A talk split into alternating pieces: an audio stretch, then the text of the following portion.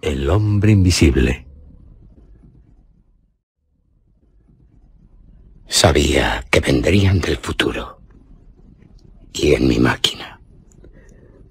Claro, ustedes los de historias, los del programa Historias, son capaces de cualquier cosa con tal de correr aventuras. Pues no les defraudaré. Vivan como yo lo que está escrito en este manuscrito. Es la historia de un científico. Una terrible historia. Yo encarnaré al hombre invisible. Ustedes pueden ser la señora Hall, el relojero Teddy Henry, el señor Cass, el doctor Kemp. Abran el manuscrito y lean.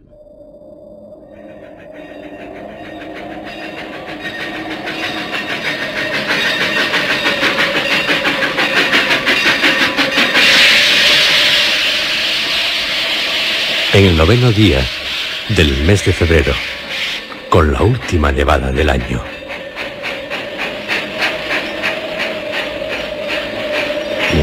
Un único pasajero se apeó del tren en la estación de ferrocarril de Brambleheart. ¿Y su equipaje? ¿Qué hago con él, señor? Enviaré a recogerlo. Solo me llevaré ese maletín. ¿Este pequeño? Sí, ese, el negro. Tome, señor. Gracias.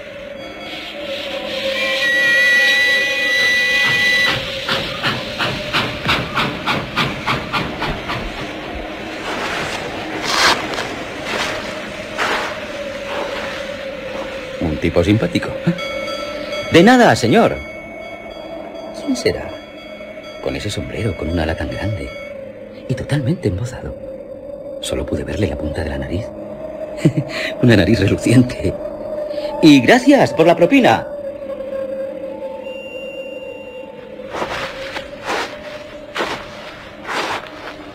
El hombre, caminando dificultosamente, llegaría al pueblo de Iping, hundiéndose sus pies en la nieve, bajo espesos copos, afrontando un gélido viento. Las calles, desiertas. Solo alguien, tras una ventana, lo mira curioso. Ese no es de aquí. Con este frío, andar por ahí. Ahí está la posada, al fin. Y con la nieve amontonada en sus hombros, blanqueándole el pecho, al igual que la parte superior del maletín, llegó a la posada Coach and Horses, en la que entró, tambaleándose. Estoy más muerto que vivo. Por favor. Por favor. ¿Quién es? Oh, señor. Disculpe. Estaba en la cocina. ¿Qué desea, señor? El hombre, sin quitarse ni los gruesos guantes que protegían sus manos, golpeando el suelo con los pies, sacudiéndose la nieve, suplicó. Una habitación.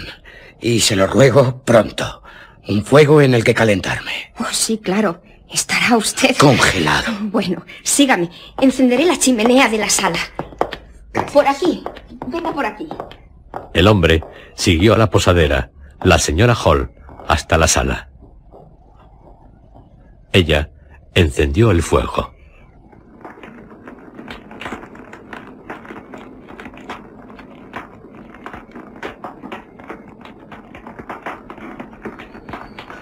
¿Piensa el señor? ¿Quedarme? Sí. Y por tiempo. Mm, magnífico. En cuanto al precio... No pienso regatear, señora. Le pagaré lo que me pida. ¿Y dice que se alojará por unos días? ¿O meses? Mm, Un cliente así en invierno no se puede perder. ¡Qué suerte la nuestra! ¿Puede ofrecerme algo para comer? Oh, sí, señor. Em, ¿Huevos con bacon? O, ¿O desea alguna otra cosa? Porque puedo... No, no.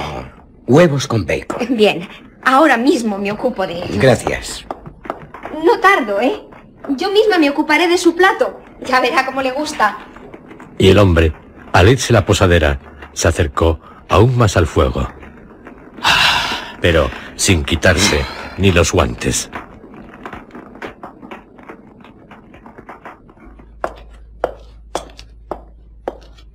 ¿Y cómo es el nuevo huésped, señora? Ah, pues... La pregunta de Milly, su apática sirvienta, sorprendió a la posadera. Ahora me doy cuenta de que...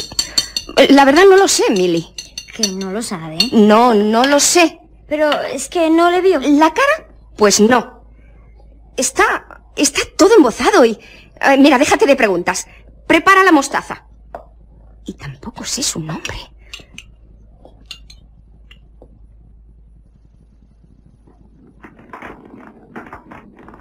Le pondré la mesa. Hágalo. Aún tiene puesto hasta el sombrero. La señora Hall, mientras colocaba el servicio en la mesa, le observó.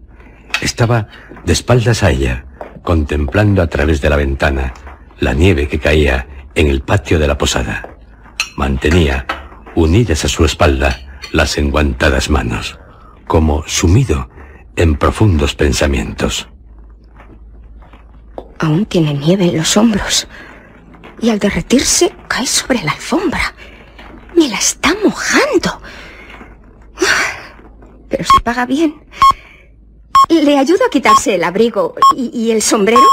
Les daré un buen secado. No. Le repuso sin volverse. Ha dicho que no. Él volvió la cabeza y la miró por encima del hombro. Me ha dicho que... Prefiero tenerlos puestos. Ah, como guste, señor. La posadera vio que tenía puestas unas grandes gafas negras. Y con cristales laterales. Por encima del cuello de su abrigo asoman unas espesas patillas. Le cubren el rostro. No hay quien le vea la cara. La habitación no tardará en calentarse. El fuego ya está alegre. El hombre, sin darle ninguna respuesta, volvió a mirar a través de la ventana cómo caía la nieve. Cualquier intento de conversación será inútil. Iré por la comida. Cuando volvió a la sala, el hombre continuaba en el mismo sitio. Será de piedra. Su almuerzo, señor. Con ese sombrero no se le ven ni las orejas. Su almuerzo ya está servido, señor. Gracias. Eh, cerraré la puerta. Al fin. Y el hombre, al quedar solo, giró sobre sus talones y se acercó ávido a la mesa. ¡Y la mostaza! ¿Qué quiere ahora? ¡Ah! La mostaza. Se me olvidó. Por tu culpa. Por mi culpa. Eres tan lenta. Ah, lo que es contigo. Más lenta que que... Vaya una ayuda. Trae. Yo le llevaré el tarro. Ay, qué prisas. La señora Hall llenó un tarro de la mostaza que había preparado su sirvienta. Lo colocó delicadamente en una bandeja dorada y lo llevó a la sala. Señor, eh, le traigo... El hombre, moviéndose rápido, había hecho desaparecer un objeto blanco tras la mesa, inclinándose. Ella apenas tuvo tiempo de verlo. Su mostaza, señor. Y perdone, Gracias. se ha quitado el sombrero y el abrigo. Están en una silla frente al fuego. Y esas botas. Sobre el guardafuegos de la chimenea. Lo oxidarán. Ah, eso no. Em, supongo que ahora podré llevarme... Deje el sombrero. La posadera, al volverse, vio que él había levantado la cabeza. La miraba. ¿Pero qué? El huésped sostenía con una mano una tela blanca. Con ella se cubría la parte inferior de la cara. Se tapa la boca. Por eso su voz estaba apagada. Deje el sombrero. Oh, sí, sí. Pero... Tiene la frente vendada. Y las orejas. Con las gafas y esas vendas oculta el rostro. Salvo la nariz. Tan rosada. puntiaguda y su pelo negro escapándose por debajo y a través de las vendas. Si forma rabos y hasta cuernos. Uf, es, es algo tan fantástico. Me ha dejado petrificada. Aquí le dejo el sombrero, señor. Gracias. Sigue tapándose con esa tela la boca. Y la mano, que la mantiene. Sigue enfundada en el guante. Eh, yo no sabía, señor. que- Gracias. Y trasladó la mirada de la mujer a la puerta y de nuevo a la mujer. Comprendo. Que me vaya. Se secará pronto su abrigo y, sus botas también. Bueno, eh, le dejo, señor. Nunca pensé que... Estuvo a punto. El hombre, antes de dejar de taparse con la tela, miró a la ventana. Fue una mirada interrogadora. No sé si... Apartó la vela y comió.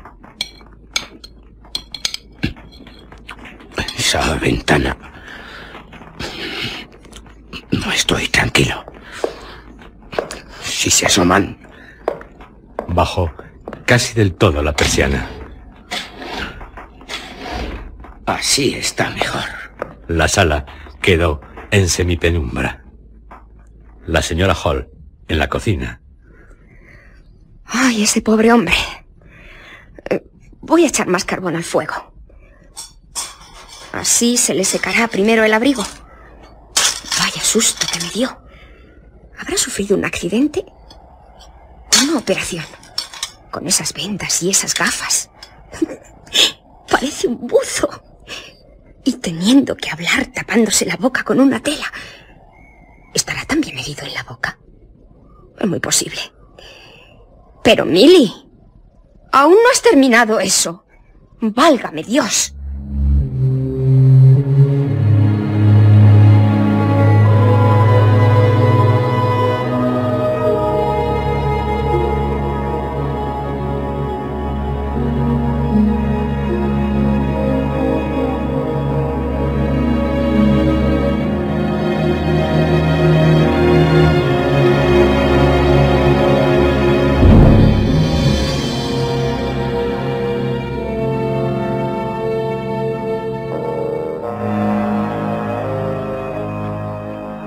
Cuando la señora Hall entró en la sala para retirar el servicio del almuerzo, encontró a su huésped sentado en un rincón, de espaldas a la ventana. El reflejo del fuego de la chimenea enrojecía sus grandes gafas. Fumaba en pipa. Pero ahora no puede. Estoy aquí. Y tiene que seguir tapándose la boca con esa tela. El tabaco se le está consumiendo. Algo que observa resignado. El hombre, tras comer y beber, y habiéndose calentado, se mostraría menos agresivo. Señora, ¿Sí? he dejado el equipaje en la estación de Bramblehurst. ¿Podrían ir a recogerlo? Oh, sí, señor. Pero no hoy. Tendrá que ser mañana. ¿Mañana? ¿Estás segura? Mañana. ¿No habrá alguien que pueda ir a por mi equipaje con un carro? Si es por el precio. Lo siento, señor. Pero con esta nevada nadie irá. Pues yo andando, pero Es necesito... que, señor, en el camino hay una cuesta muy peligrosa. Y tal como nieva, hace cosa de un año, un coche volcó en la cuesta. Murió un caballero, el cochero. Puede repetirse en cualquier momento un accidente así, ¿no es cierto? Oh, sí, Y- sí, sí. y lo que se tarda de seguir con vida en reponerse. Por ejemplo, Tom, el hijo de mi hermana, que se cortó el brazo al caerse en la era llevando una hoz en la mano, estuvo tres meses vendado. Y fue terrible. No sé si usted me creerá, pero desde entonces lo que son las hoces me dan miedo espantoso. Lo comprendo, señora. Estaba el pobre tan malo. Llegamos a creer que habría que operarlo. Teníamos unos nervios. Señor. ¿Sí? Sí, señor. Y le aseguro que para cuantos nos ocupábamos de Tom, no era cosa de risa. Yo, porque mi hermana tenía que atender a sus otros hijos, me encargaba de quitarle y ponerle las vendas. Así que, señor, me atrevo a pedirle que... ¿Me trae unas cerillas? Se me ha apagado la pipa. Oh, sí. Qué grosero. Después de contarle lo de Tom. Pero bueno, paga bien. Eh, tome. Gracias. Y si no desea nada más. No, no. Váyase. El huésped volvió a mirar por la ventana. Operaciones. Vendajes. Me molesta que me hablen de tales cosas. Pero aquí en Ipin puedo estar muy tranquilo. Aunque tendré que soportar a la señora Hall.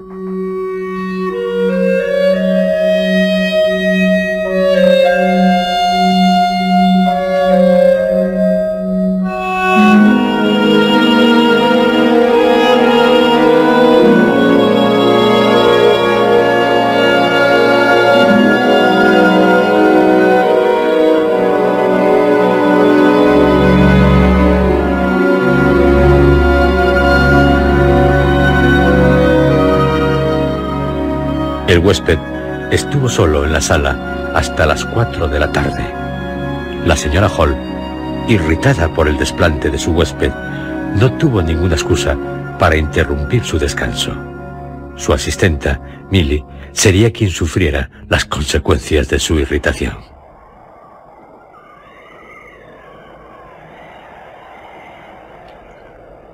Puede que esté dormitando.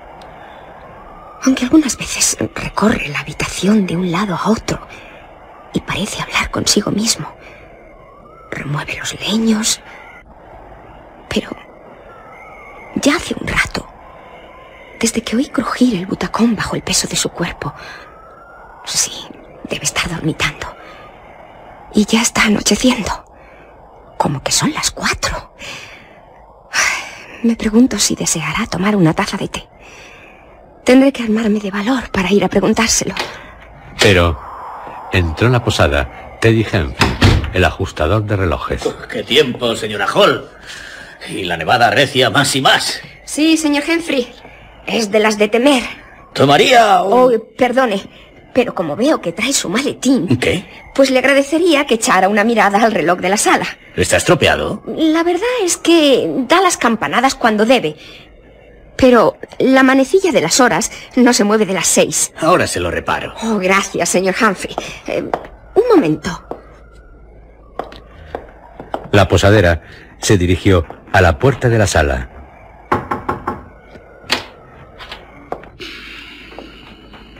Y, al abrir la puerta, vio que el huésped estaba sentado en un butacón ante el fuego. Parecía dormitar, con la cabeza inclinada hacia un lado. La única luz que iluminaba la sala era el reflejo de las llamas. Rojizo. Todo estaba casi envuelto en sombras. La señora, que aún estaba deslumbrada por acabar de encender la luz del bar de la posada, no pudo ver con claridad. ¿Pero qué? Durante unos segundos, le pareció que el hombre, Tiene una boca gigantesca. una increíble boca, una boca que comprendía toda la parte inferior de su rostro, la que estaba bajo las gafas y las vendas. Algo monstruoso. Señor, El hombre se removió, se irguió en la butaca y se levantó. Ella abrió más la puerta para que entrara en la sala más luz. Vio al huésped con más claridad. Seguro que las sombras me han engañado. Tiene la tela ante la cara. Oh, pero qué susto. Em, señor, ¿le importa que pasen a reparar el reloj? Pues, señora Hall, el reloj dice... Oh, sí, sí, que lo arreglen. La señora Hall fue en busca de una bujía con la que iluminaría la sala al regresar acompañada del relojero. Buenas tardes. qué tipo más. Oh, buenas tardes, señor. Espero que no le sea una molestia el que vaya. No, señor. Henry, te di Henry. Encárguese del reloj, no me molesta. Aunque, señora, creí que esta sala se destinaría a mi uso personal. Oh, sí, señor. Eh, pero pensé que le gustaría que el reloj fuera... ¿Reparado? Sí, sí, claro. Pero eh, lo que más me gusta es estar solo. Tranquilo. ¿Me comprende? Sí, ya, claro. Cuando el reloj esté reparado, desearía una taza de té. Bien, ¿puedo servirle? No, ahora no. Cuando el señor eh, Henry haya arreglado el reloj. Por cierto, señora Hall, ¿se ha ocupado de mi equipaje? Mm, sí, señor. Eh, he hablado con el cartero. Eh, me dijo que el recadero lo traerá mañana. ¿Está segura de que no puede traerlo hoy? No, señor. Es que antes por estar agotado no se lo dije. ¿El qué? Soy un investigador. ¿Un investigador? Hago experimentos. Oh, señor, yo... Mi equipaje contiene aparatos, instrumentos. Oh, claro, claro. Cosas muy útiles para usted como investigador. Y naturalmente estoy deseando poder seguir con mis experimentos. Naturalmente, señor. ¿Sabe por qué he venido a Ipin? Pues no. En busca de soledad. No deseo ser molestado en mi trabajo. Y además, un accidente... Eso me dije. Que usted, en fin, con esas vendas... Necesito, sí, estar solo. Mis ojos están débiles, muy débiles y doloridos. Sus gafas... Por lo que algunas veces, solo algunas veces, tengo que permanecer en la oscuridad durante horas. Es cuando me encierro con llave. Ahora no, ahora no es necesario, no se preocupe. Pero cuando lo es, la menor interrupción es muy penosa para mí. Deseo, señora, que esto quede bien claro. Le entiendo, señor. Eh, quisiera saber... Eso es todo, señora Hall. Según el señor Henry, tras irse a la posadera, el huésped permaneció en pie frente a la chimenea, observando furioso, o así a él se lo pareció, el arreglo del reloj. La bujía estaba junto al relojero. Su pantalla, verde, arrojaba un brillante reflejo sobre sus manos y el reloj, el resto de la sala, casi en tinieblas. El señor Humphrey era muy curioso. He desarmado el mecanismo. Algo innecesario. Pero así podré disponer de más tiempo para conversar con el forastero. Pero está tan quieto, tan silencioso. Me pone nervioso. Es como si estuviera solo. Pero cuando levanto la vista, veo esa cabeza vendada y esas gafas. Me mira intensamente. Y esta luz. Tengo ante mí como una niebla verde. Resulta un poco pavorosa esta situación. No sé, me molesta. ¿Y, ¿y qué le digo? ¿Que hace mucho frío para esta época del año? La verdad, señor, es que... Eh, ¿Por qué no termina su trabajo y se va? No tiene que hacer más que fijar la manecilla en su eje. Eh, ya, ya, pero... Lo demás sobra. Oh, oh, sí, sí, sí. Tiene usted razón. Eh, creí que era necesario el desarmar el reloj. Uh, un minuto, solo un minuto. Maldito sea. Se necesita tiempo para arreglar los relojes. Lo sé muy bien. Es mi trabajo. ¿Acaso es un delito mirarle? Por lo visto, sí. No estaría más vendado si la policía lo buscase. Qué forastero más extraño.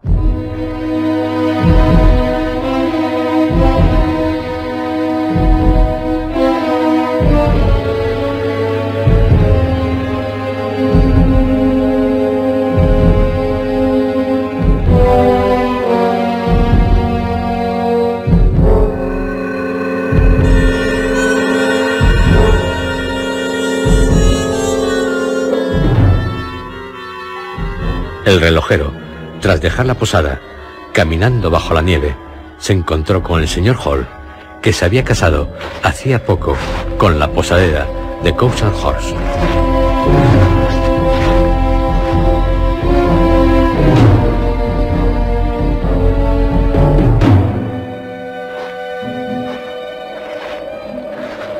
Algunas veces, cuando era necesario, Hall conducía el correo Dippy hasta el cruce con otro pueblo, Cinderbray. Seguro que Hall se detuvo en Cinderbray, tal como conduce. ¡Hall! Hola, Teddy. ¿Sabes, Hall?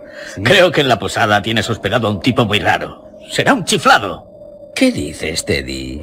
¿Que hay un chiflado en and Horses? Es un tipo misterioso, muy misterioso. Cubierto de vendajes, con unas gafas negras enormes, y se tapa la boca con una tela, un pañuelo, una servilleta. No se le puede ver la cara. No se le ve la cara. Diría que es un disfraz. ¿Un disfraz? La verdad, Hall, si alguien tuviera en mi casa me gustaría verle la cara. Pero claro, las mujeres... ¿Qué les pasa a las mujeres, Teddy? Son todas tan confiadas. En cuanto a forasteros, claro. ¿Quieres decir que la mía... Lo ha hospedado. Y ni siquiera sabe cómo se llama. Qué raro. Pero eso sí, paga bien. Lo hará por semanas. Y ya adelantó la primera. eso está bien. No, ya, ya, pero creo que espera mucho equipaje. Lo dejó en la estación de Bramblehurst. Espero que las maletas no estén llenas de piedras. ¿De piedras? A una tía mía en Hastings la estafó un desconocido. Tenía maletas, sí, pero vacías. Supongo que tendré que ocuparme del asunto. Sí, hazlo, Hall. Lo haré.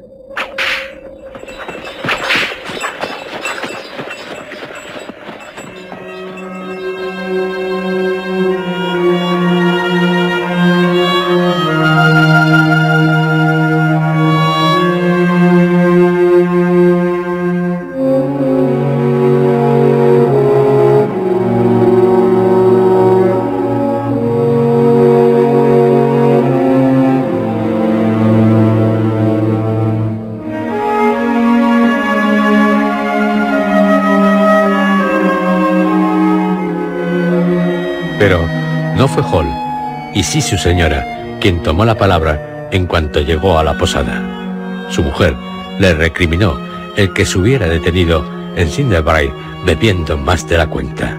Ella, a sus preguntas, cuando las pudo hacer, tímidamente, respondió de un modo cortante.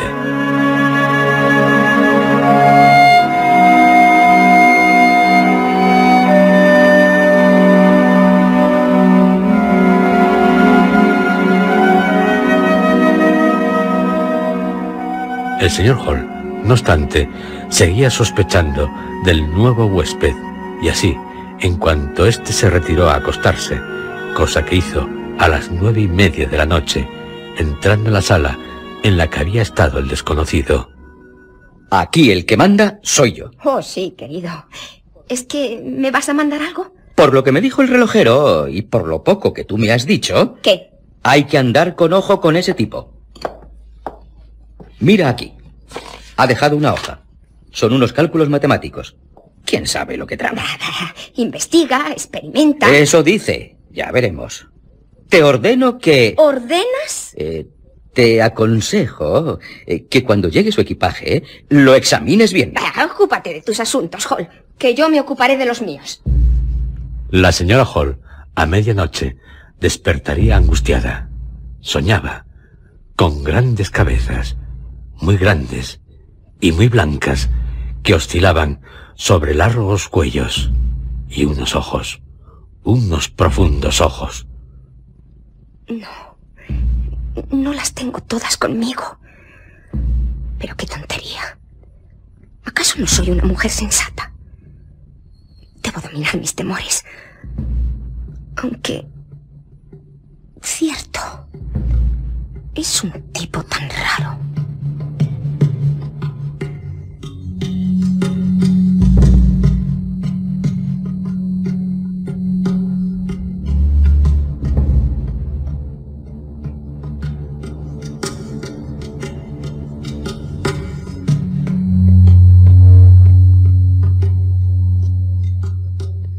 Y la señora Hall se durmió, sin poder dejar de soñar, en cabezas muy grandes, muy blancas, como la del huésped.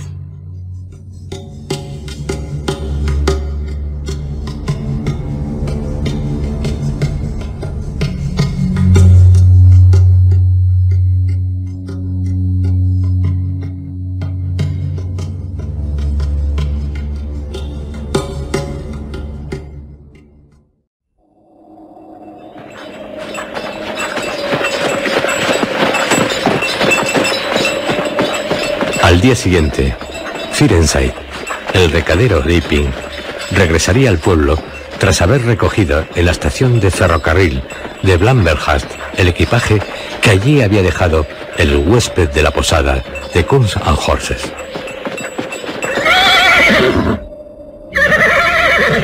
¿Mucho equipaje, Fierenseid? ¿Mucho? Míralo tú mismo, Hall.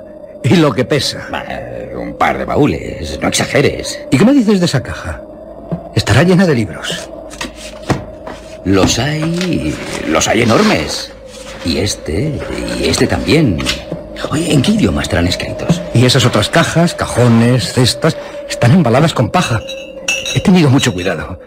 Diría que contienen botellas de cristal. Como dice mi mujer, que es un investigador y que hace experimentos. Mm, un tipo raro. Calla, Filenside, que sale. El huésped, totalmente embozado, abrigo, guantes, bufanda, sombrero, apareció en la puerta de la posada. ¿Usted? ¿Es a mí? El hombre, sin responderle, bajó los escalones de la entrada de Cows and Horses y se dirigió a la parte trasera del carro. Deje de perder el tiempo. Cargue con mi equipaje. Ya he esperado bastante. Sí, señor. Ahora mismo. Pero el perro del repartidor, que había estado olfateando al posadero, en cuanto vio al hombre, se agitó nervioso. ¿Qué diablos le pasa a tu perro? Yo qué sé. Y el perro, de un salto, sorprendiendo a todos, se arrojó contra la mano del huésped, hundiendo sus dientes en ella. ¡Quieto! El perro, tras recibir un puntapié del huésped, le mordió en una pierna, desgarrándole la tela. ¡Suelta, bestia! El latigazo de Firenside alcanzó al perro, que se ocultó bajo el carro. ¿Le ha herido, señor? El desconocido miró su guante roto y su pierna. Diría... ¡Calle! Y pareció que el hombre iba a atender a su herida en la pierna, pero no lo hizo. Subió rápido los escalones y entró en la posada. ¡Maldito perro! ¡Ven aquí! Ya te enseñaré yo con el látigo. ¡Obedece! Iré... iré a atenderle. El señor Hall, tras tropezar con su mujer, a la que le dijo lo que había sucedido mientras subía al piso de arriba de la posada, entró en la habitación del huésped, cuya puerta estaba entreabierta. La habitación, con las persianas bajadas, estaba sumida en la oscuridad. Pero... Oh, no puede ser. Cosas de mi imaginación. Es tan extraño esa... esa cosa. Un brazo sin mano apuntándome. Y una cara con tres manchas blancas. Es ridículo. ¡Oh! Hall recibió un fuerte puñetazo en el pecho, siendo empujado para atrás. Y la puerta se cerró en sus narices. Cierra con llave. Ha sido todo tan rápido. ¿Qué es lo que he visto? Y el puñetazo. ¡Oh, mi pecho!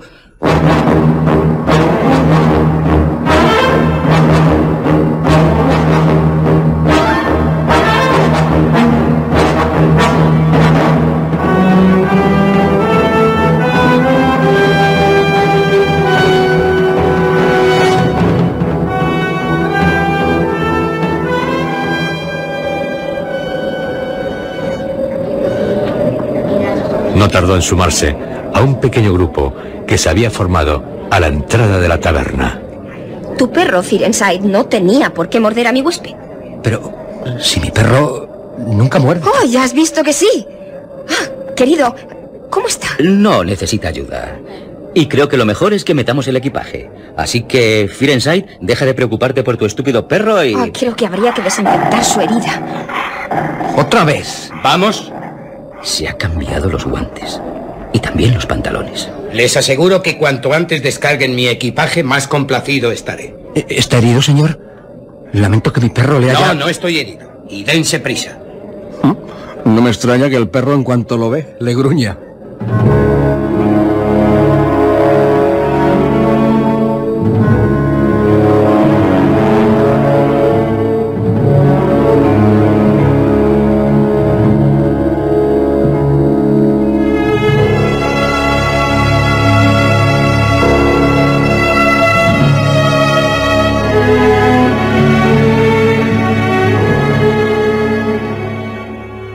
En cuanto el forastero tuvo una cesta en la sala, comenzó a vaciarla, esparciendo la paja por doquier. De la cesta sacó botellas, así como de las demás. ¡Qué cantidad de botellas! Pequeñas, grandes, delgadas, gruesas, unas con polvos, otras con líquidos, botellas con tapones de cristal, otras de corchos, de varios colores, botellas de vino, de vinagre, de aceite. Es asombroso. Y una de color azul, con una etiqueta que dice veneno. ¡Qué espanto! Y también hay redomas. ¿Pero qué es esto? Y las coloca sobre la cómoda, la chimenea, en la estantería, en la mesa que está bajo la ventana y hasta en el suelo. Invade la sala con sus botellas. Ni en la farmacia de Blamber hay tantas. ¡Qué espectáculo! Y esos tubos de ensayo. Y una balanza. Necesita tanto para sus experimentos. ¿Qué más me fastidia es la paja? El huésped, sin preocuparse por el resto del equipaje, en cuanto hubo concluido de desempaquetar las cestas, comenzó a trabajar.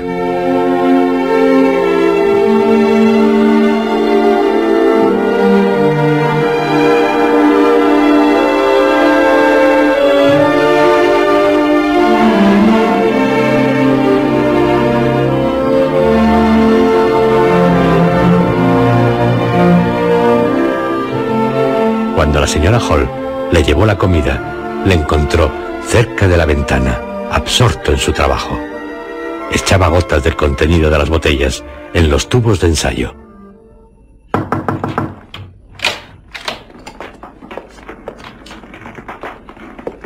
Aquí tiene su comida, señor. ¿Y, y esta paja? Déjeme. Pero ahora que le veo, tiene las gafas quitadas. Las cuencas de sus ojos están muy hundidas. O, o eso parece. Ah, se pone las gafas. Em, señor, esta Le paja... agradecería, señora, que no entrara sin llamar. Creo habérselo dicho claramente. Sí, he llamado, señor. Pero no debió oírme dar con los nudillos en la puerta. Parece usted tan concentrado en lo que está haciendo. Es posible que no la haya oído. Pero en mis investigaciones, la más ligera distracción... Y son unas investigaciones urgentes. Hasta el sonido de una puerta. Así que... Les ruego... Desde luego, señor. Puede encerrarse con llave si lo desea. Buena idea. Y en cuanto a la paja, por mi parte, me atrevería a rogarle que me permitiera recogerla. No lo haga, que- señora. Si la paja le molesta, cárguemelo en la cuenta. Siempre estamos con las mismas. ¿Qué me importa? Su huésped ofrecía, de pie, con una botella en una mano y un tubo de ensayo en la otra, un aspecto agresivo que alarmó a la señora Hall. Pero era una mujer decidida. De acuerdo, señor. Si a usted le parece bien, así lo haré.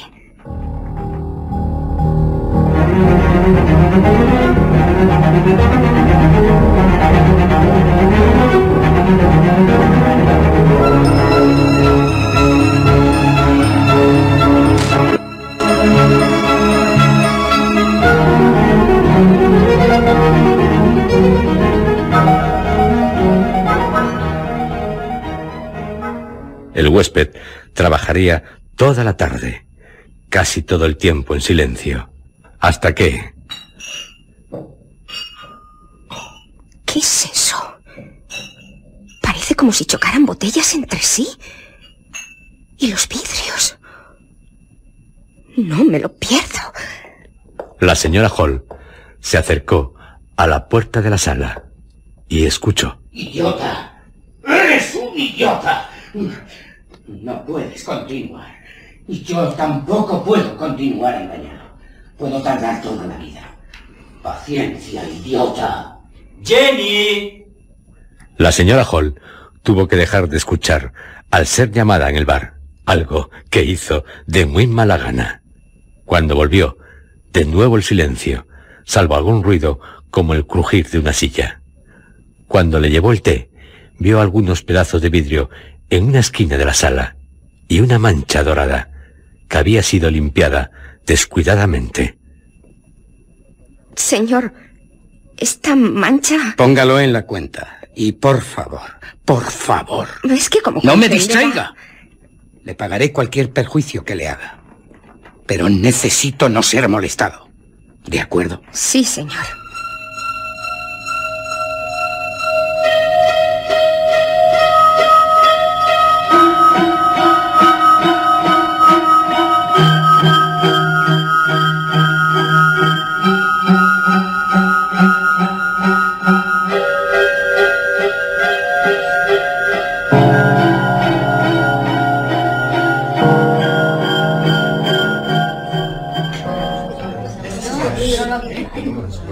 El bar, el recadero le diría al relojero, Teddy Henry. Hmm, ese tipo al que mordió mi perro... ¿Sí? ¿Sabes lo que creo? Que es negro. ¿Negro? Bueno, al menos sus piernas sí son negras. Vi lo que había debajo del desgarrón. Habría tenido que ver algo rosado, pero... pero no. Todo era negro. Te digo, Teddy, que es tan negro como mi sombrero. Sí, así de negro. Santo cielo. Eh, Es tan extraño. Ayer cuando reparaba el reloj de la sala, ese individuo con esas gafas negras, las vendas y su nariz de un color rosa tan brillante. Es, es como si se la hubieran pintado. Cierto, amigo. Lo que me hace pensar... ¿Qué? ¿En que ese tipo es de varios colores? No fastidies, Firenside. Sí, Teddy, sí. Negro por un lado y blanco por otro. Un tipo a manchas. Esa es la razón por la que se tapa de los pies a la cabeza. Se avergüenza de ser así. Pero ¿cómo una persona puede...? Debe ser una especie de mulato. Los mulatos tienen otro aspecto. Lo que pasa es que los, los colores le han salido a trozos. En mi vida he oído algo igual. Pues yo sí. Ya me hablaron de algún caso semejante. Algo que, como sabes, les ocurre a los caballos. Ay, por favor, Firenside.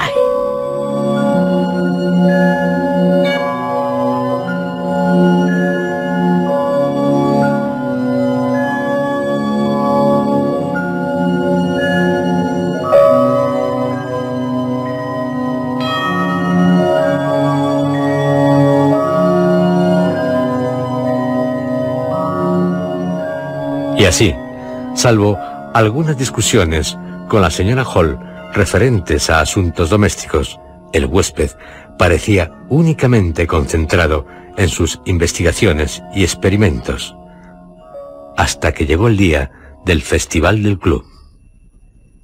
Te repito que no me cae simpático. Paga. Y paga con puntualidad. Así que... Cierto que resulta algunas veces enojoso, pero paga bien. Raro sí que es. No se cambia de traje, le da igual que sea un día festivo que laboral. Trabaja todos los días. Los domingos no va a la iglesia. Cuando no sale de su habitación, se pasa las horas hablando en voz alta o dormitando junto al fuego. No ha entablado conversación con nadie. Y su carácter, tan variable, como si nunca dejara de estar bajo una tensión insoportable. Y tiene unos ataques de violencia. Tira, rompe objetos. ¿Y por qué cuando sale, salvo rara ocasión, siempre lo hace al anochecer, totalmente embozado, haga o no frío? Por los caminos más solitarios. Y da unos sustos. El relojero, Teddy, una noche se sintió aterrorizado al ver la cabeza de calabaza del tipo. Salía, eso sí, un poco bebido de la Scarlet Coat. No, y los niños que se tropiezan con él dicen que después sueñan con fantasmas. Le odian. Y él a ellos. Yo cuando me preguntan, procuro... No sé, me limito a decir que es un investigador experimental y que por tratarse de una persona sensible, pues eh, no desea que le vean lo descolorido que quedó tras sufrir un accidente. Pero ya sabes lo que dice Teddy. Que se trata de un criminal que intenta escapar de la justicia embozándose totalmente para pasar inadvertido ante la policía. Bah, ¡Qué cerebro el de Teddy! Si no ha habido ningún crimen desde mediados de febrero. ¿Y el señor Gould, el ayudante de la Escuela Nacional? Según él, nuestro huésped es un anarquista disfrazado y que está preparando explosivos. Firensai sigue con lo de las manchas. Silas Durgan asegura que si se exhibiera en las ferias haría una gran fortuna. Para otros solo es un loco. Lo cual, claro, puede explicarlo todo. El caso es que... A todos resulta antipático. Se echan a un lado cuando él atraviesa el pueblo. Con lo tranquilos que son en este pueblo, como en todo el condado de Sussex. Los jóvenes, imitándole, se burlan de él. Y esa canción, la del hombre fantasma, la señorita Satchel la canta en la sala de conciertos de la escuela. A todos les devora la curiosidad.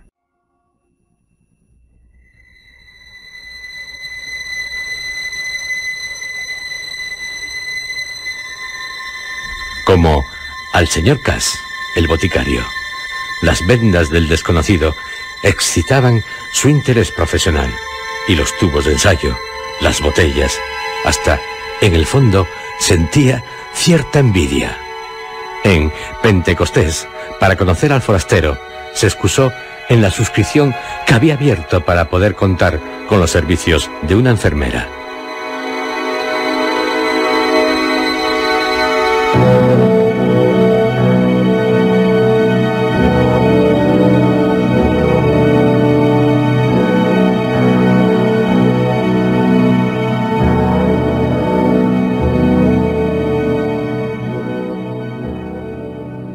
Pero señora Hall, ¿cómo es posible que no sepa cómo se llama su huésped? Oh, señor Cass, él sí que... mm, Cuando llegó nos dio su nombre, claro, pero no logré entenderle.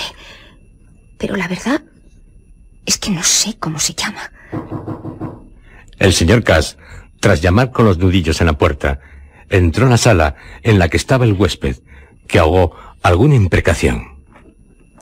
La puerta se cerró y, según contaría la señora Hall, Señor, me han dicho que es usted científico. Sí, efectivamente. Verá, Me llegó un murmullo de voces durante unos minutos. Después, una exclamación de sorpresa. Ruido de pies, de una silla arrojada a un lado, De momento. una risa seca, terrible, He de pensar. y unos pasos precipitados.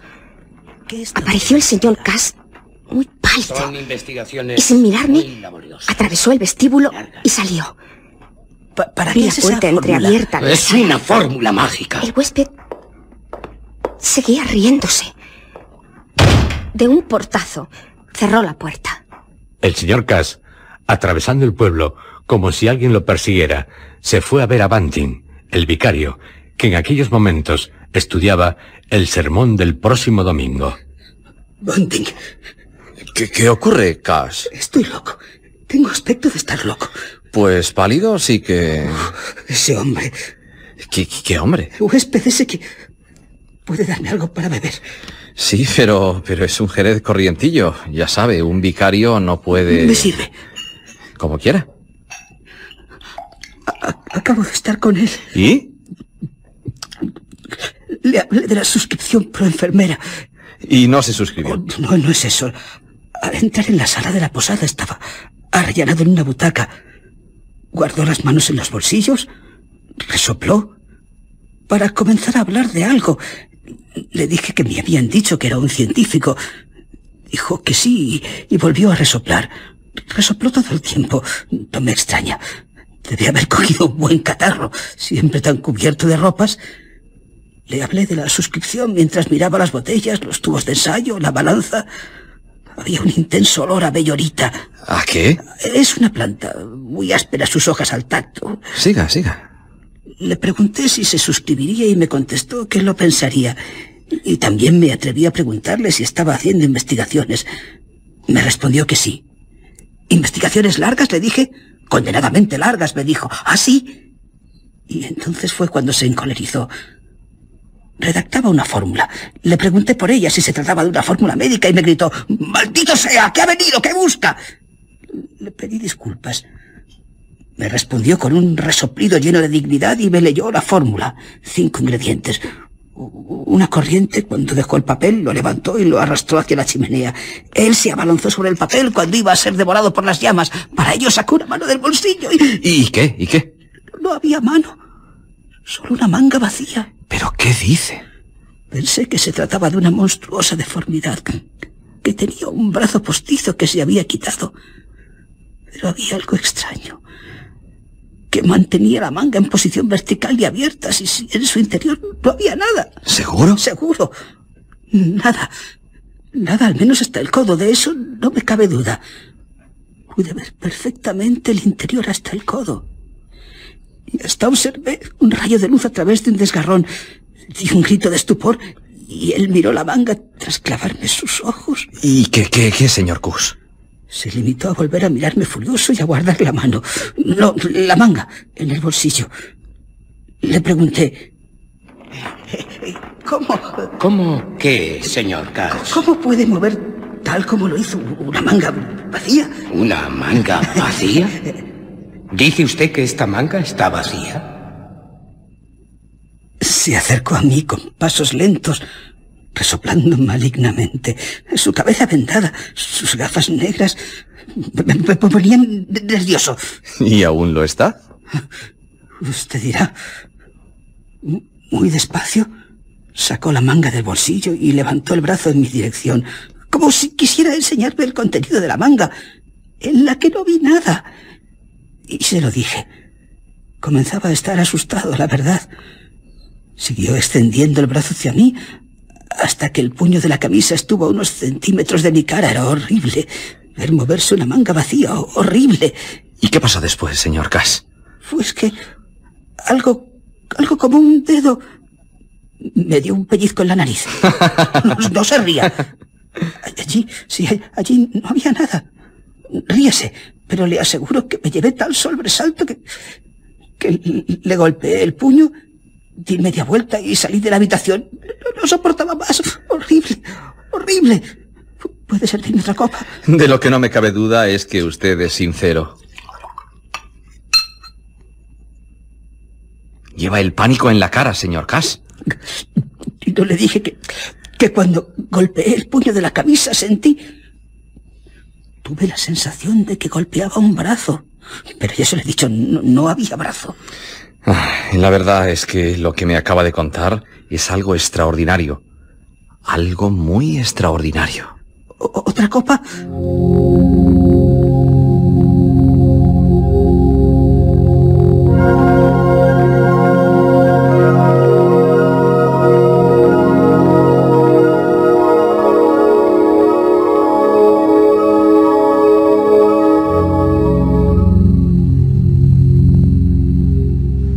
En la madrugada del domingo de Pentecostés, el día dedicado en Iping a las festividades del club, la mujer del vicario despertaría bruscamente con la impresión de haber oído abrir y cerrar la puerta del dormitorio. Escuchó, oyó más ruidos y despertó a su marido.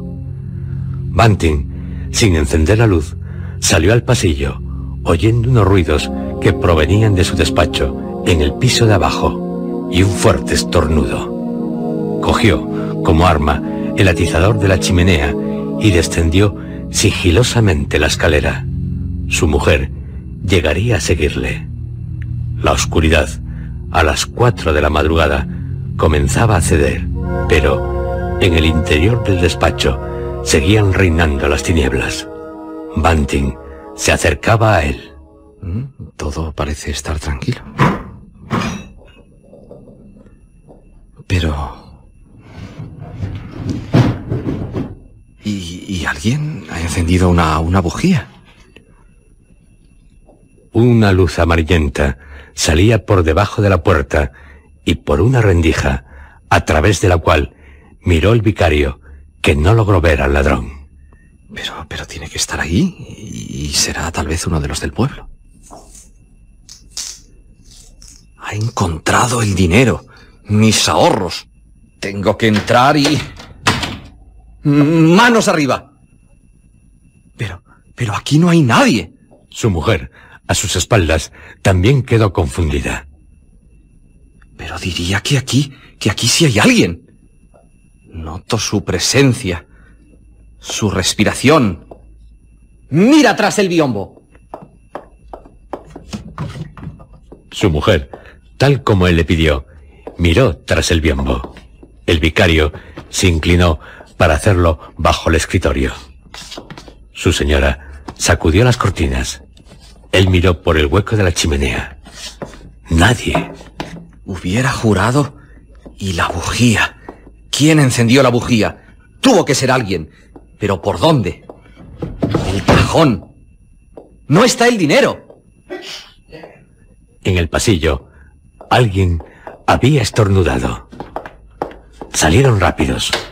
Se abrió la puerta de la cocina.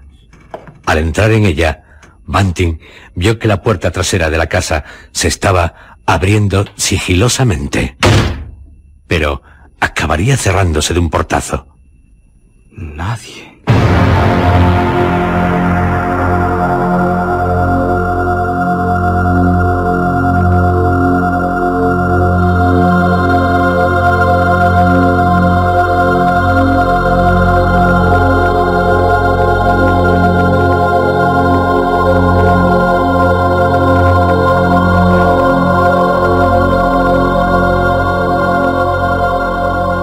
Y a nadie encontrarían en el resto de la casa en aquella madrugada del domingo de Pentecostés, en la que, por su parte, el señor y la señora Hall habían bajado a la bodega de la posada a aguar un tanto la cerveza antes de que llegara la asistenta. Hall, teniendo que volver a su habitación por una botella de zarzaparrilla que su mujer había olvidado, vio que la puerta de la misma estaba entreabierta. Tras ir a su habitación, de vuelta a la bodega, vio que los cerrojos de la puerta de entrada estaban descorridos, estando solo cerrada con el picaporte. Subió otra vez y llamó a la puerta del huésped, sin obtener respuesta. Qué extraño. La habitación vacía. Y qué raro. En la silla y a los pies de la cama están esparcidas las ropas de nuestro cliente. Su sombrero colgado de uno de los barrotes de la cama. ¿Qué pasa, Hall? Jenny, mira. Creo que el relojero tiene razón. A nuestro huésped debe buscarle la policía. ¿Ves? No está en su habitación. Y la puerta de entrada tiene los cerrojos descorridos. Ha salido. Pero, Hall, eh, él no está aquí. Pero su ropa sí. ¿A dónde pudo haber ido sin ella? Qué raro. Pues sí. ¿Quién ha estornudado? Yo no, Hall. Pero no oí. La almohada está fría. Sí. Sí que lleva levantado tiempo. Por lo menos una hora. Pero en aquel momento ocurrió algo extraordinario. Las ropas de la cama moviéndose por sí solas, se levantaron, formando como un copo, para después caer de golpe, como si una mano las hubiera arrojado a un lado. El sombrero del huésped, describiendo un vuelo giratorio, al hacer un gran círculo en el aire, acabó estrellándose en el rostro de la señora Hall. La silla, cayéndole los pantalones y la chaqueta que estaban en ella, la apuntó con sus cuatro patas. La silla, Hall, me está apuntando. Y esa risa es de la silla. Oh. Las patas de la silla acabaron apoyándose suave pero firmemente en la espalda de la señora Hall. ¡Socorro! La puerta se cerró de un portazo tras salir ellos precipitadamente y la silla y la cama comenzaron a danzar hasta que, de repente, se hizo el silencio.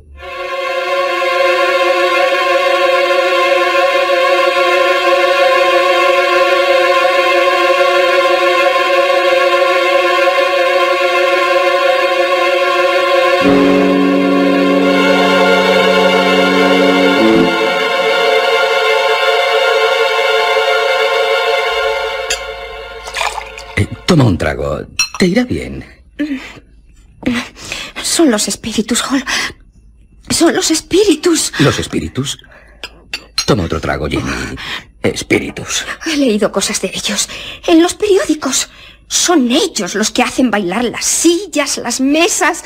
Oh, Hall, cierra la puerta. Que no vuelva a entrar más. ¿El huésped? Sí, él. Debía haberlo adivinado. Las vendas, las gafas, no va a misa. Y las botellas. Tantas y tantas botellas. ¿Sabes lo que ha hecho? ¿Qué?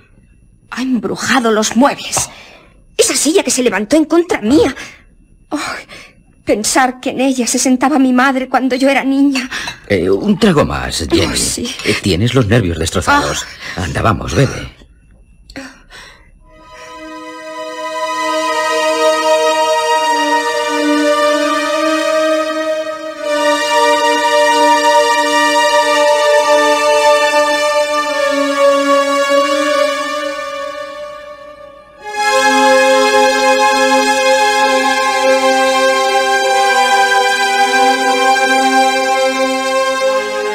Cuando llegó la asistenta, la enviaron en busca del herrero, el señor Sandy Wires, un hombre sabio que también fue de la opinión que todo era cuestión de brujería en cuanto en la posada Hall le contó lo sucedido y que hacían falta herraduras para protegerse de tipos como el desconocido.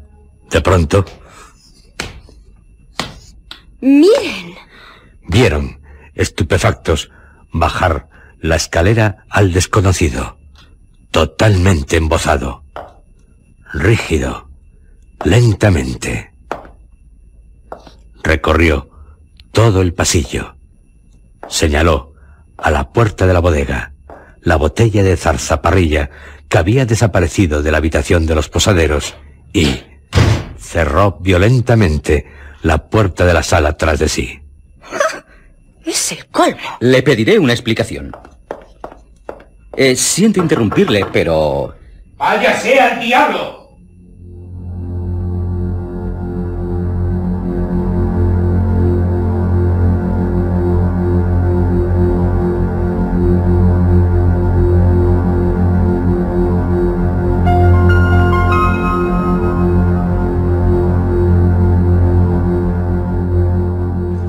Fue hacia las cinco y media de la madrugada cuando el huésped entró en la sala. Permanecería en ella hasta cerca del mediodía. La puerta cerrada, las persianas bajadas. ¿Qué hará? Pero desde luego no desayunar. Ha hecho sonar la campanilla tres veces. Creo que la tercera muy colérico, pero el único que tiene que irse al diablo es él. ¿Y lo del robo en la vicaría? Sospechoso. Esta madrugada. ¿Y él, esta madrugada, dónde estaba? El caso es que me debe dinero, desde hace unos días. Me dijo estar preparando un envío. Será cierto, no sé, pero es una oportunidad para ponerlo de patitas en la calle.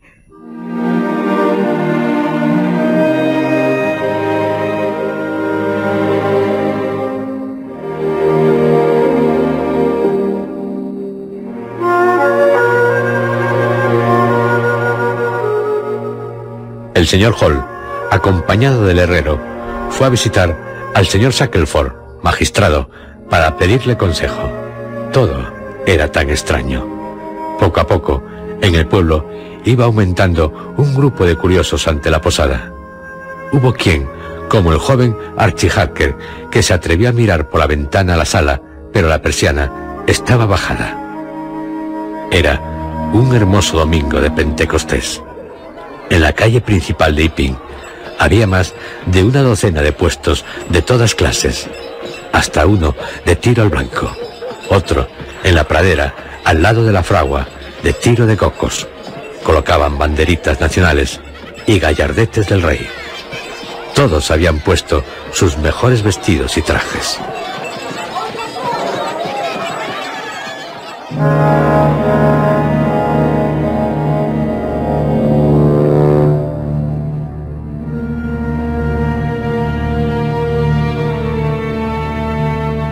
Y el huésped.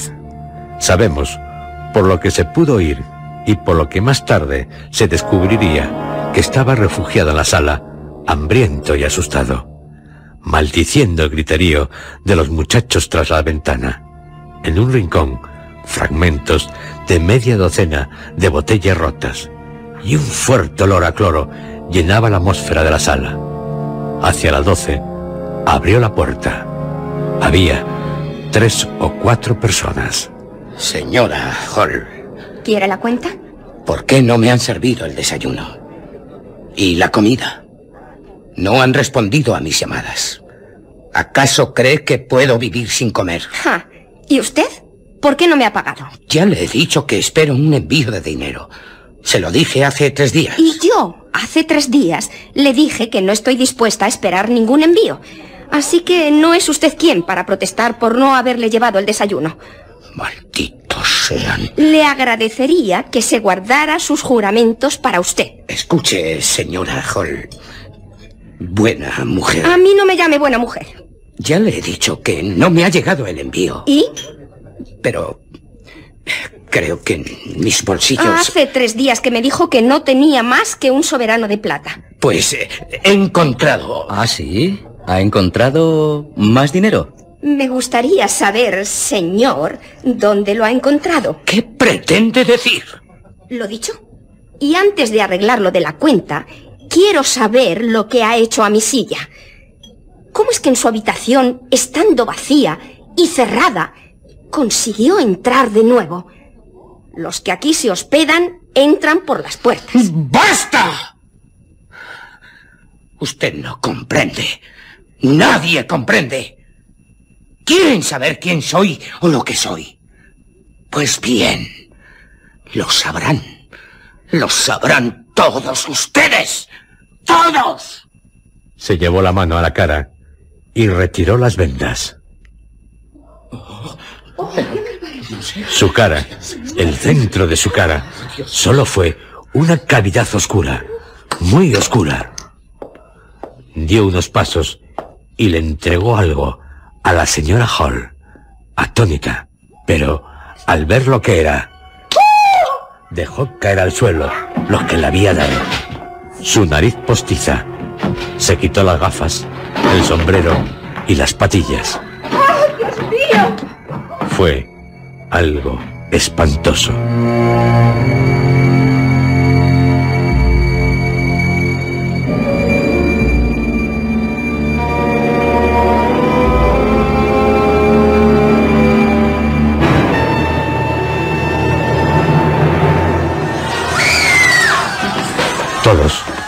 Tropezando entre sí, salieron de la posada. Creían que verían cicatrices, manchas, deformaciones, pero nada. Aquel hombre, hasta el cuello, era una figura gesticulante. Pero después, el vacío, la nada. Todos los vecinos del pueblo acabaron arremolinándose ante la posada.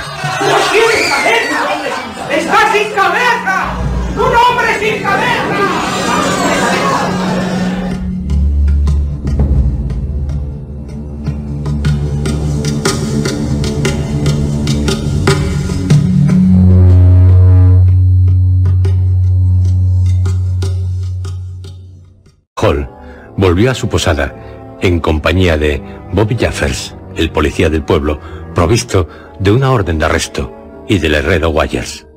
Se abrieron paso entre cuantos estaban a la puerta de la posada. Algunos les dijeron, porque no todos lo habían visto, que el hombre sin cabeza se había asomado con un cuchillo en una mano y un pedazo de pan en otra. Jeffers estaba dispuesto a arrestarlo, tuviera cabeza o no.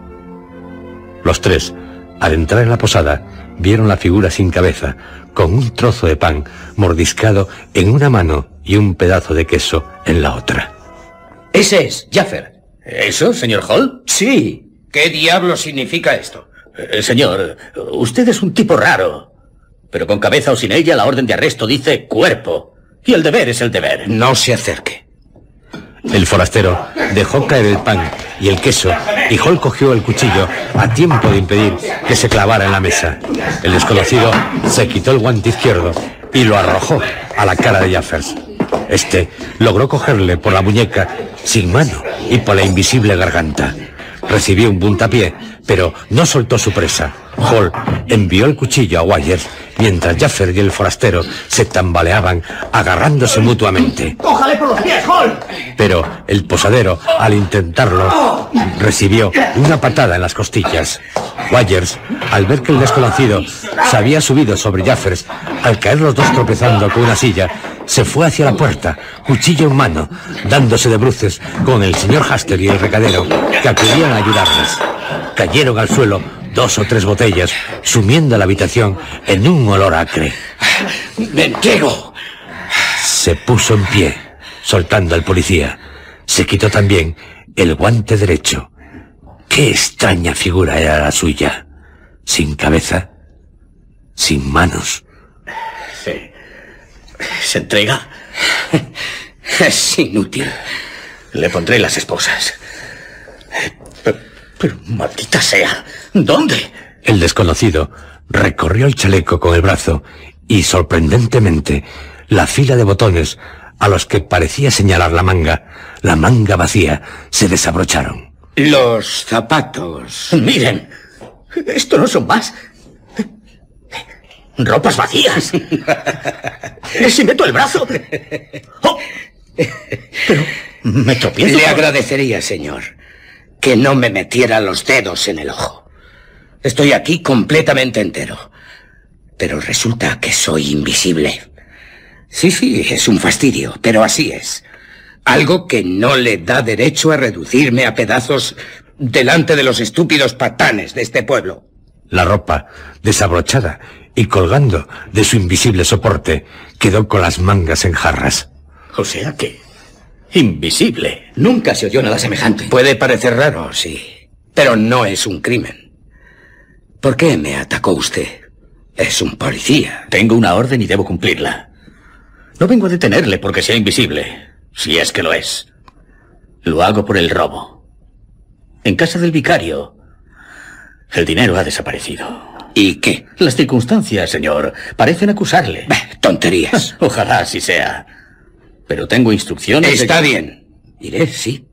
Pero sin ser esposado. Es lo acostumbrado. Sin esposa. Lo lamento, pero tendrá que venir.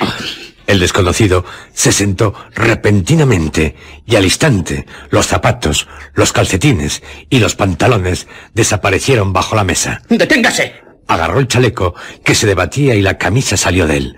La prenda quedó colgando de su mano. Acaba de desnudarse. ¡Agárrenlo! La manga de la camisa golpearía violentamente en la cara al posadero. ¡Se la saca por la cabeza! El policía también recibiría un golpe en la cara al cogerla. ¡Cerrar la puerta! ¡Que no escape! Lo único que hacían era darse golpes entre sí, hasta que... ¡Ya lo tengo! Exclamó Jaffer, haciendo eses y luchando con el hombre invisible. Fueron enzarzados hacia la salida. Cayeron por la escalera de la entrada a la posada. ¡Ha huido!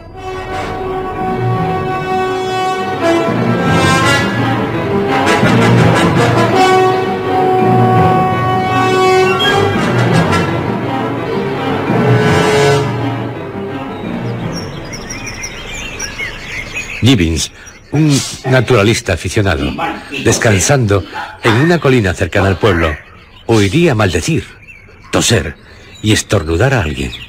Pero no había nadie a su lado. Gibbins no estaba al tanto de lo sucedido en Iping, pero aquel extraño fenómeno le intranquilizó y corrió hacia el pueblo.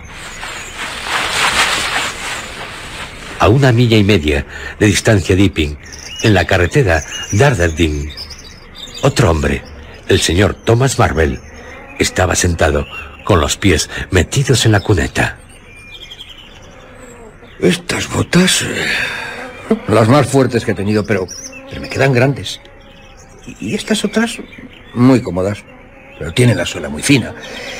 Eh, Y detesto la humedad. Por lo menos son botas. Sí, cierto.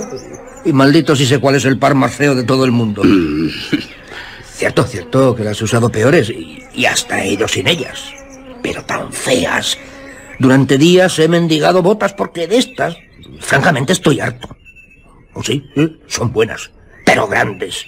Llevo diez años o más comprando las botas en este condado para que me traten así. Este condado es repugnante. Y sus habitantes unos cerdos, con perdón de los cerdos. ¿A que sí? Pero lo peor, las botas.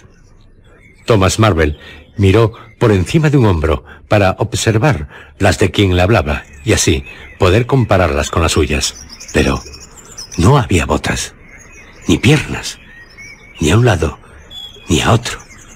Puso a Gata su cuerpo, un tanto beso, de cortas extremidades.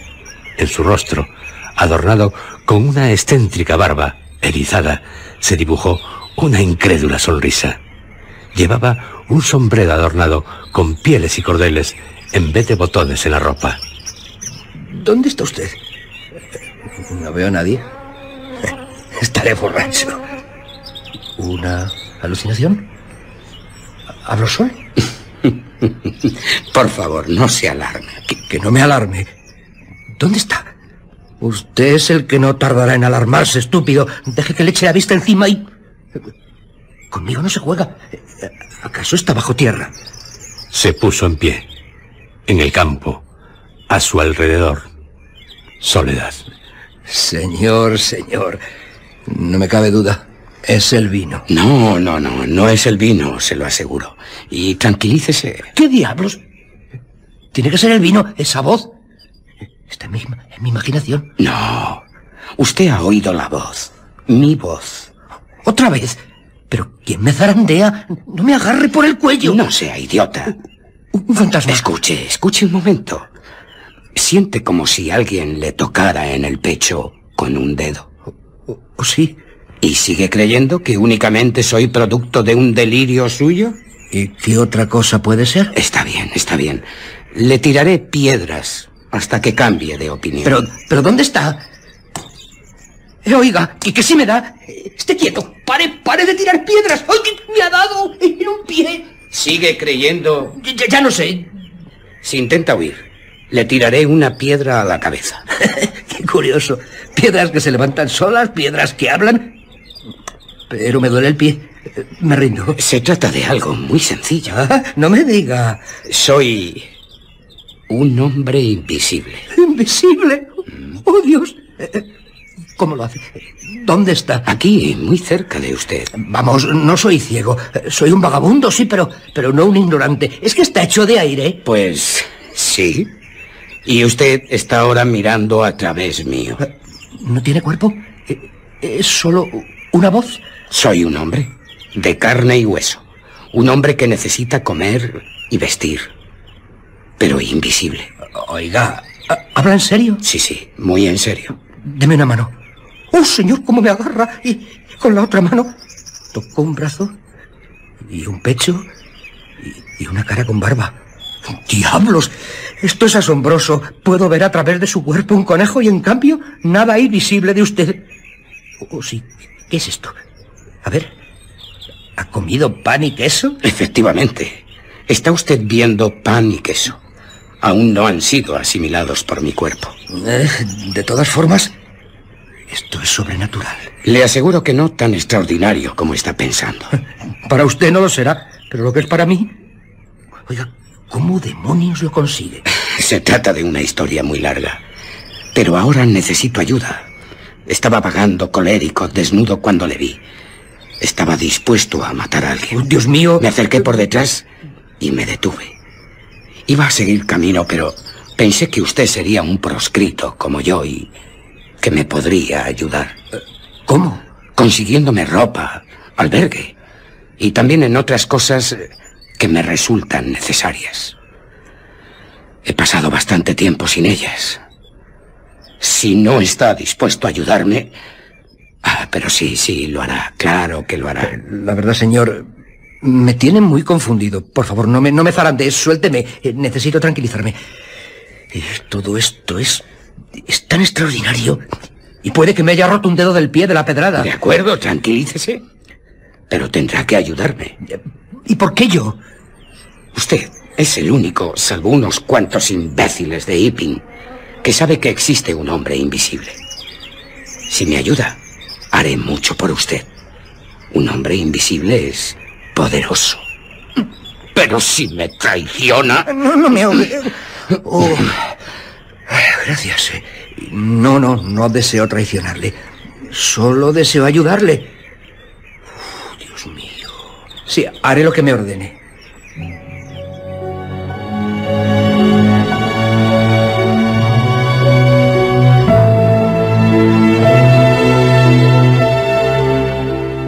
En Iping, pasado el pánico, se hicieron muchas conjeturas y acabaría reinando el escepticismo acerca de la existencia de un hombre invisible. Salvo unos pocos, los demás no hayan visto a nadie disolverse en el aire. Así, la fiesta del día de Pentecostés continuaría. Por la tarde, hasta los que creían en el hombre invisible comenzaron a olvidarse de él. Suponían que se había ido. Hacia las cuatro, alguien vio llegar a un hombrecillo que no era otro que Thomas Marvel. Se dirigió a la posada. Parecía hablar solo, siendo observado por el tendero Haster.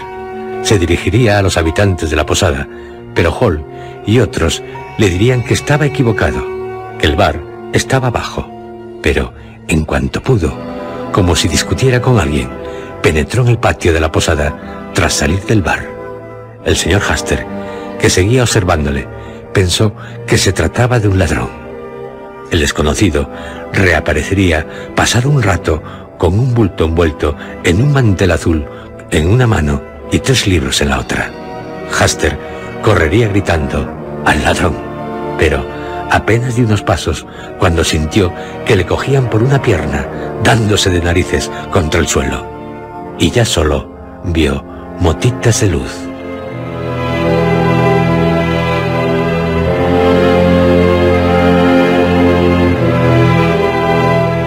¿Qué había pasado en la posada Cows and Horses?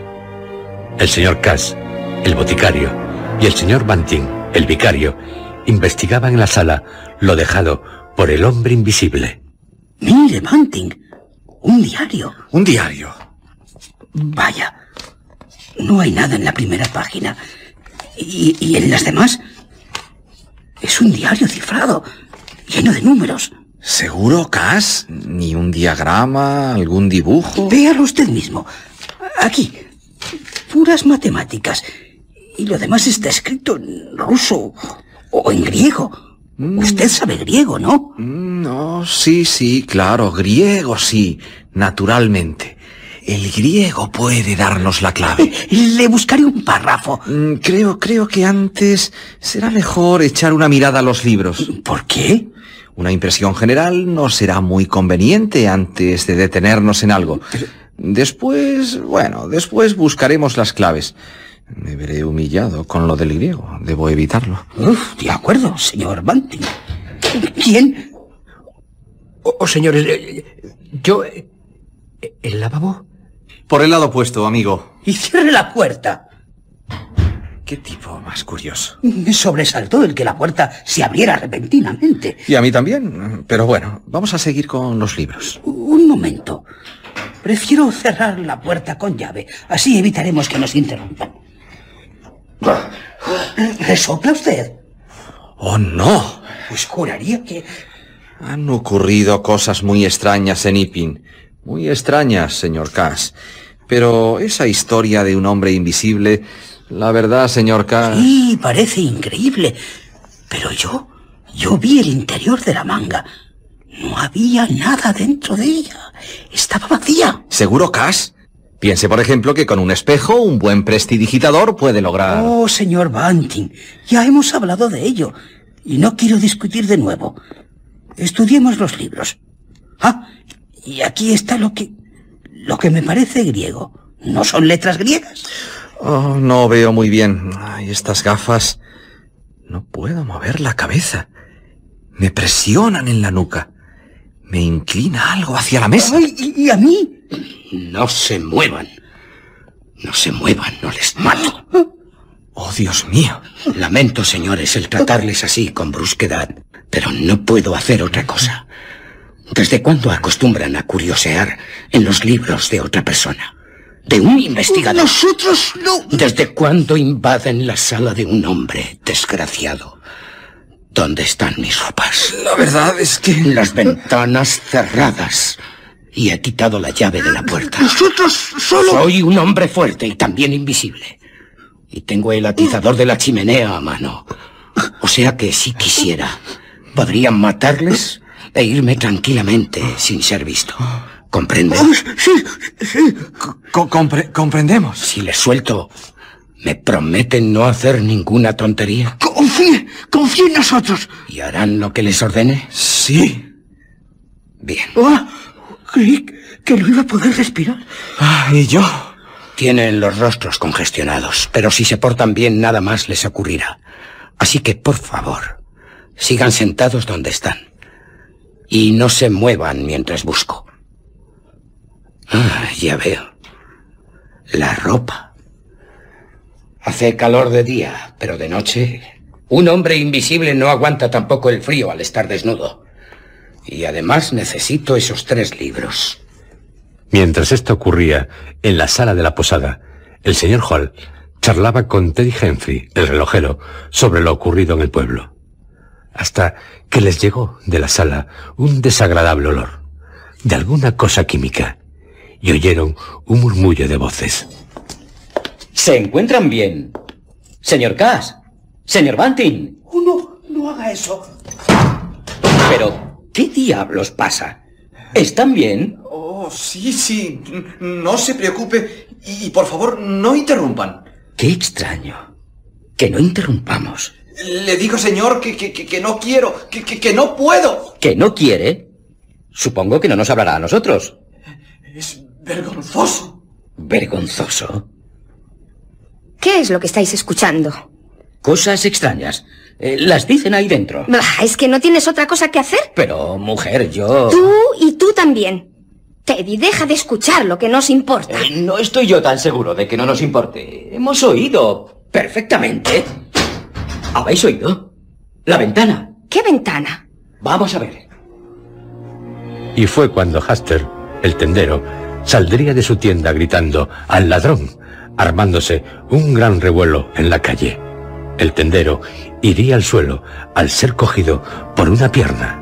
El hombre invisible actuaba mientras Thomas Marvel huía con el paquete y los libros. Hall, al verlo huir, creyendo que se trataba del hombre invisible, salió en su persecución, pero también acabaría por los suelos, como otros, tropezando entre sí. Llegaría a aparecer, colérico, el señor Cass gritando.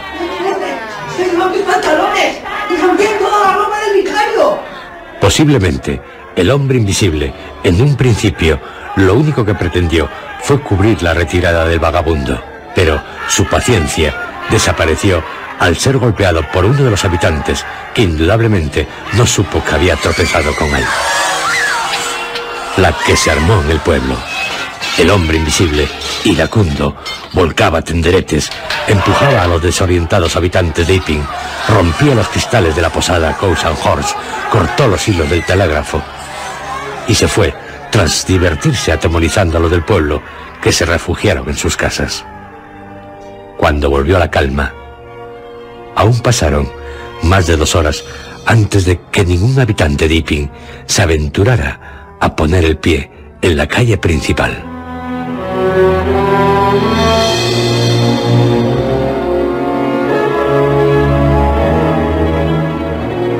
Al atardecer, bajo unos árboles, en la carretera de Blamberhart. Señor Marvel, como intente escapar de nuevo. Suélteme, por favor. Me está haciendo daño en el hombro.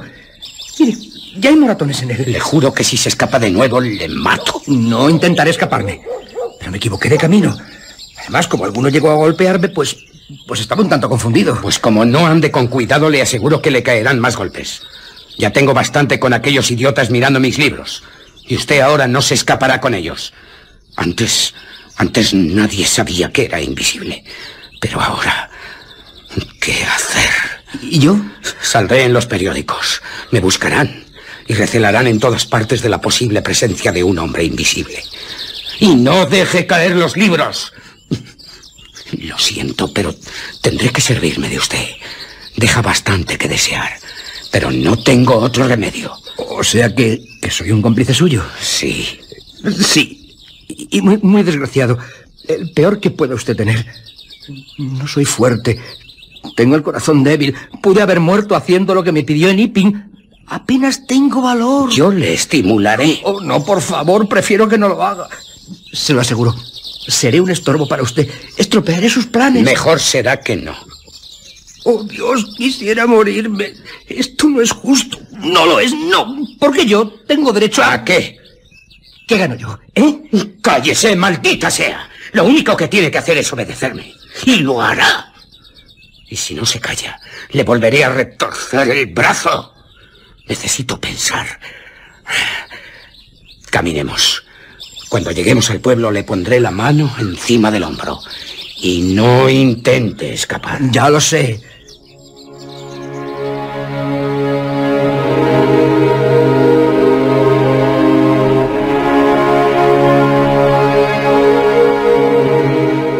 Al día siguiente, de mañana, Thomas Marvel estaba sentado en un banco junto a una posada en las afueras de Portstone.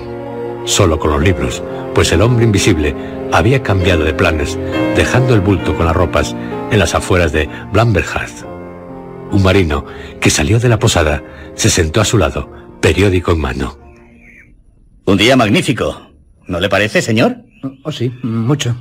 Temperatura ideal. Efectivamente. Diría que he oído chocar monedas. Pero este tipo no creo que tenga dinero. ¿Y eso? ¿Libros? Eh, sí, eh, libros. en los libros se leen cosas extraordinarias. Oh, sí, claro. Aunque también se pueden leer cosas extraordinarias eh, en lo que no son libros. ¿Cierto? En los periódicos, por ejemplo. En este. Supongo. Me cuenta una historia. La historia de un hombre invisible. ¿Invisible? Oh, pero. ¿En dónde? Aquí. Dios mío. No, no, aquí mismo no, pero, pero sí cerca. Y ha hecho de todo. Eh, no he leído desde hace unos días el periódico. Eh, eh, por eso no... ¿Sabe dónde se apareció por primera vez? Pues en el pueblo de Iping. ¿Sí? ¿En Iping? Pero allí dicen que no saben de dónde salió. Mire. Mire, mire el titular. Extraños sucesos en Iping y que hay buenas pruebas de su existencia. Dios, Dios. Eh. ¡Qué historia! Prodigiosa. Y entre los principales testigos hay un médico y un clérigo. Le vieron, bueno, no le vieron, pero sí lo notaron, por decirlo de alguna manera. El hombre invisible estaba alojado en la posada Caution Horses. A ella llegó un tipo raro, todo embozado, con vendas, gafas negras. Pero hasta que no se quitó los vendajes, no supieron que era invisible. Quisieran detenerle, pero él, quitándose la ropa, logró escapar. Algo... algo increíble. De no ser porque... Extraordinario. La verdad, lo que es yo, nunca había oído hablar de un hombre invisible. Pero claro, en, la actualidad... ¿Y ese hombre, el, el, invisible, qué más ha hecho? Pues ya es bastante el ser invisible, ¿no le parece? Se escapó y nada más. ¿Y no tenía ningún cómplice? Con un hombre invisible ya es suficiente. No, pues no lo tenía. Aunque el que ande un hombre así, por ahí suelto, bueno, la verdad me intranquiliza. Ahora está en libertad. ¿Y sabe qué dirección se supone ha tomado? Pues no. La de este pueblo. La de Portstow. No me diga. Pues sí. Eso es lo que he leído en el periódico. Y me asusta. ¿Qué haría usted si, si, le atacase un hombre invisible? Pues, pues no, no sé cómo es. Hasta puede pasar entre los policías paseando tranquilamente. Bueno, yo... Eh, la verdad es que sé una o dos cosas sobre el hombre invisible de, de buena fuente. ¿De qué sabe? ¿Usted? Pues sí, yo... ¿Y qué es? ¿Qué es lo que sabe? Algo tremendo. Lo cierto es que... ¡Ay! ¿Qué le ocurre? ¿Por qué se levanta? ¿Le duele algo? No, es, es un, un dolor de muelas. Pero se coge una oreja. Creo que mejor será irme. Pero usted me iba a decir algo sobre el hombre invisible. Mentira. ¿Qué? ¿Que es mentira? ¿Lo del invisible? Sí. Pero si lo he leído en el periódico. No es cierto. En tal caso, oiga, ¿por qué me dejó contarle lo que trae el periódico? ¿Quería dejarme en ridículo? Llevo un rato hablando con usted y no ha tenido la cortesía elemental. No me venga a mí con esas. ¿Que no? Vamos. Oh, sí, vamos. Pero ¿quién tiene que marcharse? ¿Qué le pasa, idiota? Parece como si le arrastraran. Decir que soy un embustero. Lo trae el periódico. Yo no digo que sea usted mentiroso, es que... ¿Qué lugar este? Está lleno de cretinos. Como ese vagabundo. Pretendía confundirme. Pues no. Le trae el periódico. El periódico dice bien claramente que hay un hombre invisible. El marinero no tardaría en enterarse de que, cerca del lugar donde había estado conversando con el vagabundo, había ocurrido algo extraordinario. La visión de un puñado de dinero que volaba. Otro marinero, al verlo, se había abalanzado sobre él, pero no logró coger el dinero al recibir un fuerte golpe. Resultó una historia cierta. Habían desaparecido en el vecindario cantidades de dinero hasta de la compañía bancaria de Londres y del condado. De tiendas, de posadas, el dinero volaba junto a muros, por lugares poco iluminados y desaparecía un dinero que acababa en los bolsillos del vagabundo Thomas Marvel. El marinero, días después, acabaría comprendiendo que había estado muy cerca del hombre invisible.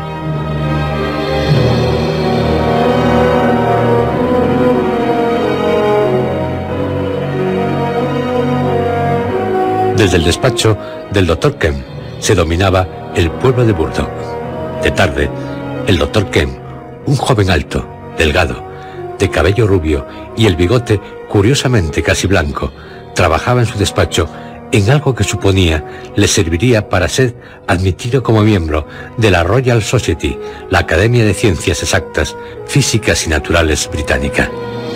Su amplia mesa, bajo una de las tres ventanas del despacho, la que daba al norte. Microscopio, platinas, frascos. Dejó de trabajar para contemplar el horizonte de color dorado al comenzar a atardecer. Vio un hombre, bajo, regordete, que corría a toda prisa. Pensó que se trataría de otro cretino que había visto al hombre invisible. Pero los que se hallaban en la carretera y vieron de cerca al fugitivo no le despreciaron como lo hizo el doctor Ken. Había un gran terror en su sudoroso rostro. Corría produciendo un sonido como el de una bolsa de monedas bien repleta que es agitada. No le importaba nada que no fuera el pueblo. Solo tenía ojos para Burdock, en donde las luces comenzaban a encenderse. Todos, a su paso, lo miraban atónitos, babeando, jadeando. Un perro, en lo alto de una cuesta, correría a esconderse. Se miraron, interrogantes, entre sí, y algunos comenzaron a gritar aterrados. La puerta de la taberna de los Jolly Cricketers se abrió violentamente. Thomas Marvel, lloroso, habiendo perdido el sombrero, con la solapa de la chaqueta rota, se precipitó en la taberna. ¿Qué, qué viene?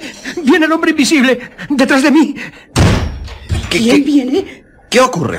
Oh, deben protegerme. Enciérreme con llave en algún sitio, lo que sea. ¿Pero qué dice? Este tipo, ¿se encuentra usted bien? Yo, fatal con lo que corrí. Pero no, no es por eso. Es por él, por el hombre invisible. ¿Está aquí? Oh, no, eso sería horrible. Puede estarlo en cualquier momento. Y es que me he escapado, me he escapado de él. En tal caso, más bien es una suerte. Oh, no, señor. Dijo que si me escapaba me mataría. Creo que tiene un cuchillo. Por el amor de Dios, escóndanme. ¡Es él! ¡Intenta abrir la puerta! ¡Me matará! ¡Piedad, me matará! No abran la puerta. Me matará. ¿Dónde? ¿Dónde puedo esconderme? Pronto, por favor. ¿Tras la barra? No, no, le verá. Pronto. ¡Oh, Dios! Escóndese ahí, en ese cuartucho. Bien. ¿Cree que aquí...? ¡Métase dentro! ¡Qué miedo tiene este hombre! Así que ahí fuera, según parece, tenemos al hombre invisible. Eso dice. Ya es hora, tabernero, de que lo veamos. ¿Verlo dice? Sí es invisible. La ventana. Como gritan en la calle. Y corren en todas las direcciones. ¿Y ahora? Este silencio, así de repente, no me gusta. ¿Usted como autoridad qué es? Si tuviera mi porra. En cuanto abramos la puerta entrará. ¿Cómo impedirlo si es invisible? Abra la puerta lentamente, descorra el cerrojo y si entra, pues miren, yo tengo un revólver, así que... Oh, no, no, no, señor. No puede disparar contra... eh, sería un asesinato. ¿Cree que soy tonto, guardia? Conozco muy bien las leyes de este país. Le apuntaré a las piernas y ahora, tabernero, abra. ¿Yo? Oh, oh, no. E- e- ese hombre... Lo haré yo. El hombre, que tenía el revólver, un hombre con una llamativa barba negra, se acercó a la puerta. El tabernero, el policía, todos cuantos se hallaban en la taberna, le siguieron con la mirada. El hombre de la barba negra corrió los cerrojos, apuntó a la puerta con su revólver. Entre. Pero nadie entró. Y pasados unos minutos, ese hombre tiene más recursos que el diablo. ¿Y qué? ¿Tiene cerradas todas las puertas? Señor, la puerta trasera. No sé si está cerrada. Y hay otra puerta que da al patio y otra que no se usa. La del patio... el tabernero se fue a comprobar si la puerta del patio estaba cerrada. No tardó en regresar con un cuchillo de trinchar. La puerta del patio estaba abierta, así que posible que haya entrado. Pero en la cocina seguro no está. He blandido este cuchillo por todas partes sin dejar un centímetro de espacio. Y en la cocina hay dos mujeres. ¿No creen que pasara por donde están ellas? Ha- Habrían oído algo. Pero cerró la puerta. Por supuesto. En el momento en que el hombre de la barba negra guardaba su revólver, se levantó la tapa plegadiza de la barra. El picaporte se agitó y en el cuarto ¡Eh! ¡Socorro! ¡Socorro! oyeron gritar a Marvel. Se precipitaron a ayudarle y el hombre de la barba disparó, rompiendo un espejo. ¿Pero qué hace? ¡Miren! Marvel era arrastrado hacia la cocina, como por alguien, alguien que no se veía. Maldita sea. Ya lo tengo. Tengo cogido por una muñeca al invisible. ¡Oh, sí! ¡Aquí está! Thomas Marvel, liberado, se fue al suelo e intentó arrastrarse por detrás de los que se peleaban, cerca de la puerta. Creo que lo he pisado. ¡Maldito! Pero, ¿por dónde se ha ido? Se me ha escapado de las manos. ¡Por el patio! ¡Vamos! Yo le enseñaré a ese tipo. ¡Dios mío! Lo mejor. Y ahora, señores, busquemos el cuerpo.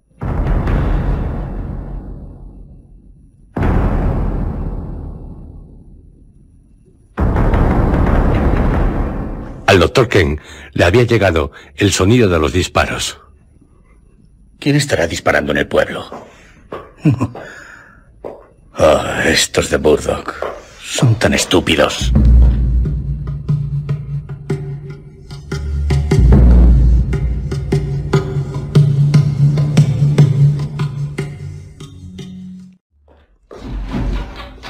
El doctor Ken se dirigió a la ventana que daba al sur, abriéndola. Aunque ya es de noche. Diría que al final de la cuesta... Sí, un grupo de gente junto a la taberna. ¿Qué habrá sucedido? Mm. En fin, no es cuestión de perder el tiempo.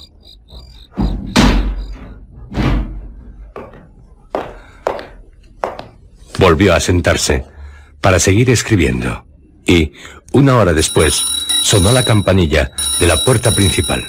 ¿Quién será? ¿El cartero?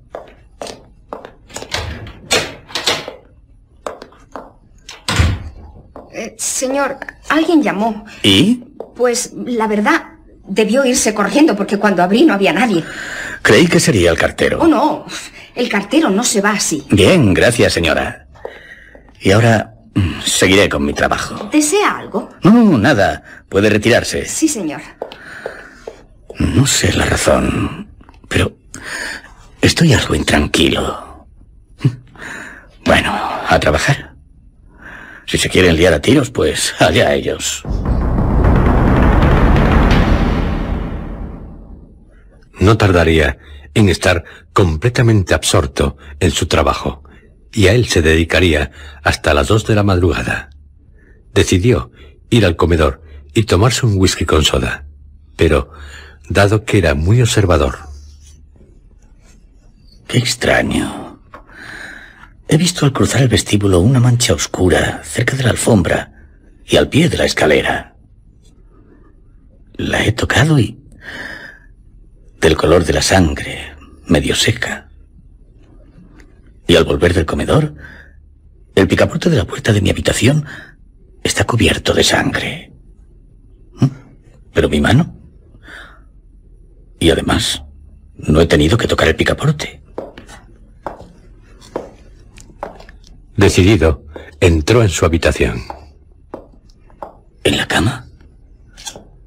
Hay una mancha de sangre en la colcha. Y la sábana ha sido rota. Eh, Y parece como si alguien... Dios mío. Pero si es que...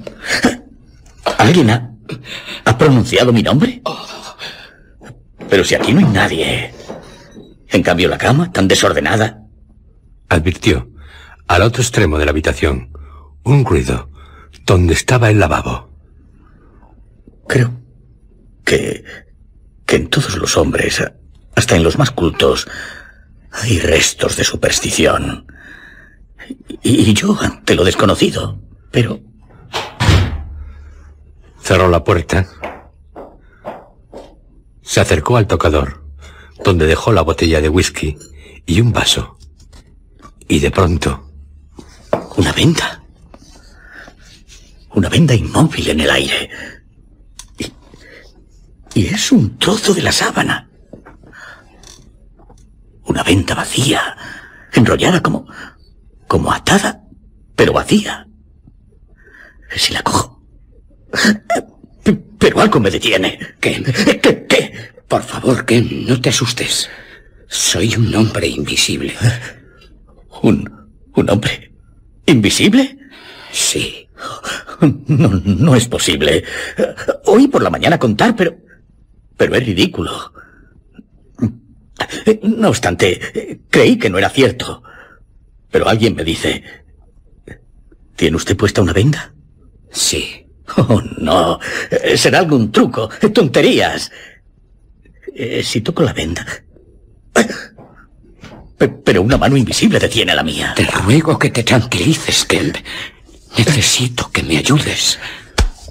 Una mano agarró a Ken por un hombro y él la golpeó. Quieto, Kemp. Un gran deseo de liberarse de la mano invisible que lo seguía agarrando se apoderó de él. De pronto fue empujado y arrojado de espaldas sobre la cama. ¡Sea que Pero un extremo de la sábana se le introdujo entre los dientes. El hombre invisible, aunque él forcejeaba, lo tenía bien sujeto. Me has dado en las costillas. ¿Vas a estar quieto? Acabarás enfureciéndome, maldita sea. Así, muy bien. Y te advierto que si gritas te romperé la cara. Quitaré la sábana de tu boca. Pero ni un grito, ¿comprendido? Soy un hombre invisible.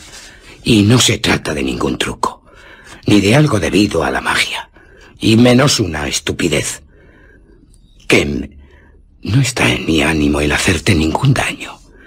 Pero si te portas como un tonto, al igual que los del pueblo, en tal caso tendré que hacerte daño. No te acuerdas de mí. Pero ni siquiera... Soy Griffin. Griffin. Sí. Fui compañero tuyo en la universidad. Tengo... Tengo que reflexionar. Déjame levantarme. Te prometo que no intentaré escaparme.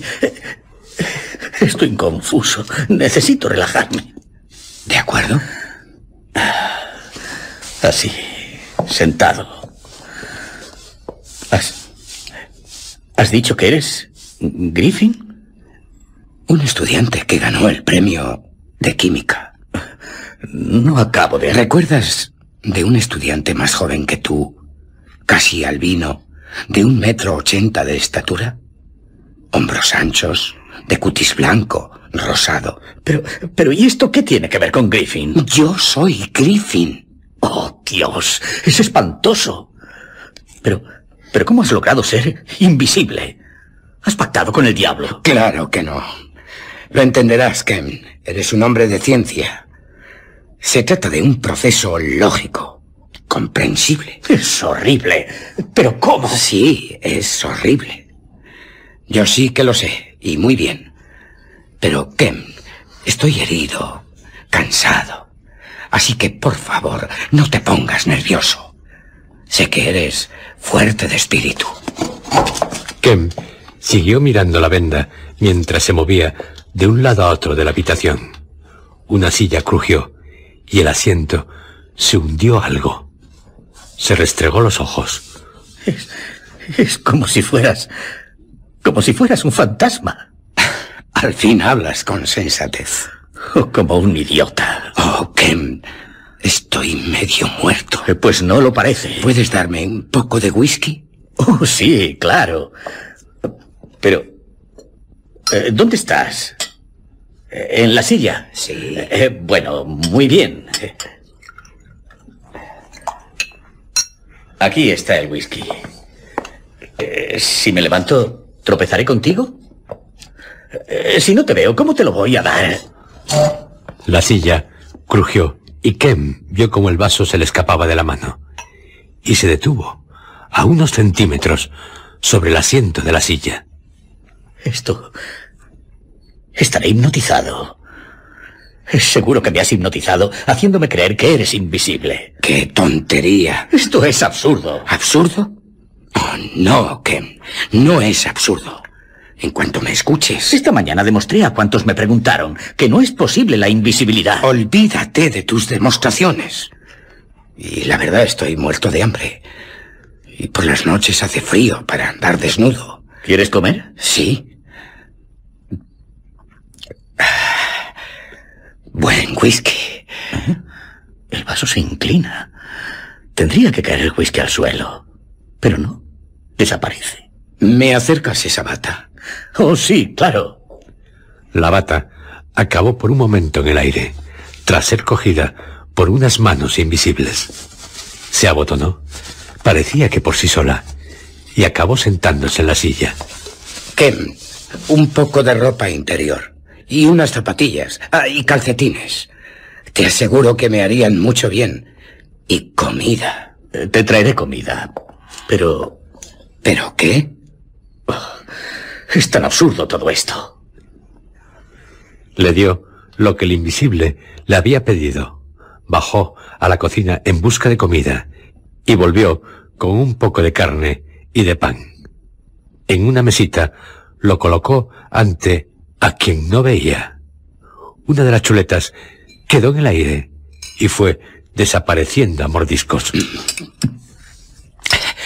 Me gusta comer vestido, Kemp. Es una manía.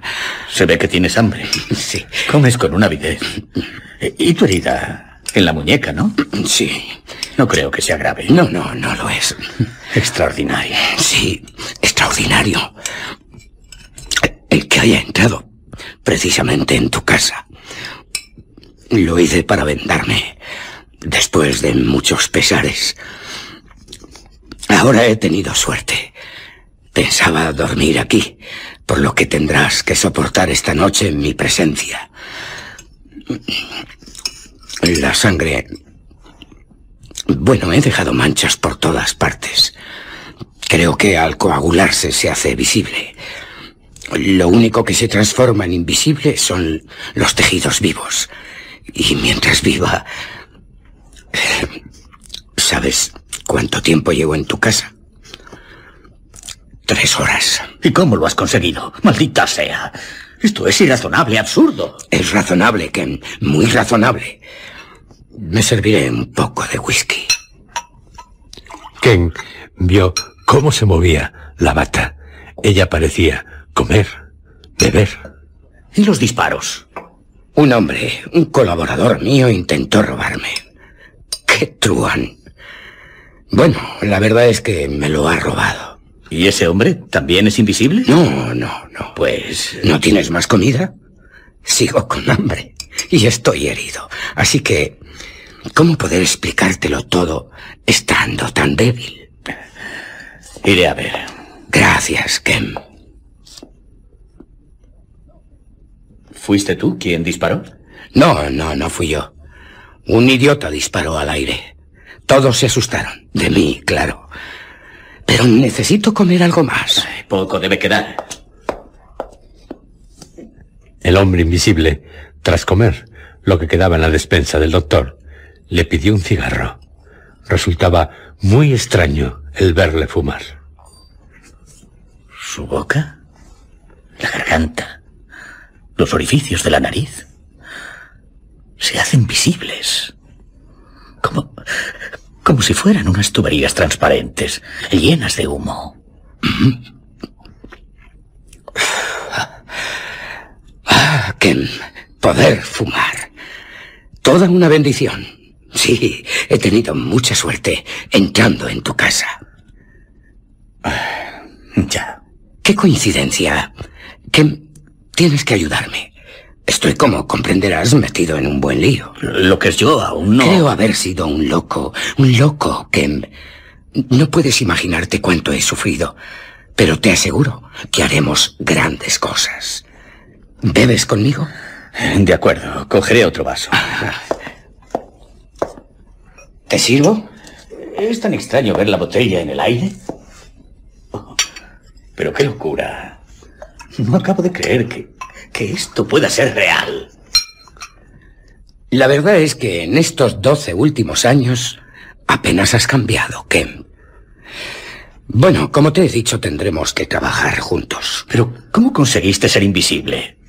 ¿Y cómo has llegado hasta aquí? Hasta este pueblo. Por favor, sin prisas. Déjame fumar y beber tranquilamente. Después ya te contaré. Hay tiempo, Ken. Mucho tiempo. Pero el doctor Ken no llegaría a escuchar toda la historia aquella noche. Al hombre invisible le comenzó a doler la muñeca. Febril, agotado. Sus pensamientos giraban alrededor de su persecución por la colina, la pelea de la taberna y de Thomas Marvel. Intento hilvanar. Thomas Marvel. Sí, sí. Me tenía miedo. Quería escaparse. Fui un estúpido. Me traicionó y tan furioso me puso que... que le hubiera matado. Un tipo así. Pero el dinero... El dinero que dices te robó, ¿de dónde lo sacaste? ¿El dinero? Pues... No, no, que esta noche no puedo contártelo. Uh, esta muñeca. Y llevo tres días sin dormir. Solo en algunos ratos necesito descansar. Hazlo aquí, en esta habitación. En mi habitación. Pero si me duermo se escapará. Bueno, pero ¿qué importa? Ahora aquí, en tu casa, ahora es distinto. Estás tú. ¿Y tu muñeca? Nada, nada, un rasguño, pero duele. Y necesito dormir. Bien, pues duerme. Porque no quiero dejarme atrapar por nadie. Oh, qué, qué, estúpido soy.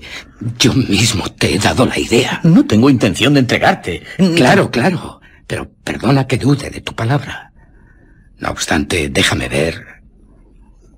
Las ventanas. En cualquier momento podrías escapar por ellas. Cierto, Ken. Y también por la puerta. Tienes razón. Pero esta noche no podré contarte cuánto he hecho. Estoy agotado. Ya sé, todo esto ahora te debe estar pareciendo horrible, grotesco. Pero créeme, la invisibilidad es posible. La verdad es que pensaba mantener mi descubrimiento en secreto, pero ahora no puedo. Sé que no puedo. Necesito a un colega. Y Kemp, ¿quién mejor que tú? Podemos juntos hacer muchas cosas. Hablaremos de ello mañana. Ahora o duermo o me muero. Supongo que desearás estar solo. Comprende por otra parte que esto... Esto es increíble. Y en cambio, es real. Y en contra de mis teorías. Ay, ¿Quieres algo más? Que me desees buenas noches. Dame la mano. ¿La mano? ¿Mm? Oh, sí. ya noto la tuya. Buenas noches. No intentarás nada en contra mía. Te he dado mi palabra. Y soy un hombre de palabra. Gracias, Ken. El doctor cerraría la puerta tras de sí, sin hacer ningún ruido. Oiría que la llave giraba en la cerradura. Se golpeó la frente con la palma de la mano. Estaré soñando. Estaré loco. El mundo estará loco. Oh, Dios. Arrojado de mi habitación por... por un hombre invisible.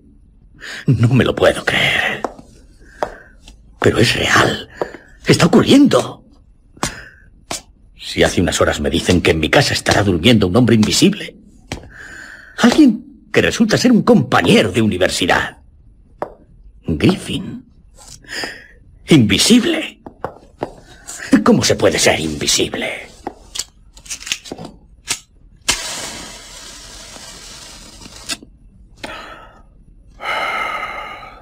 Más que el humo. Invisible. Invisible. ¿Existe algo así? Oh, sí. En el mar. En el mar, sí. Miles, millones. Las larvas. Las de ciertos gusanos. Y la medusa. Y los seres microscópicos. En el mar hay muchas cosas invisibles. Más que las visibles. Pero se puede comparar a Griffin. ¿Son tan invisibles como él? También en las aguas estancas, corrompidas, formas transparentes, incoloras. Pero en el aire, no puede ser. Pero es. Y al fin y al cabo, ¿por qué no? ¿Qué digo?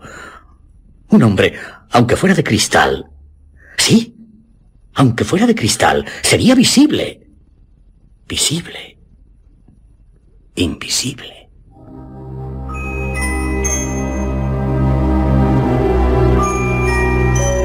El doctor Ken reflexionó profundamente y tras fumar tres cigarros se fue al cuarto reservado para las consultas, aunque, como él no ejercía, era muy pequeño. Allí tenía los periódicos del día. Cogió el de la mañana. Extraños sucesos en Iping. Tal era el titular. No tardó en leer la crónica. Totalmente tapado. Dicen que disfrazado. Como si se escondiera. ¿Qué se traerá entre manos?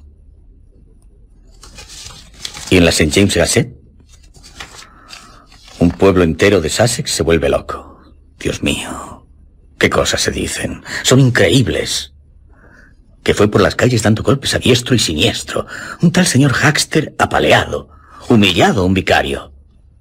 Y dicen que es tan extraordinaria la historia que la publican con reservas. ¿Y el vagabundo? Ese tal Marvel. ¿Por qué le persigue? ¿Por el dinero? Creo que no solamente es invisible, sino que también está loco. Y su locura es criminal, homicida.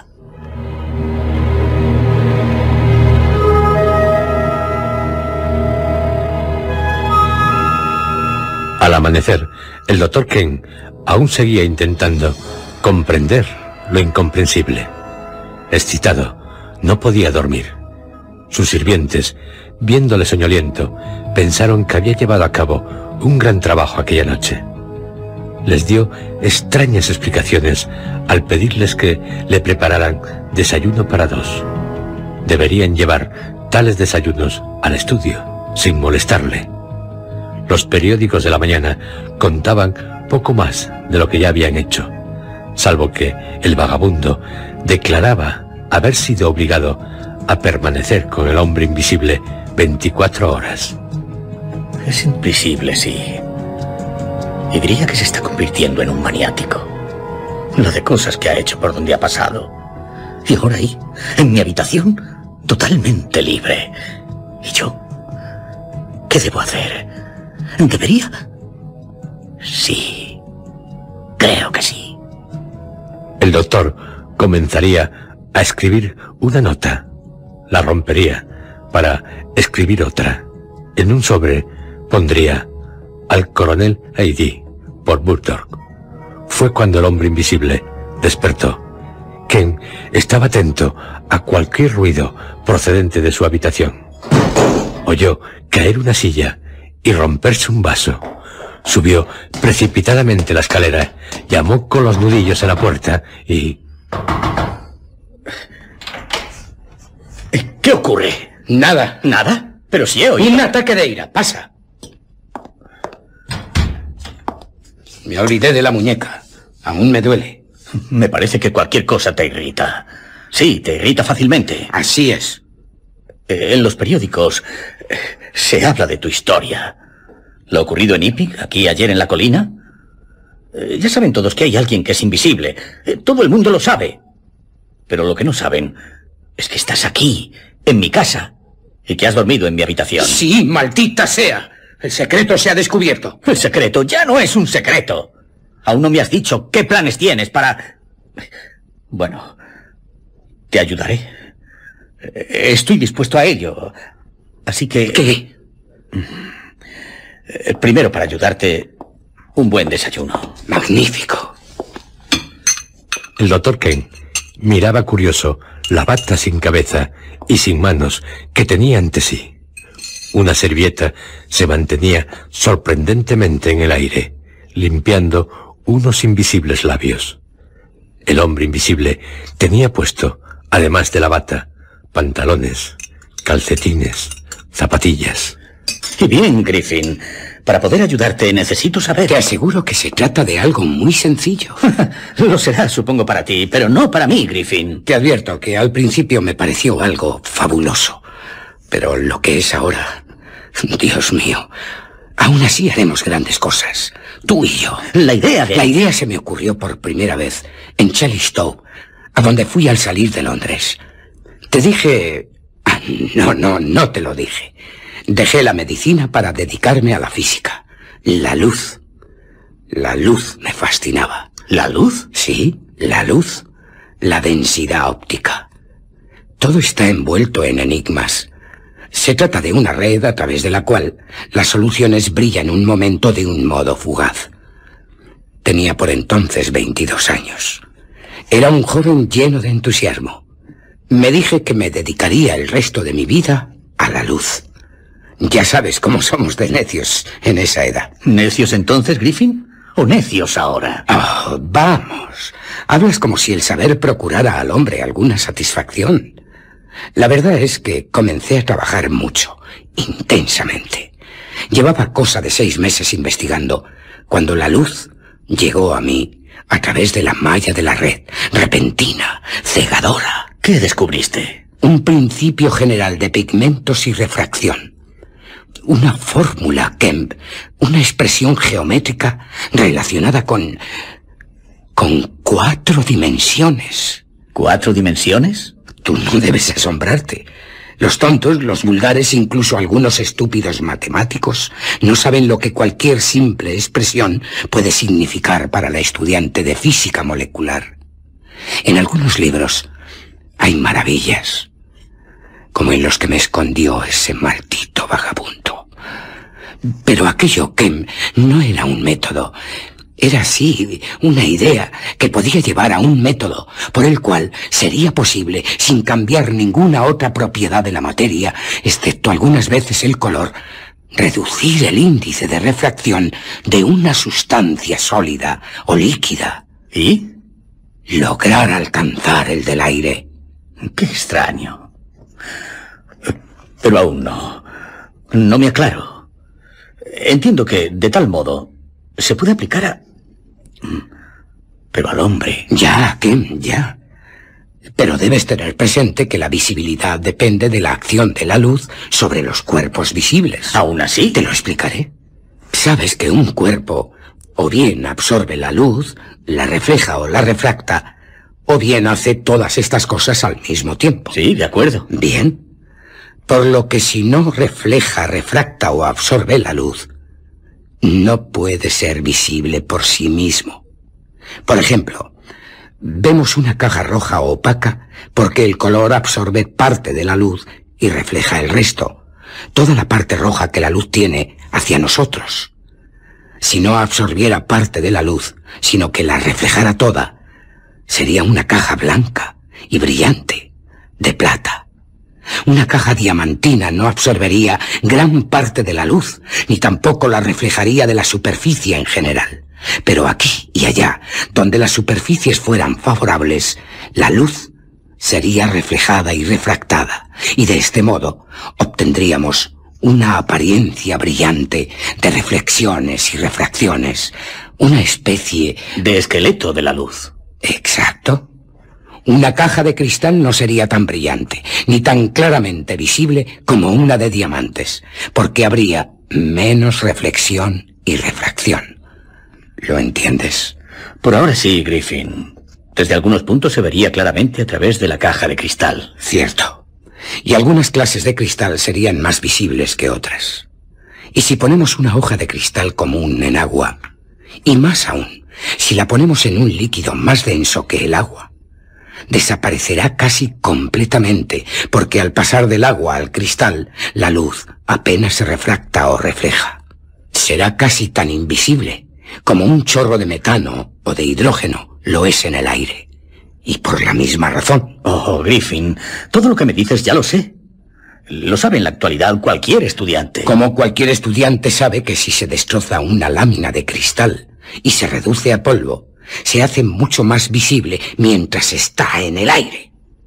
Acaba convirtiéndose en un polvo blanco y opaco. El fenómeno se verifica porque el polvo multiplica las superficies de cristal en las que tiene lugar la reflexión y la refracción. Y es que en la hoja de cristal solo hay dos superficies.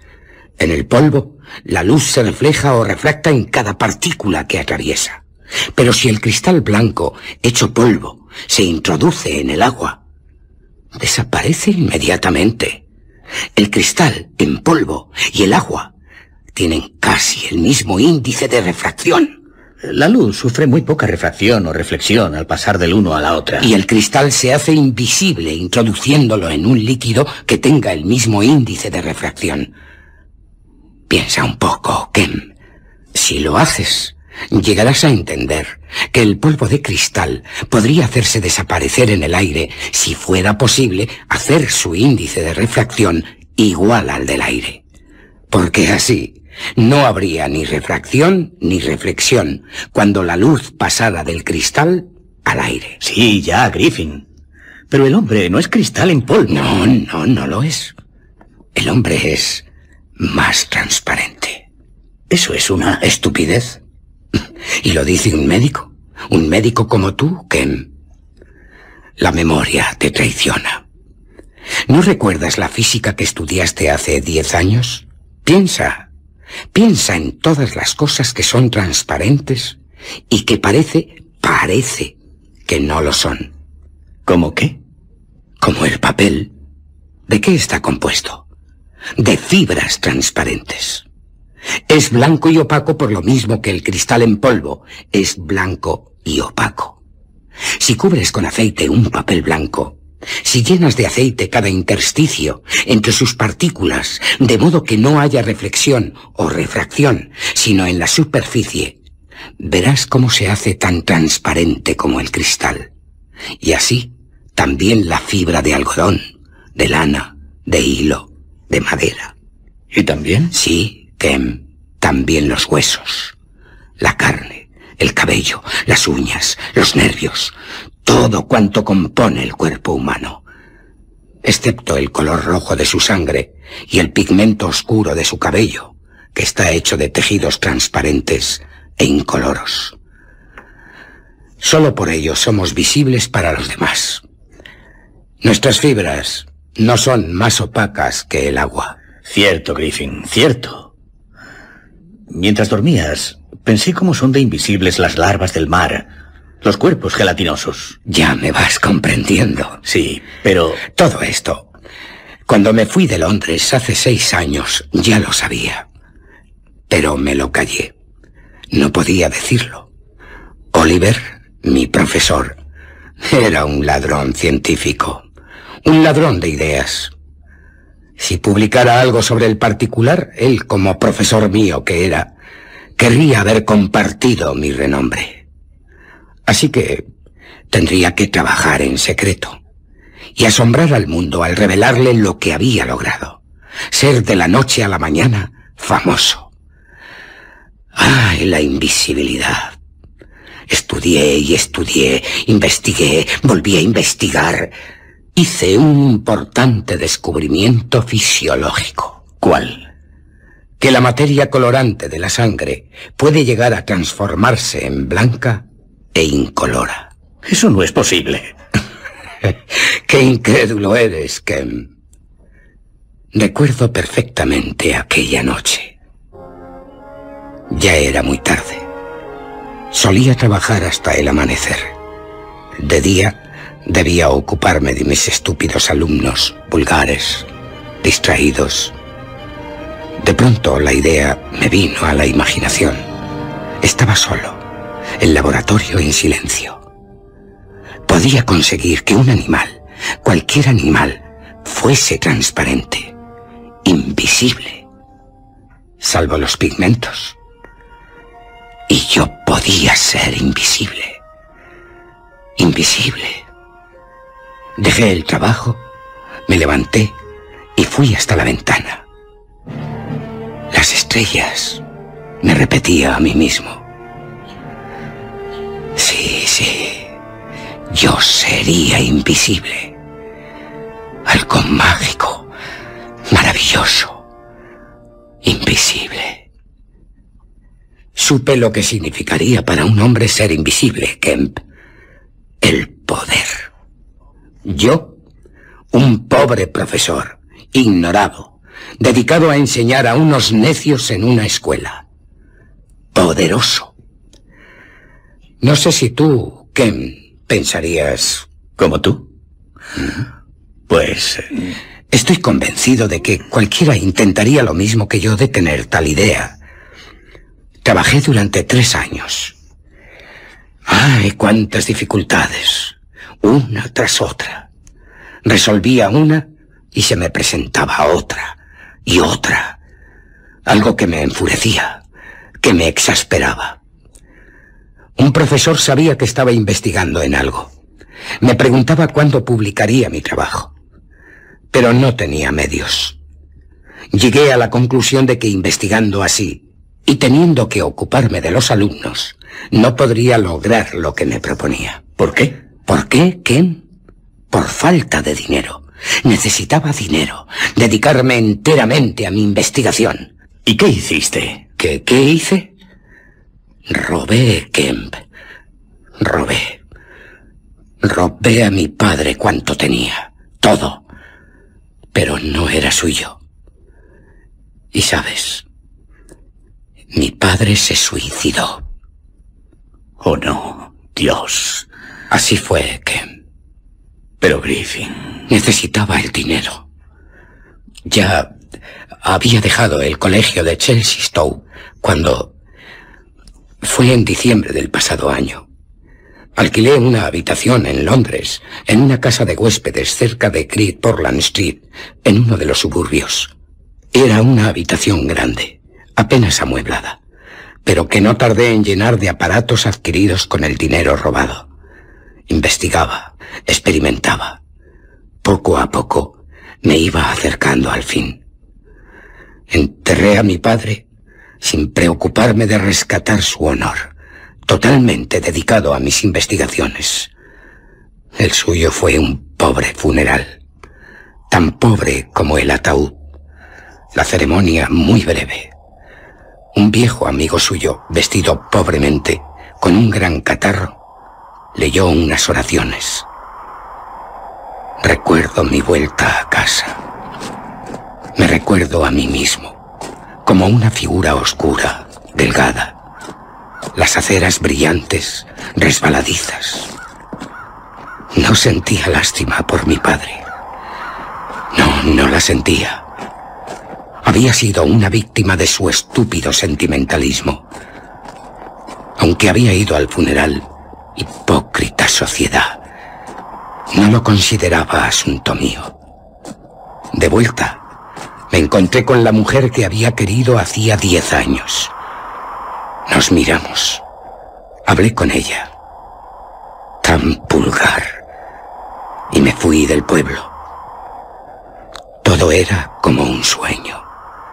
Estaba solo, sumido en la desolación.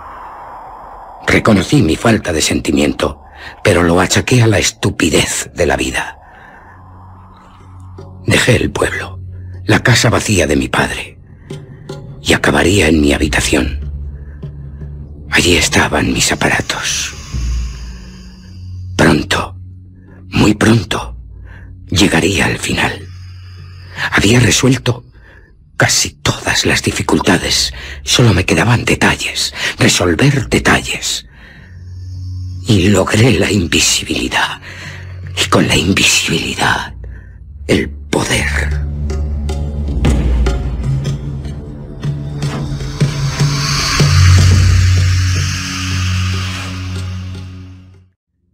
El proceso, Ken. ¿De ser invisible? El proceso por el cual se logra la invisibilidad es complicado. Mucho. Pero ahora, Ken, no te lo contaré. Y en los libros que me robó el vagabundo, aunque en clave, todo está escrito. Salvo algunos datos que los guardo aquí, en mi mente. Tenemos que encontrar a ese maldito de Thomas Marvel. Hay que recuperar esos libros. Pero algo, algo sí me sí, contarás. Sí, Ken, tú lo entenderás. El experimento consiste en colocar el objeto que se quiere convertir en transparente entre dos centros que irradian una vibración etérea. ¿Una vibración etérea? Ya te hablaré de ella, Ken, sin ahorrar detalles. ¿Vibraciones como las de Rengen, el inventor de los rayos X? ¿Son así, Griffin? No, no. Y no creo que las vibraciones que utilizo se hayan descrito alguna vez. Pero existen. Necesité dos pequeñas dínamos que actuaban gracias a un motor de gas. Hice mi primer experimento con un trozo de tela de lana blanca. ¿Y? Fue algo asombroso. ¿Qué ocurrió? Se desvaneció, igual que una nube de humo. Prodigioso.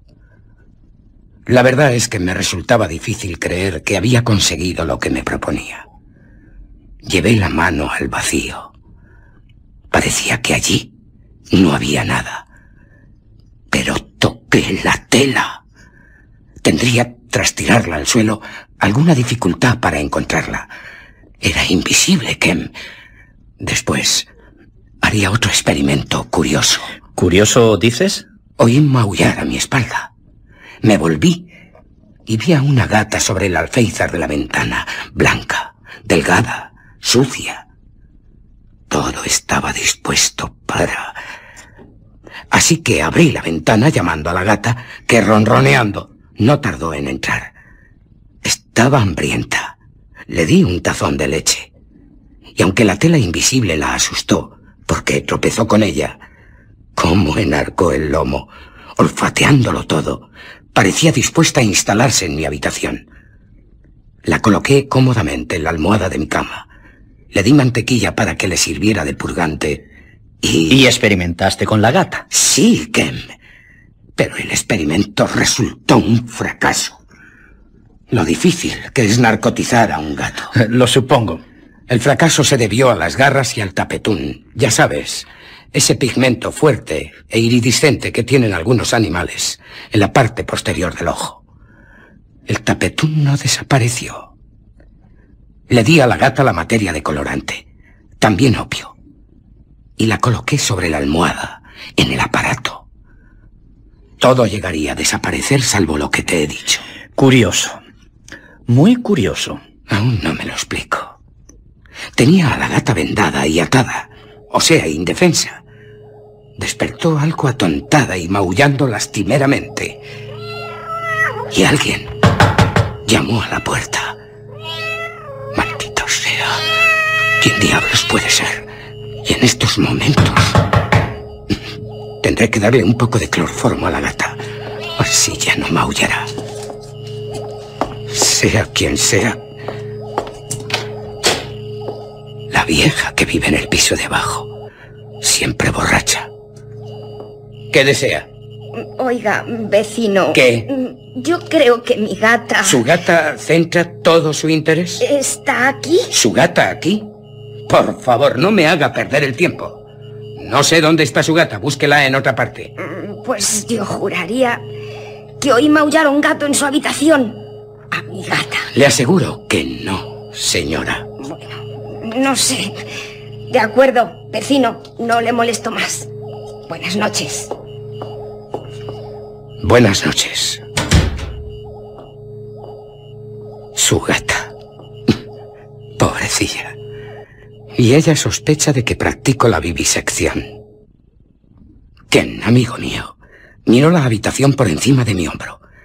Pareció extrañarle las paredes tan desnudas, las ventanas sin cortinas, el motor de gas que seguía en funcionamiento y olía a cloroformo. ¿Cuánto duró el experimento, Kemp? Tres, cuatro horas, no más. ¿Y cómo, eh, cómo comenzó a hacerse invisible la gata? Todo fue desapareciendo lentamente. Los huesos, los nervios y la grasa, lo último. Ah, y los extremos del pelo. Todo salvo el tapetún y las garras. Detuve el motor de gas. Busqué al tacto el cuerpo del animal que seguía sin sentido. Lo acaricié y lo desaté, dejándole durmiendo en la almohada, que también había desaparecido a la vista. Estaba agotado, así que me acosté. Pero tardé en dormir. No podía conciliar el sueño. Pensaba en cosas confusas, Recordaba el experimento o soñaba en que todo se hacía invisible a mi alrededor. Una horrible pesadilla. Hacia las dos de la madrugada, la gata despertó, empezando a maullar y a rondar por toda la habitación. Intenté hablándole que no maullara, pero... Así que decidí echarla. Me sobresalté al encender la luz, al ver solo sus ojos verdes, brillantes, como colgados en el aire. La verdad es que le hubiera dado leche. Pero ya se me había acabado. La gata no paraba de maullar junto a la puerta. Quise cogerla para hacerla salir por la ventana, pero no lo logré. Y maullaba y maullaba. Abrí la ventana. Y supongo que acabó saliendo por ella. ¿Solo lo supones? Sí, solo. El caso es que no volví a saber más de ella. Y cuando dejé de oír sus maullidos, pensé de nuevo en el funeral de mi padre. En la colina tan siniestra barrida por el viento, en la que había sido enterrado. No sé por qué, pero eso es lo que pensé. No podía dormir. Y por la mañana salí sin rumbo determinado. Por lo que me cuentas, Griffin, eh, deduzco que hay una gata invisible en este mundo. Sí, sí, cierto, a no ser que la hayan matado. Sé que cuatro días después del experimento estaba viva, porque maullaba desde lo alto de una verja de Great Street, la gente se agrupaba allí desconcertada, intentando averiguar de dónde procedían los maullidos. ¿Y tu... Eh, tu transformación? Recuerdo muy bien la mañana anterior a mi transformación, Kemp. Supongo que subí por Grip Portland Street, porque vi los cuarteles de Albany Street. De ellos salían los soldados de a caballo. Y llegué a encontrarme sentado al sol sintiéndome muy excitado, inquieto y también enfermo, en lo alto de Primrose Hill. Era un hermoso día de enero, de esos en los que el sol y el hielo crean un ambiente muy agradable. Lo extraño es que ahora, precisamente, ahora en que puedo culminar mi experimento, me parece vacío mi objetivo. Estoy completamente agotado tras cuatro años dedicado al experimento como incapacitado para tener ningún sentimiento. Me siento apático, terriblemente apático. ¿Dónde está el entusiasmo que tenía en mis primeras investigaciones? Podré recobrarlo. Aquella pasión. Una pasión que me llevó a herir de muerte a mi padre. Ahora nada me parece importante. Espero que este estado de ánimo sea transitorio, que se deba únicamente al exceso de trabajo, a no poder conciliar el sueño. Si descanso podré recuperar mis energías, porque debo llegar al final y debo hacerlo ya. El dinero se me acaba. Esos niños, al cuidado de sus niñeras, tan felices.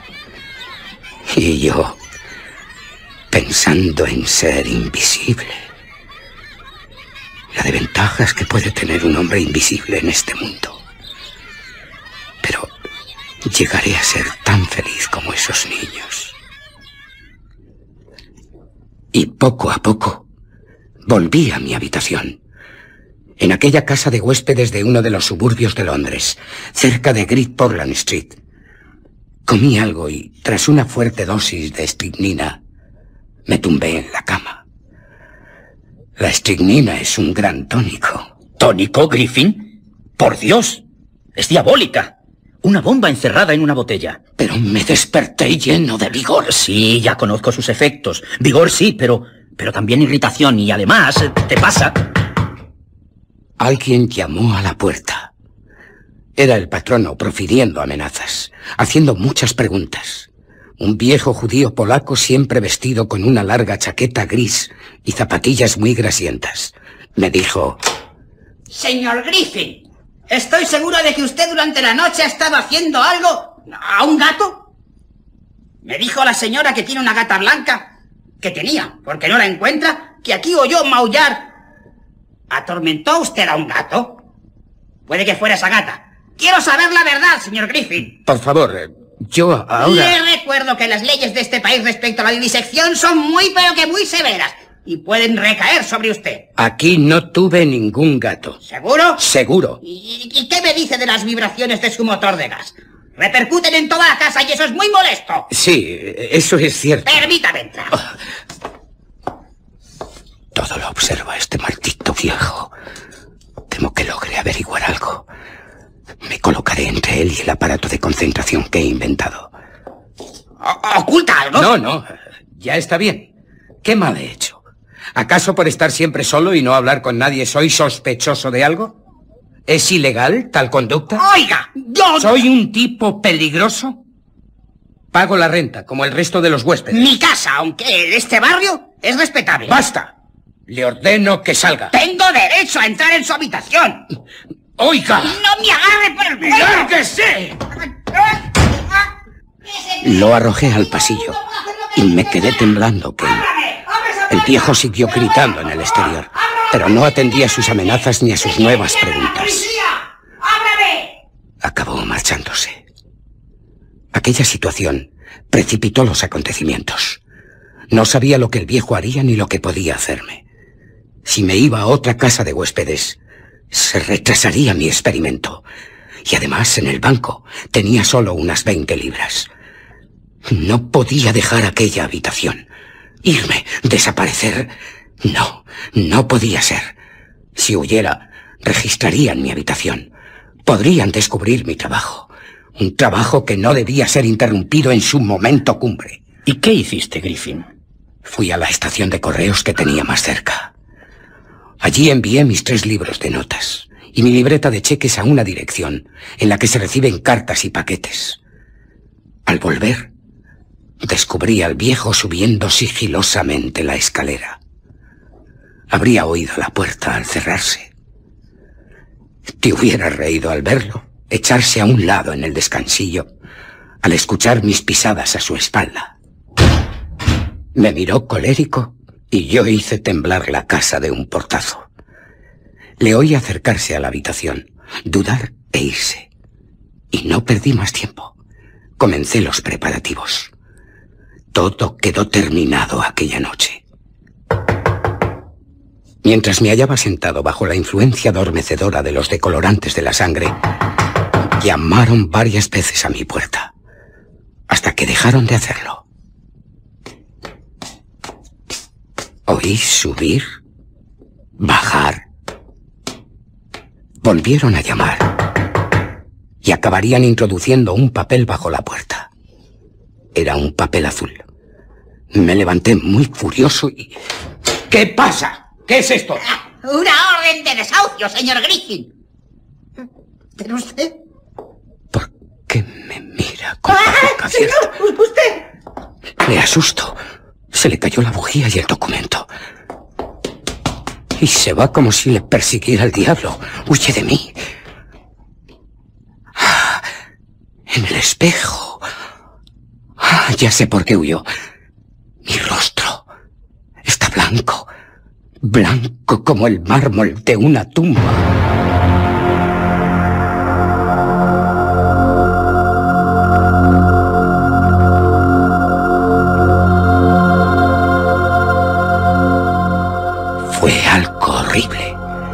No contaba con lo que me haría sufrir físicamente la transformación. Como si estuviera sometido a una tortura. Angustia, dolores, mareos, desmayos, dolores y dolores. Tenía que apretar mucho los dientes cuando mi piel comenzó a arder. Todo mi cuerpo. Me quedé como muerto.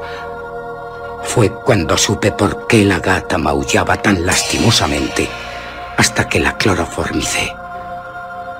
Por fortuna estaba solo en la habitación. Perdí el sentido. Y al amanecer, el dolor había cesado. Mis manos...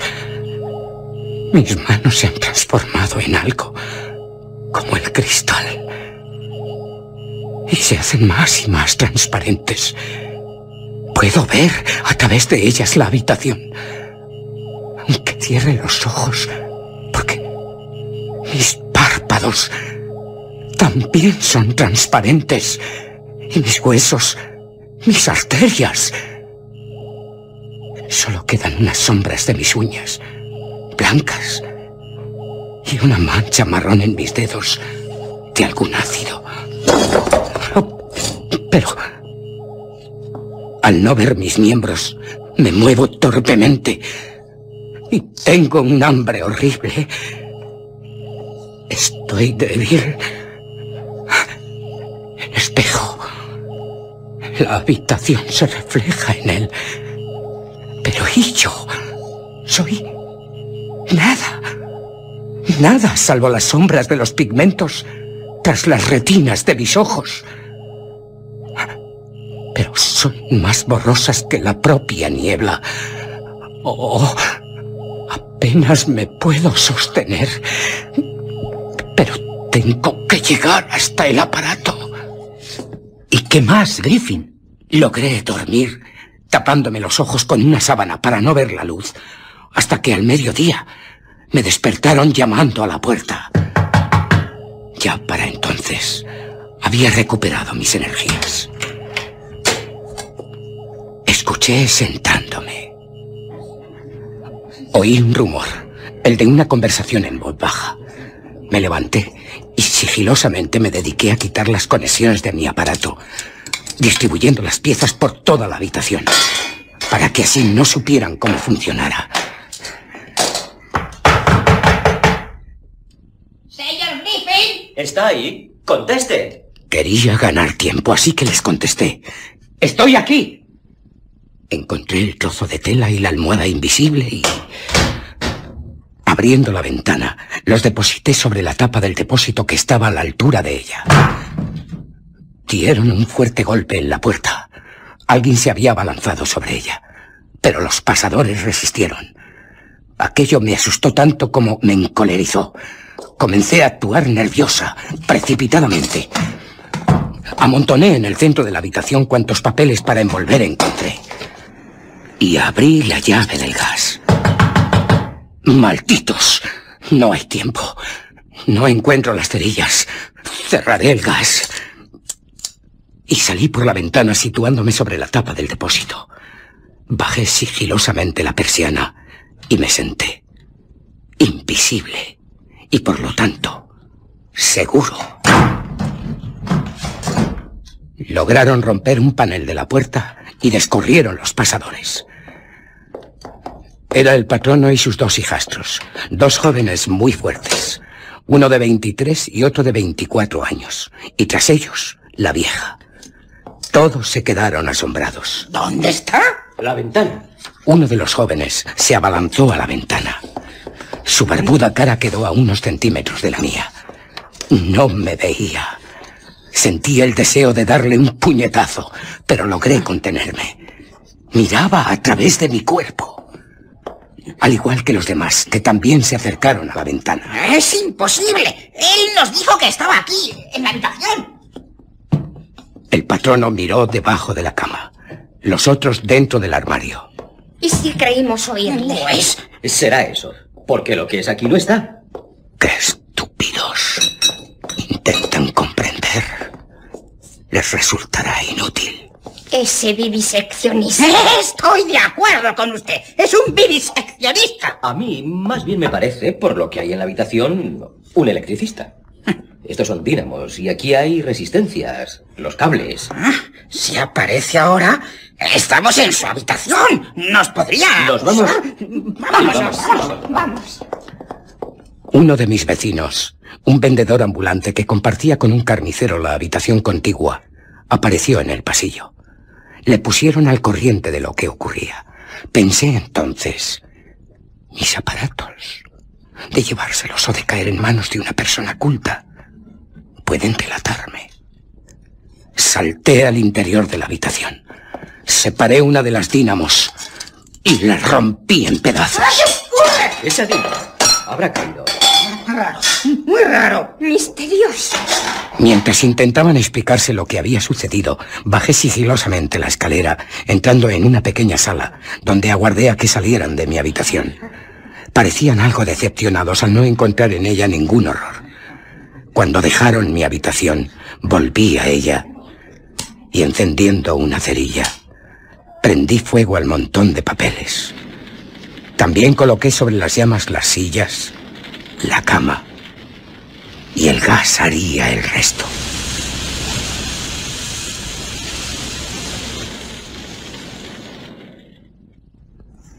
¿Prendiste fuego a la casa, Griffin? Sí, prendí fuego a la casa.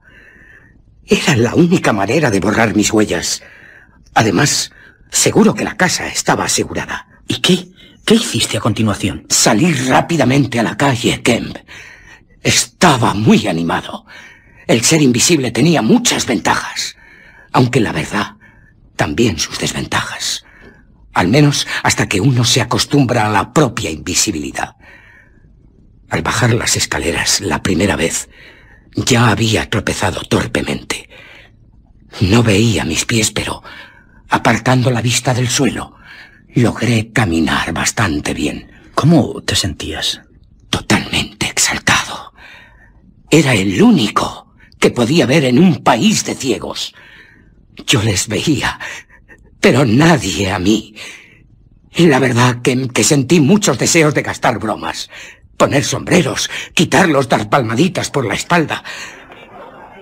Pero al salir a Great Portland Street, ¡oh!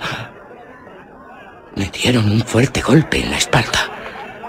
Al volverme vi a un hombre que llevaba una cesta llena de sifones, contemplándolos atónito. ¿Con qué había tropezado? No se lo explicaba. Y le dije, el diablo está en la cesta. Y le quité la cesta de sus manos. La levanté en el aire, pero un cochero que estaba de pie junto a una taberna se lanzó a cogerla y sus dedos me golpearon en una oreja. La dejé caer sobre su cabeza. Al ver a la gente salir de las tiendas y que los vehículos se detenían, me di cuenta de lo que había hecho. ¡Qué locura! Me maldecía a mí mismo. Tendría que irme de allí lo antes posible. Me apoyé en un escaparate con ánimo de escapar. Podían descubrirme, de haber un tumulto. Empujé al chico de una carnicería. Afortunadamente no se volvió para mirar al vacío que lo había empujado. Me escondí detrás de un coche, crucé la calle, llegué a la otra acera, bastante solitaria, y me sumé a los peatones que iban por Oxford Street. No te sería difícil pasar inadvertido, así como ahora, invisible. No lo creas, Kemp. Tropezaban con mis talones, y mis pies, descalzo como estaba, los lastimaba el pavimento. La vara de un coche de caballos llegó a golpearme en un hombro. El cochero no me veía, claro. Tuve que evitar la embestida de un cochecito de niño. Y tenía frío. No te olvides que fue en enero. Y yo estaba completamente desnudo.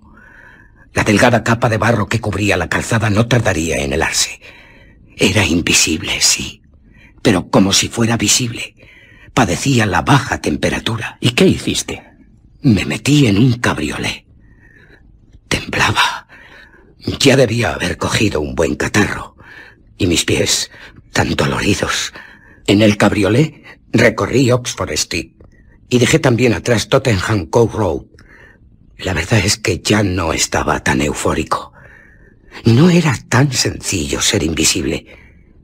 Junto a una librería se detuvo el coche. Logré no tropezar con una señora cargada de libros y de ser atropellado por un tranvía. Fui hacia Bloomsbury Square para así dejar atrás el museo y refugiarme en algún lugar más tranquilo. Tenía tanto frío. Espantoso. Y estaba confundido.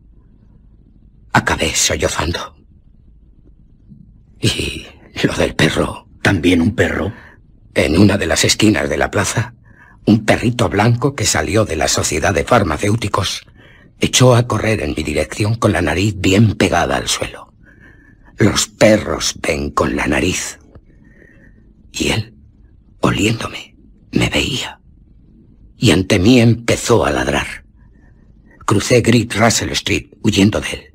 Iba por Montague Street cuando otro peligro se cernió sobre mí. ¿Qué peligro? Un grupo del Ejército de Salvación. Los que siempre están contra el pecado en permanente guarda. No podía atravesar aquella barrera humana.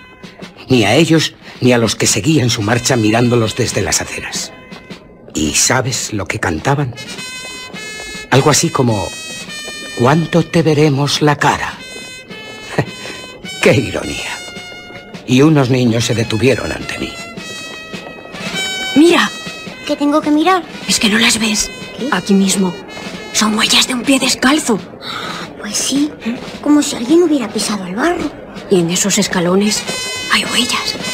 Están recién pintados y se notan.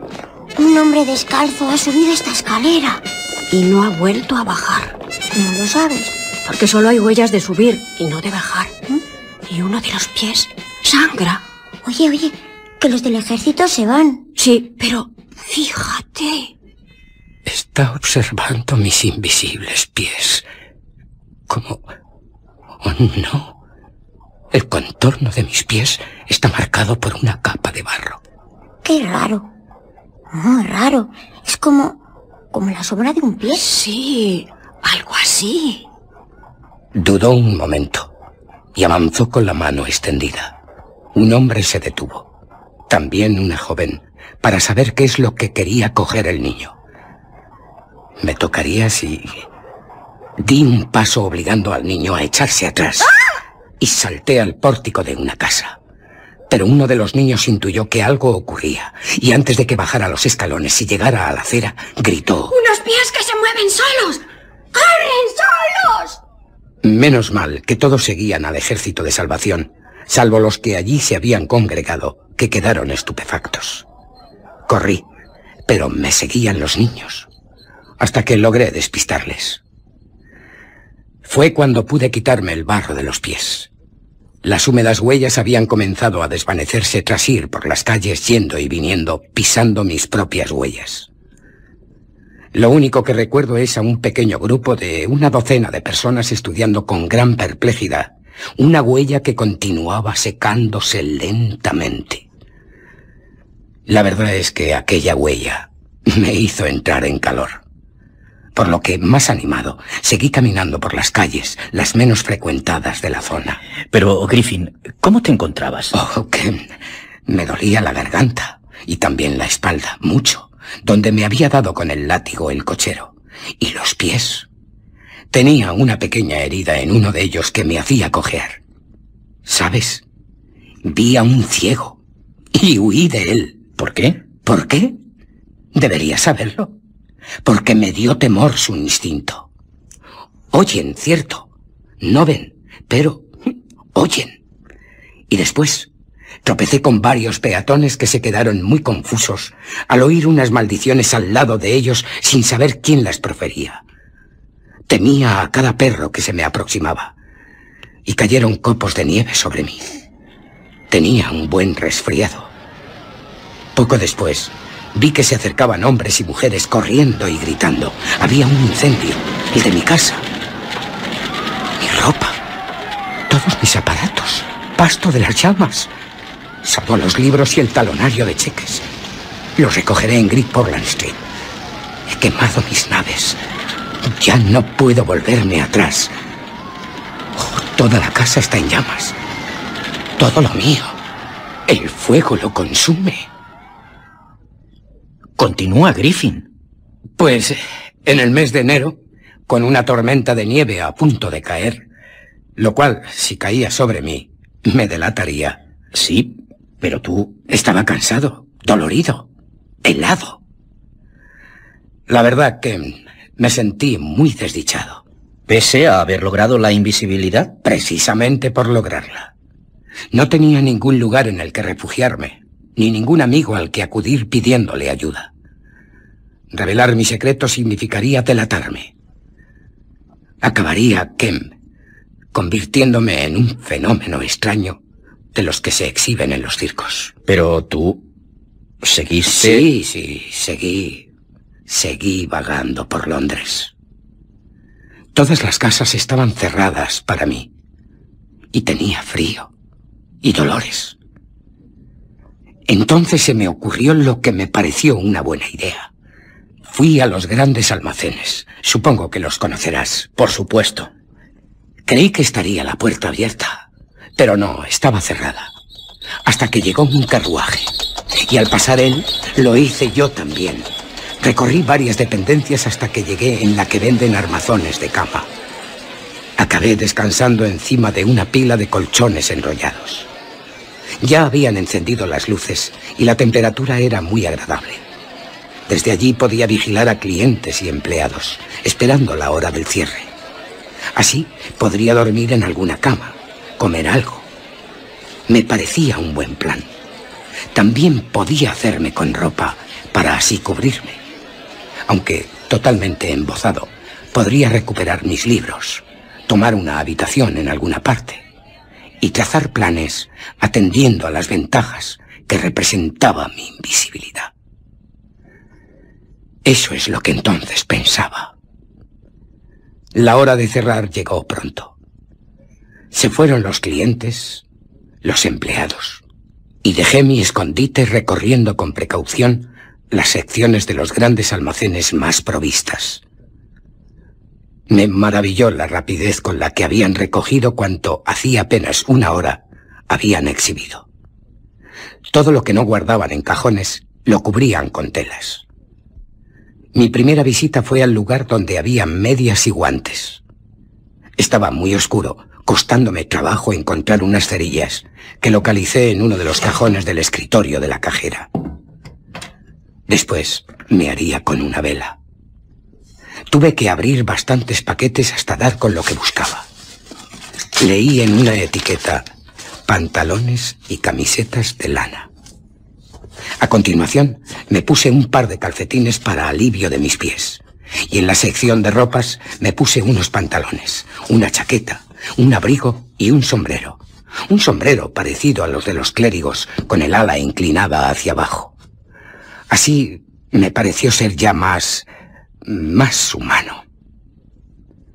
En el piso superior, en la cafetería, pude prepararme una buena comida. En busca de mantas también acabaría encontrando chocolate, frutas escarchadas. Las tomé sirviéndome un vino blanco. En la sección de juguetes me hice con unas narices de disfraz. Lástima que en tales almacenes no haya una sección de óptica. No había gafas por ninguna parte y bajo un montón de colchas acabé durmiendo cómodamente y bien arropado. Pensé, ahora físicamente me encuentro bien, muy bien, y no me será difícil, con la ropa, pasar inadvertido por las calles. Me taparé la cara con una bufanda. Compraré unas gafas con el dinero que puedo coger en el almacén y así completar mi disfraz. En mis sueños se mezclaban todos los sucesos que me habían ocurrido, tan extraordinarios. Vi al patrono vociferando en sus habitaciones, a sus hijos haciendo cábalas sobre mí, a la vieja escudriñar en busca de su gata. Experimenté nuevamente la curiosa sensación de ver desvanecerse la tela blanca. Y creí estar en la colina barrida por el viento. La tierra volverá a la tierra las cenizas a las cenizas, el polvo al polvo. Oí decir al vicario, y una voz me susurró, tú también. Y de repente me sentí empujado hacia la tumba. Forcejé, grité, pedí ayuda a los que allí se encontraban, pero ellos parecían no escucharme. Comprendí que era invisible y también inaudible. Unas fuerzas sobrenaturales se habían apoderado de mí. Luché vanamente y caí a la fosa, resonando el ataúd bajo mi cuerpo. Caía tierra sobre mí. Nadie se preocupaba de mí. Nadie. No me veían. No me oían. Era horrible. Y desperté La pálida luz asomaba por las ranuras de las ventanas. La pálida luz del amanecer en Londres. Me senté desorientado. ¿Dónde estoy? Estos mostradores, estos montones de sábanas, unas columnas de hierro. Oigo... Ah, ya, ya recuerdo, ya sé. Y se aproximan dos hombres. Tengo que esconderme. Pero el sonido de mis movimientos les alertó. ¿Qué es eso? Como una figura que se aleja. ¡Alto! Tropecé con un muchacho de unos 15 años que se quedó estupefacto. Yo era una figura sin cabeza. Vigilen las puertas. Me escondí tras un mostrador. Estaba aterrado, tanto que ni se me ocurrió quitarme la ropa, que es lo que debería haber hecho. Aquí, aquí está. Cogí una silla del mostrador y la arrojé a la cabeza del que gritaba. Eché a correr. Tropecé con otro empleado. Le eché a un lado violentamente y comencé a subir los escalones. El empleado me perseguía tras ponerse en pie y al ver unas vasijas le rompí una en la cabeza. Toda la pila de vasijas se fue al suelo con gran estrépito. Me encontré en la sección de refrescos. En ella, un hombre vestido de blanco se uniría a mis perseguidores. Le golpeé con una lámpara de hierro. Arrodillándome tras un mostrador, me quité rápidamente la ropa, salvo la camiseta de lana, que se adhiere al cuerpo como una nueva piel. Solo me la pude quitar dentro de un armario. Está deshaciéndose de lo que ha robado. Tiene que estar por aquí. Pero no lograron encontrarme. Intenté hacerme de nuevo con ropa, pero no me fue posible. Y buscado como estaba, al ver por una ventana que se deshacía la nieve, dejé los grandes almacenes.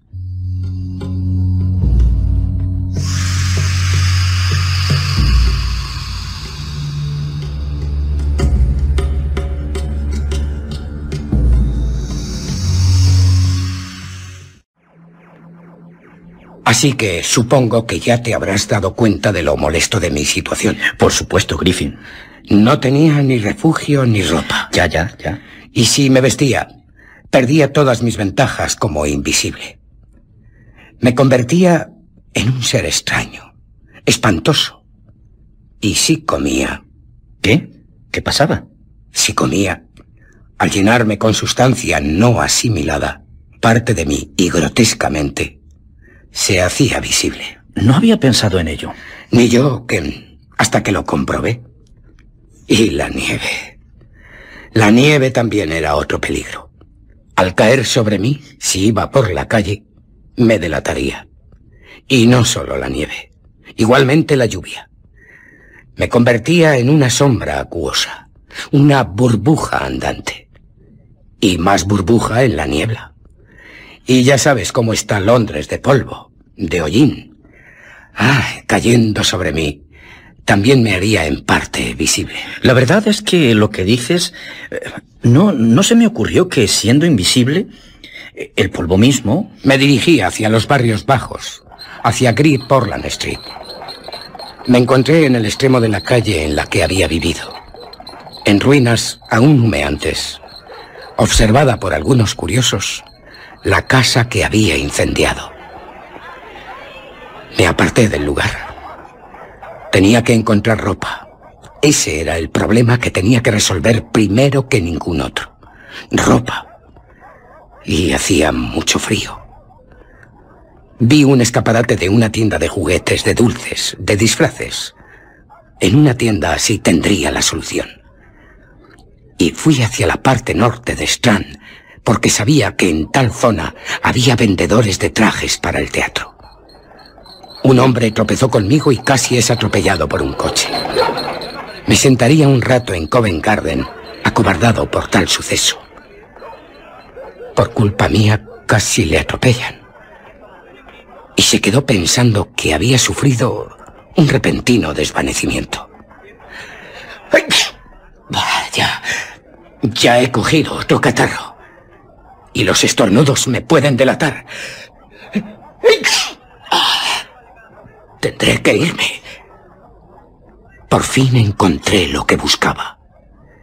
Una pequeña tienda en una callejuela, con un escaparate lleno de joyas falsas, pelucas, trajes de lentejuelas. Una tienda sucia, oscura, anticuada. ¿Lograste en la tienda lo que querías? Sí, Ken, pero... ¿Pero qué?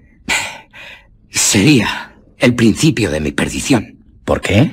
Porque yo... Sí, yo... Acabaría asesinando. En una callejuela descubrí una tienda en la que podía encontrar lo que buscaba.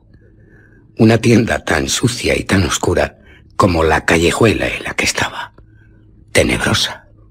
¿Y qué hiciste, Griffin? ¿Qué hice, Kemp? Pues mirar por la ventana. No había nadie en su interior. Pero al abrir la puerta una campana se puso a sonar con una espantosa insistencia. Dejé la puerta abierta y me parapeté tras un gran espejo. Al poco oí unas fuertes pisadas y un hombre apareció en la tienda. Buenos días. ¿Pero quién? Podré secretamente entrar en la parte destinada a vivienda y subir al piso de arriba. Cuando se me presente la oportunidad buscaré la ropa que necesito. Una peluca, una máscara, unas gafas. Es lo que aquí venden. ¿Quién habrá? El hombre, bajo, encorvado, de brazos muy largos y de piernas muy cortas, arqueadas, se mostró expectante. No hay nadie. ¿Y yo que me estaba tomando un café? Ah, ni un comprador. Esos malditos críos. No veo ninguno en la calle. Siempre con sus travesuras. Me dispuse a seguirle, pero al hacer un pequeño ruido, se detuvo. Y yo le imité. Qué bien oía aquel tipo. No sé. Maldita sea. Me ha dado con la puerta en las narices. Apareció de nuevo en la tienda. No estaba convencido de que en ella no hubiera nadie. Miró tras el mostrador, tras unos muebles, tras unos maniquíes. Pues yo diría algo y... Pero no, no, no parece. Aproveché mientras escudriñaba la tienda para entrar en el cuarto contiguo. Muy pequeño, apenas amueblado. En un rincón unas caretas y sobre una mesa su desayuno a medio consumir. Ah, y ya se estará enfriando. Ah, pero aún está bueno. Qué desesperación. Oler su café y tener que estar inmóvil. Resignación. ¿Y qué hiciste, Griffin? Mientras él ávidamente comía, observé el lugar. Tres puertas daban a aquel cuarto. Por una de ellas se subía al piso de arriba y por otra se bajaba al sótano. La tercera es la que comunicaba con la tienda. No me era posible salir de allí mientras él no se fuera. Apenas podía moverme porque todos sus sentidos estaban alerta. Una corriente de aire frío me daba en la espalda y tuve, tuve que ahogar varias veces los estornudos que delatarían mi presencia. La verdad es que me encontraba no solo cansado, sino también furioso. Por fin acabó su desayuno. Colocó los míseros cacharros en una bandeja negra de metal sobre la que tenía la cafetera y reunió las migas desperdigadas por el mantel lleno de manchas, creo que de mostaza. Todo se lo llevó consigo. Su carga le impidió cerrar la puerta tras de sí, lo cual habría hecho de tener las manos libres, porque nunca había nadie tan maniático en cuestión de cerrar puertas. Le seguí hasta el sótano, donde estaba la cocina, muy sucia, al igual que el fregadero. El suelo, de baldosas, me resultaba muy frío, y como él se dedicó a fregar los cacharros, volví al piso de arriba y me senté en su silla junto al fuego, prácticamente apagado. Inconscientemente, le añadí un poco de carbón. El ruido le hizo subir al momento. Miró enfurecido por todas partes. Lo inspeccionó todo, estando a punto de tocarme. Ni siquiera después de tan meticuloso examen Se mostraba satisfecho. Volvió a escudriñar el cuarto antes de bajar nuevamente al sótano. Tuve que esperar. Me pareció una eternidad. Cuando de nuevo subió, abrió la puerta que daba a la escalera que llevaba al piso de arriba y lo seguí, pisándole los talones.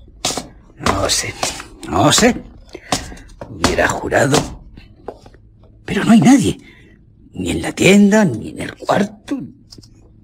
¿O es que no lo veo? Coge el picaporte, pero sigue dudando. Y está colérico. Seguro que advierte mis movimientos junto a él. Como oye este condenado. Si hay alguien aquí, juro que... Busca algo en el bolsillo. Y pasando junto a mí, bajó la escalera haciendo un gran ruido, como si estuviera dispuesto a pelear. Pero no le seguí. Le esperé hasta que volviendo, abrió la puerta de la habitación.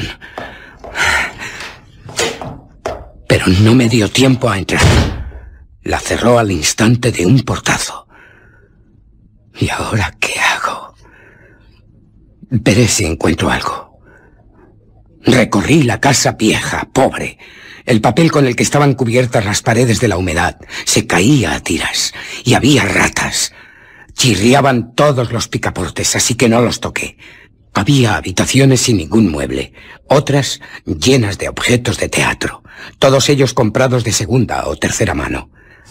En la habitación contigua a la suya había una gran cantidad de ropa. Aquí puedo encontrar algo que me sirva. No puedo seguir desnudo. Ansioso, no tuve ningún cuidado de no meter ruido. Y creo que... que me ha oído. Entra. Y tiene un viejo revólver. Estas ropas... Debe de haber sido ella. Maldita sea. Y cerró la puerta con llave. Estoy encerrado. ¿Y hasta cuándo? Desgraciado. Decidí seguir buscando entre la ropa. El ruido le hizo volver. Y llegó a tocarme. ¿Qué salto dio hacia atrás? Pero no, no, no, no puede ser. No he tropezado con nada. Serán, serán las ratas. Salí de la habitación sigilosamente. Bueno, eso pretendía, porque una madera al pisarla crujió. ¿Y qué hizo él? ¿Qué hizo Kemp? Comportarse como un bruto. Se puso a recorrer toda la casa cerrando puerta tras puerta con llave. Comprendí lo que se proponía.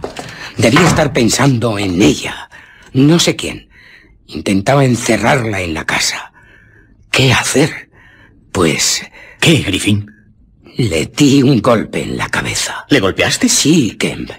Le di un golpe mientras bajaba por la escalera, arrojándole un taburete que había en el descansillo.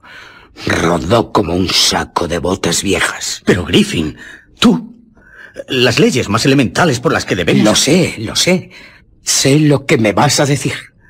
Entre la gente normal, sí, pero comprende. Tenía que irme de aquella casa y vestido. ¿Y... ¿Y el hombre? Lo amordacé con un chaleco.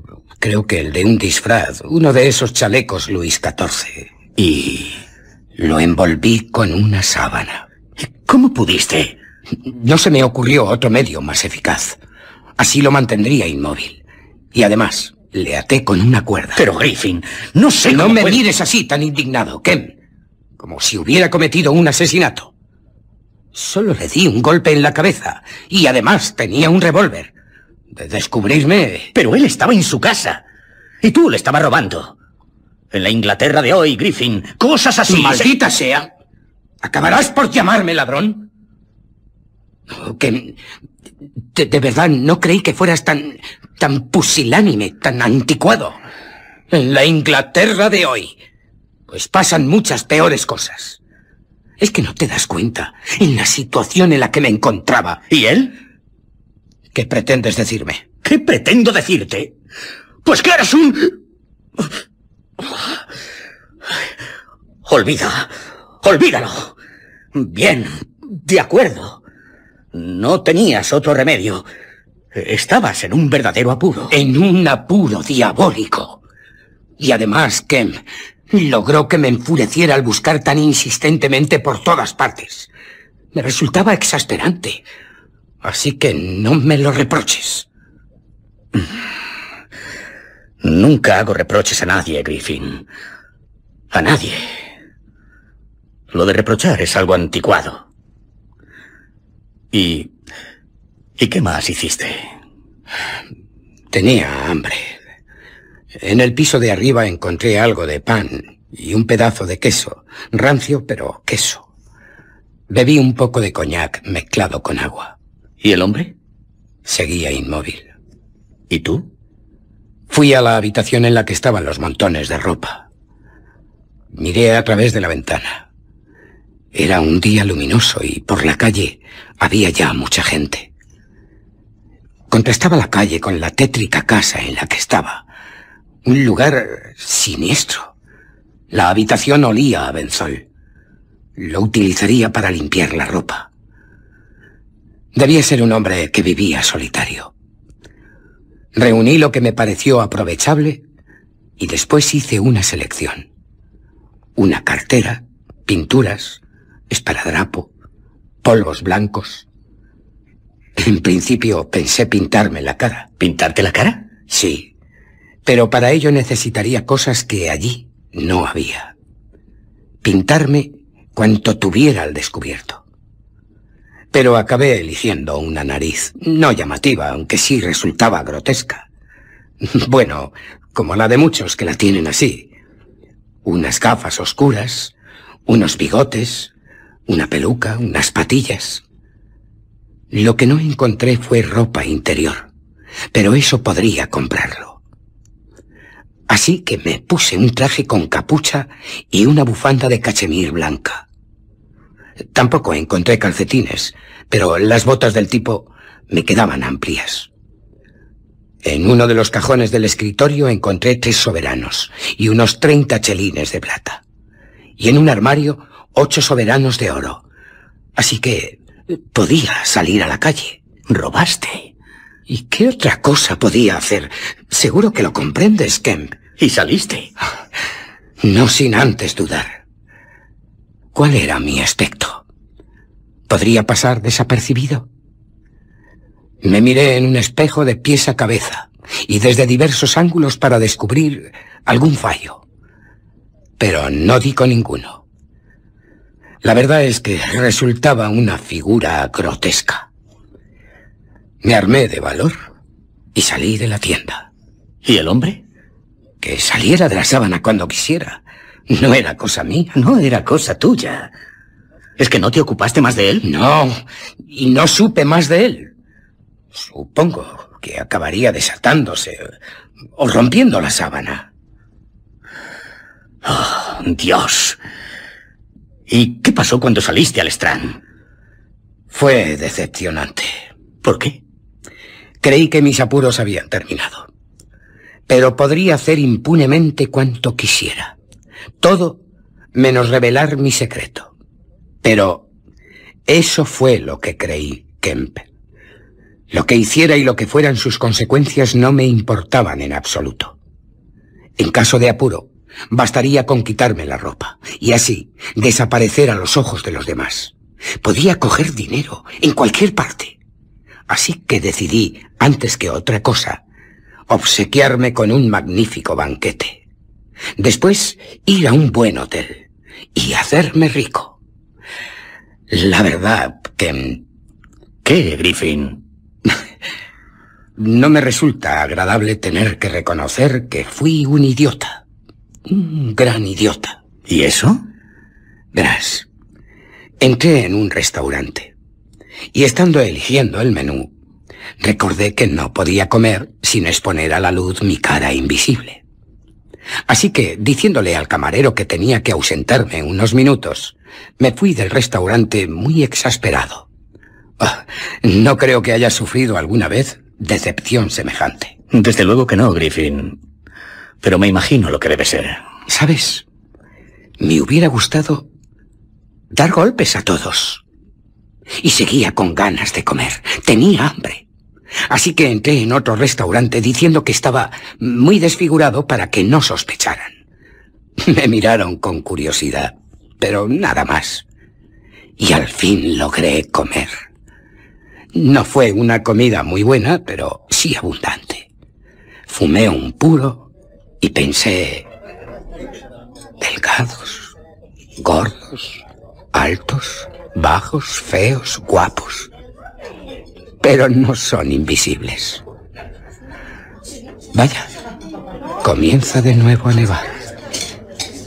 Qué absurdo es ser un hombre invisible en un lugar con un clima frío y en un ambiente tan sucio como el de Londres. Antes de hacer realidad lo que deseo, he soñado muchas veces con las ventajas de ser invisible. Pero ahora no veo tantas ventajas. Y todo es decepcionante. Cierto que cuanto un hombre puede desear con la invisibilidad, puede obtenerlo, pero puede disfrutar de ello. Puedo. Ah, por ahora no. Ah, la ambición. ¿De qué sirve tener una buena casa si no se puede aparecer por ella? ¿De qué sirve el amor de una mujer que solo se puede llamar Dalila? Traicionaría. No, no me gusta la política, ni soy un filántropo. Tampoco los deportes. Poco me importa la fama. ¿Qué puedo hacer? Para esto me he convertido en un misterioso totalmente embozado. ¿No soy ahora acaso la caricatura de un hombre? Eso, eso es lo que estuve pensando en el restaurante, mirando cómo se consumía el cigarro, mientras los visibles charlaban entre sí, y yo allí, como un bicho raro. Sí, Kemp, como un bicho raro. ¿Y cómo llegaste al pueblo de Iping? Fui a Iping con el ánimo de trabajar. Tenía una idea no definida del todo, y aún la sigo teniendo. Es eh, algo complejo. Se trata de un medio por el cual volver a recuperar todo cuanto he perdido cuando lo desee. Cuando haya hecho todo esto, todo, ¿qué? Cuanto pienso hacer valiéndome de mi invisibilidad. De esto es de lo que principalmente quiero hablarte. Y ahora... Perdona, pero... ¿Fuiste directamente a Iping? Sí, tras recoger mis tres cuadernos de notas y mi libreta de cheques, así como la ropa que adquirí. Eh, también compré unos instrumentos, los que me eran necesarios para poner en práctica mi idea. Ya te enseñaré los libros cuando los recupere. Así entenderás mejor mi experimento.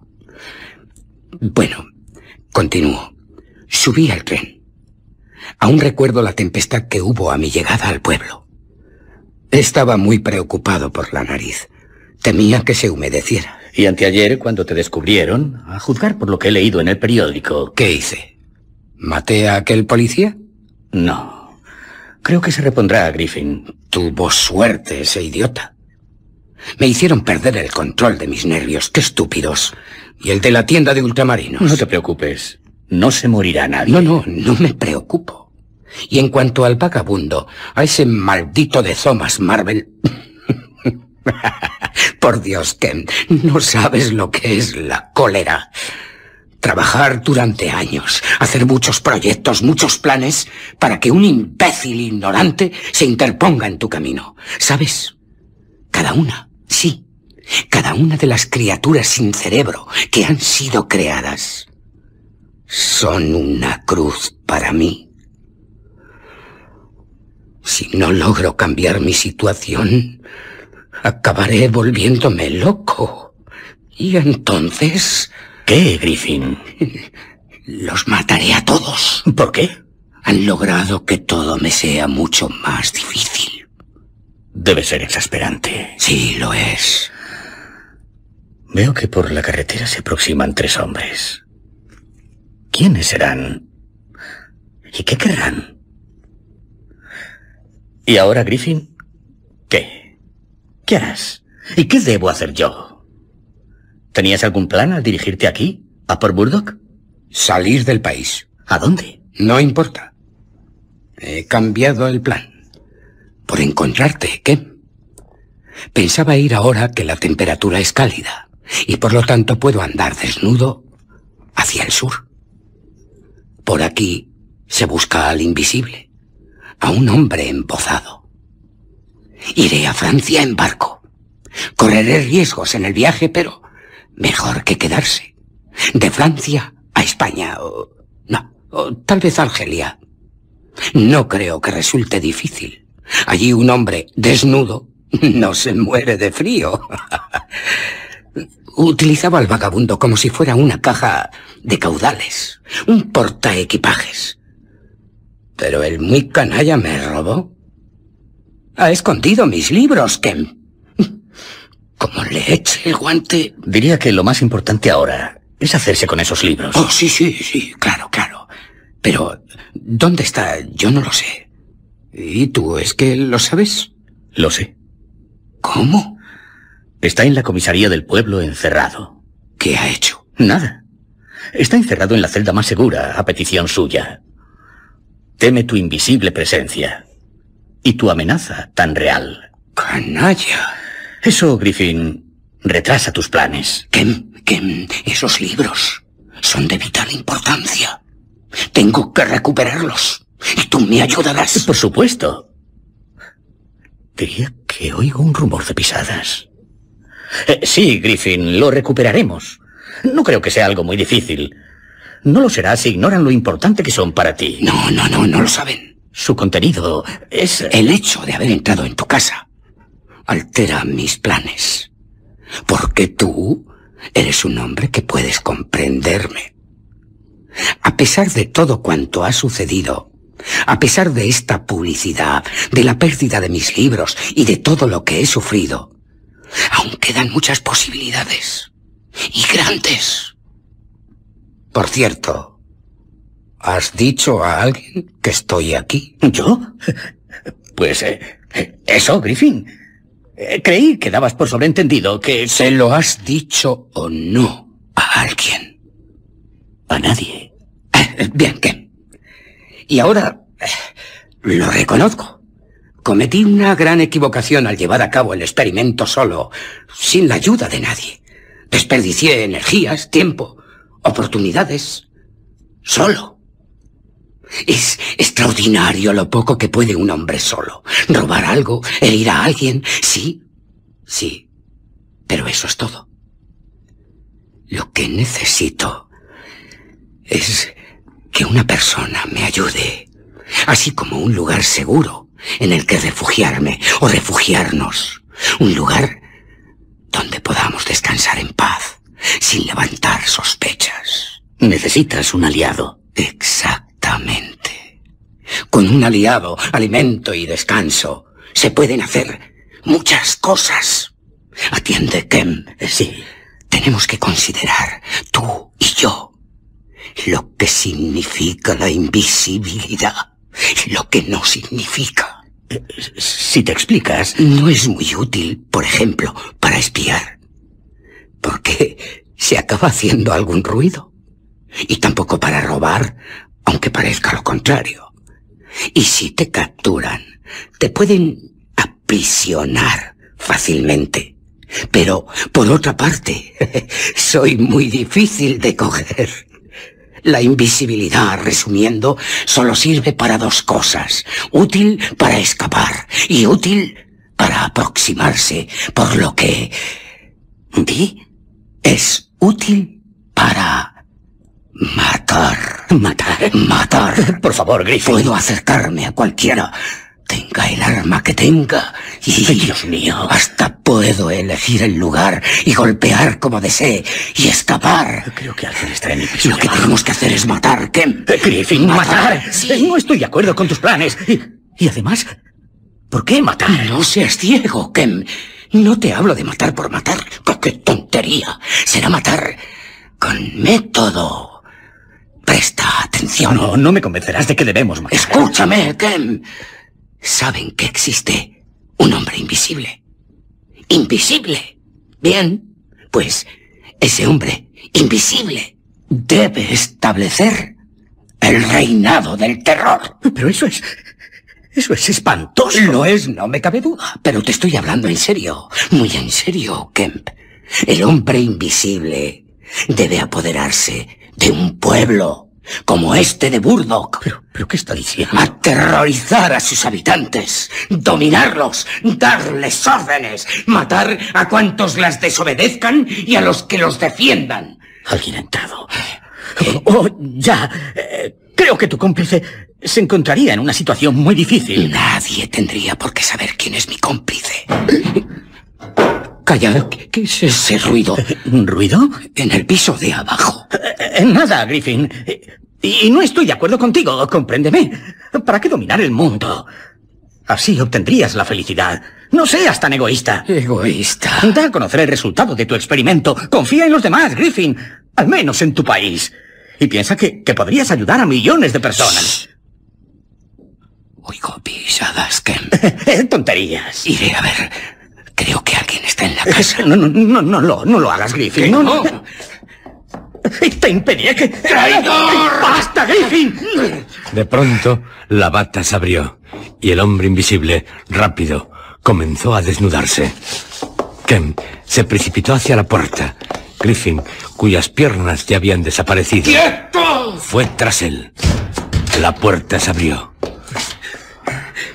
Te digo no aparta, que me ayudes. Ken empujó al hombre invisible, dio un salto y cerró la puerta tras de sí, que tenía la llave en el exterior, preparada para la ocasión. ¡Abre, Ken!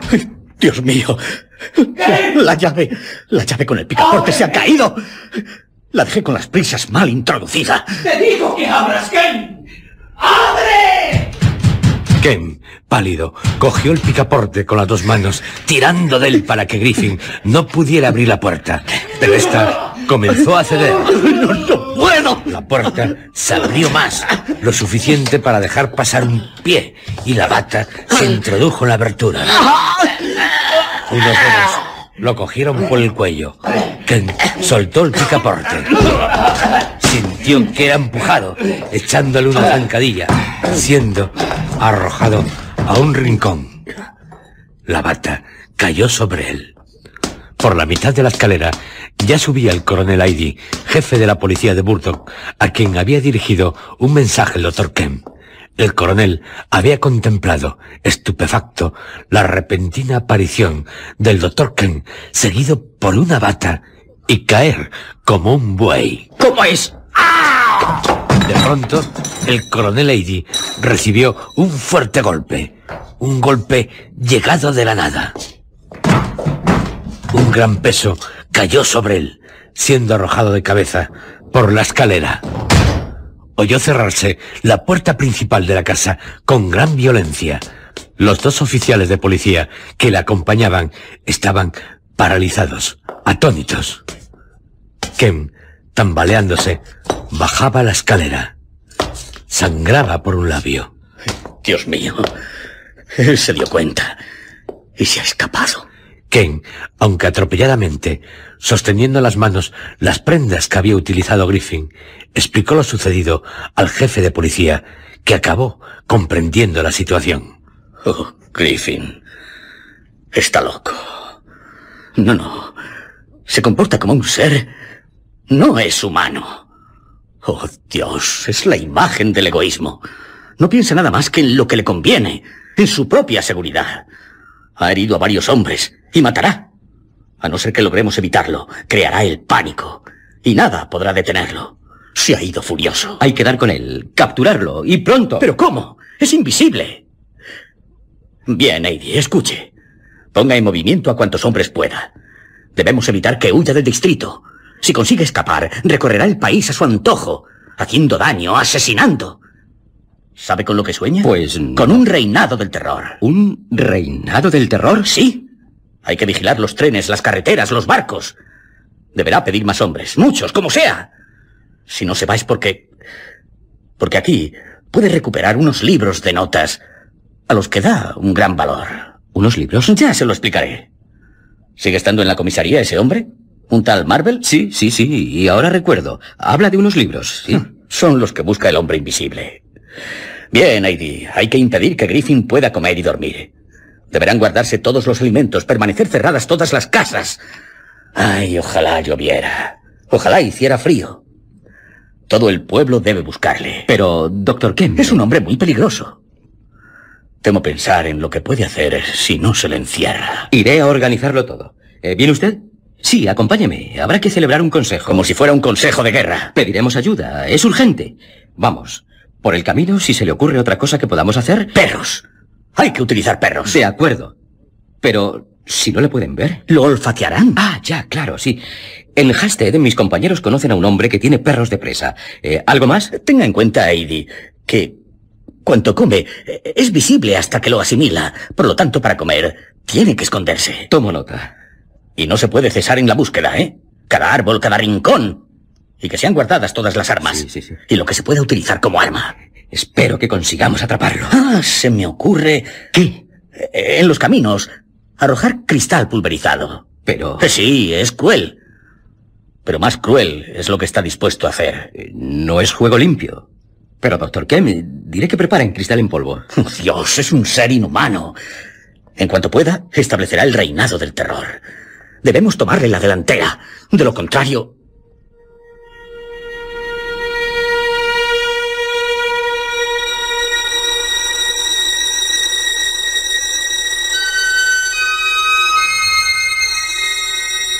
Habrá que suponer que el hombre invisible salió de casa del doctor Kemp cegado por la cólera. Un niño que jugaba cerca de la casa sería arrojado con furia a un lado, sufriendo la rotura de un tobillo. Durante horas, nada se supo de Griffin. Nos lo tendremos que imaginar, enfurecido y desesperado, refugiándose en unos matorrales, los de Hinton Dean. Allí es donde acabaría dando señales de vida. Qué maldito traidor. No esperaba que avisara a la policía. Él tenía que comprenderme. También es un investigador. En cambio, contaba con él para aterrorizar al mundo. Se acabó. Llevaré solo a cabo mis planes. Ya pueden ir estremeciéndose.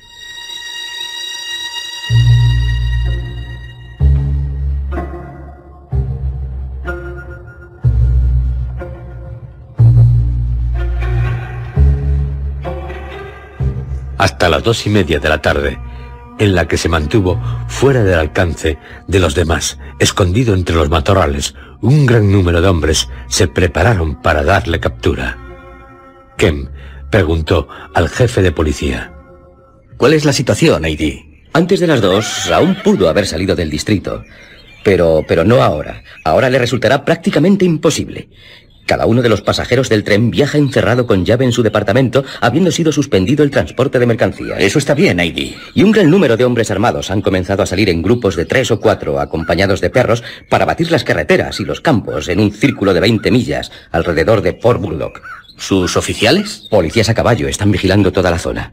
Van vivienda por vivienda aconsejando que cierren las puertas con llave y permanezcan en el interior salvo que estén armados. Las escuelas han sido cerradas.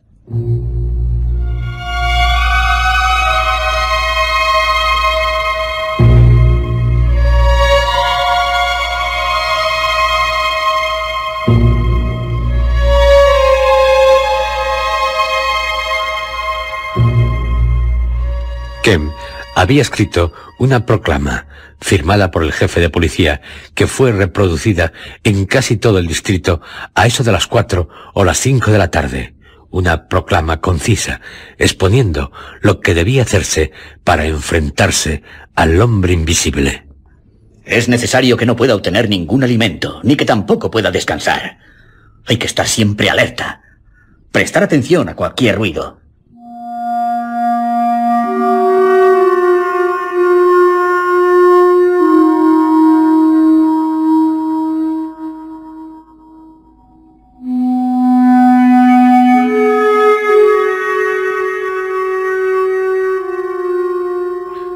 Tan rápida fue la actuación de las autoridades, así como la de los civiles, que antes de que se hiciera de noche una zona de varios cientos de millas cuadradas se hallaba en estado de sitio.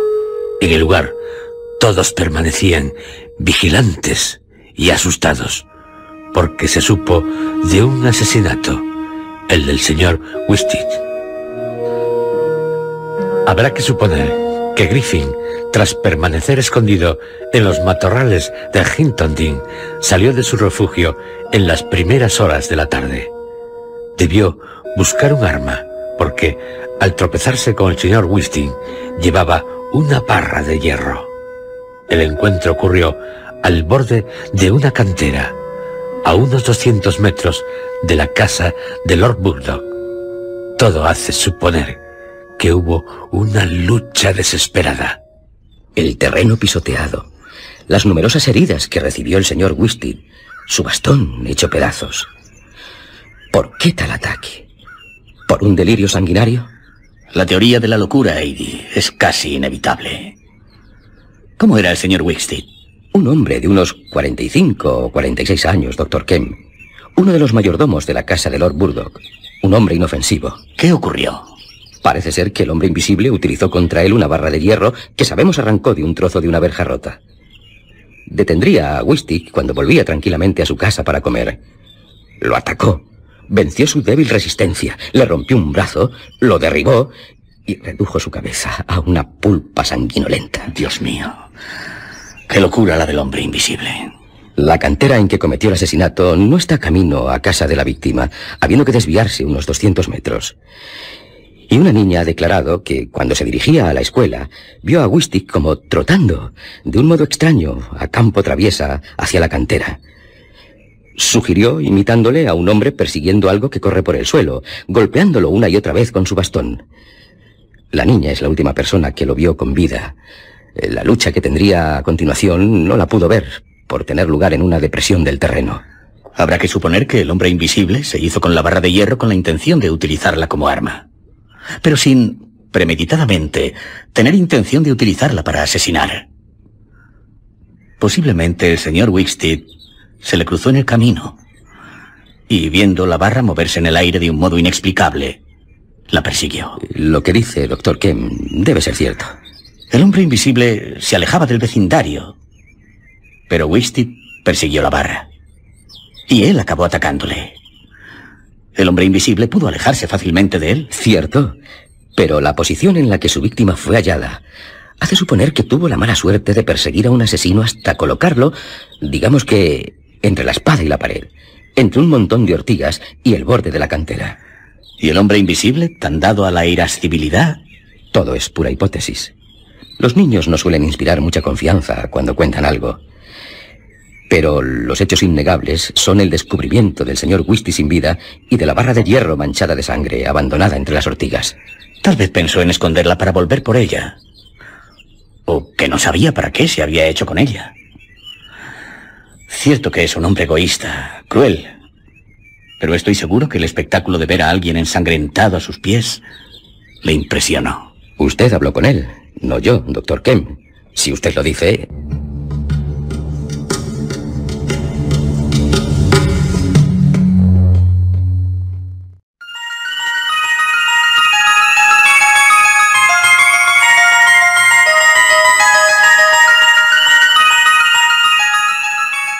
Atardeciendo, una voz oída por unos hombres que se hallaban cerca de Fairbottom. Una voz que reía, que gemía, que sollozaba, que gritaba. Se iría extinguiendo en dirección a unas colinas. Griffin, para entonces, ya debía haberse enterado de las medidas que habían tomado para apresarle, según se recomendaba en la proclama de Kemp. Las casas cerradas. Imposible subir a un tren. Tampoco el entrar en ninguna taberna o posada. Pero no me cogerán. Yo haré mi reinado del terror. ¡El reinado del terror! ¡El reinado del terror! Según avanzó la tarde, los campos comenzaron a poblarse de grupos de tres o cuatro hombres. a caballo, a pie, acompañados por perros, tenían instrucciones de, en caso de encontrarse al hombre invisible, apoyarse mutuamente. He tenido oportunidad de leer la proclama de Ken. Maldito sea. Se ha servido de la información que yo mismo le suministré para emplearla en contra mía. Lo de la comida, lo de alojarme. Pero no, no me cogerán. Sabré escapar. Debo lograr comida y poder descansar. Mañana, con fuerzas, sabrán de mí. De Griffin, el hombre invisible. De mí. Dispuesto a dar una gran batalla contra el mundo. Haré que todos, todos, se aterroricen, se espanten y hay de aquel que ose estar en contra mía. Morirá. Mi reinado es el del terror.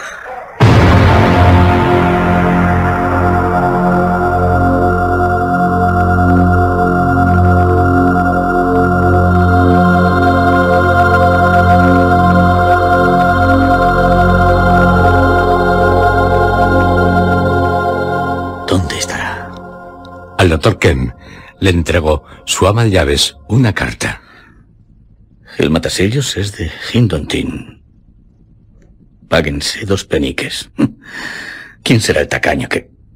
¿O será de Griffin? ¡Qué papel más grasiento! Está escrita con lápiz. Reconozco, Kemp, que fuiste muy astuto. Es de Griffin. Pero qué ganas al obrar así, traicionándome. ¿Me has perseguido durante todo el día? Pero y también he comer y dormir. Te aseguro, Ken, que el juego no ha hecho más que empezar. Daré paso al terror. No cabe otra solución. Te anuncio así el primer día de terror. Este pueblo, por Burdock, ya no obedecerá a la reina. Díselo a todos. ¿Y por qué? Porque me obedecerá a mí. Soy el terror. Está loco. Este es el primer día del año uno de una nueva era. La era del hombre invisible. ¿Qué te parece? Y yo, Griffin, soy el hombre invisible uno. Será sencillo. El primer día, para que sirva de escarmiento, habrá una ejecución. ¿Sabes quién morirá? La ejecución será la de un hombre llamado Ken. Yo, la muerte te llegará hoy. Ah, Hoy mismo. Por mucho que te refugies, por mucho que te guardes las espaldas, la muerte invisible se cernirá sobre ti. Puedes tomar cuantas precauciones creas necesarias. Lo único que lograrás es que el pueblo se impresione aún más con mi poder. Y la muerte surgirá del buzón de la correspondencia al mediodía. Ahora. En cuanto el cartero te deje una carta. Esta. La que estoy leyendo. La muerte llega para Kemp. Comienza el juego. ¡Oh, pueblo mío! No le ayudéis, porque de hacerlo, la muerte también caerá sobre vosotros. Hoy Ken morirá. No es vana su amenaza. Kem se levantó de su asiento sin acabar su almuerzo. A la una de la tarde llegó el correo. Griffin. Griffin está dispuesto a matarme.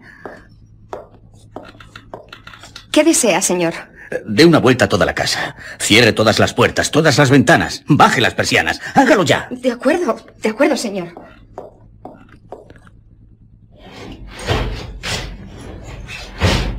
Él bajaría las de su estudio y de un cajón sacó un revólver. Escribió varias notas, una de ellas para el coronel Eidy, el jefe de policía, y se las entregó a su ama de llaves. No se preocupe, no correrá ningún peligro. Usted no, pero yo. Durante un rato estuvo meditabundo, hasta que, volviendo al comedor, terminó su almuerzo. Comía pensativo, lentamente, hasta que golpeó la mesa. Lo cogeremos. Y yo seré el anzuelo. Picará. Subiría a su estudio, cerrando la puerta tras de sí, cuidadosamente, procurando meter el menor ruido posible. Así que, Griffin, se trata de un juego. De un extraño, macabro juego. Pero aunque te sorprenda, creo que llevo todas las de ganar. A pesar de tu invisibilidad y de tu osadía y de tu crueldad. Griffin contra Mundum. Griffin contra el mundo. Qué locura la tuya. El buscar a diario comida y un lugar donde descansar. No te envidio, Griffin. ¿Será cierto que has dormido esta noche? ¿Y en dónde? ¿A la intemperie? Oh, pobre Griffin. Aunque puede que en estos momentos me estés observando. ¿Eh? ¿Qué? Se acercó a la ventana. Habrá sido un gorrión. Me estoy poniendo nervioso. Poco después, oyó la campanilla de la puerta principal. Bajó rápido la escalera. Descorrió el cerrojo y abrió cautelosamente la puerta. Un poco. Soy el coronel. Oh, pase, Eddie. No abra más la puerta. Es para que usted pueda... Su ama de llaves ha sido atacada. ¿Qué? Le arrancaron de la mano la nota que usted le había dado para que me la entregara. Así que el hombre invisible debe estar muy cerca de aquí. Y ahora, permítame entrar. Eddie entró en la casa, abriéndole la puerta lo imprescindible para que el coronel pudiera pasar. Así me gusta, que se asegure. ¿Y mi ama de llaves? Está en la comisaría, presa de un ataque de histeria. El hombre invisible le dio un susto terrible. ¿Qué me decía en la nota, Kemp? Qué estúpido he sido. Debí habérmelo figurado. De aquí a Hinton Dean no hay ni una hora de camino. Eh, no sé lo que... Sígame. Kem entregó la carta que recibió del hombre invisible al jefe de policía, quien la leyó asombrado. ¿Y usted ahora? Me proponía tenderle una trampa, pero... Le llegó el ruido de unos cristales rotos en el piso de arriba. ¿Y eso, Kemp? Una ventana. Veo que tiene un revólver en el bolsillo. Subamos.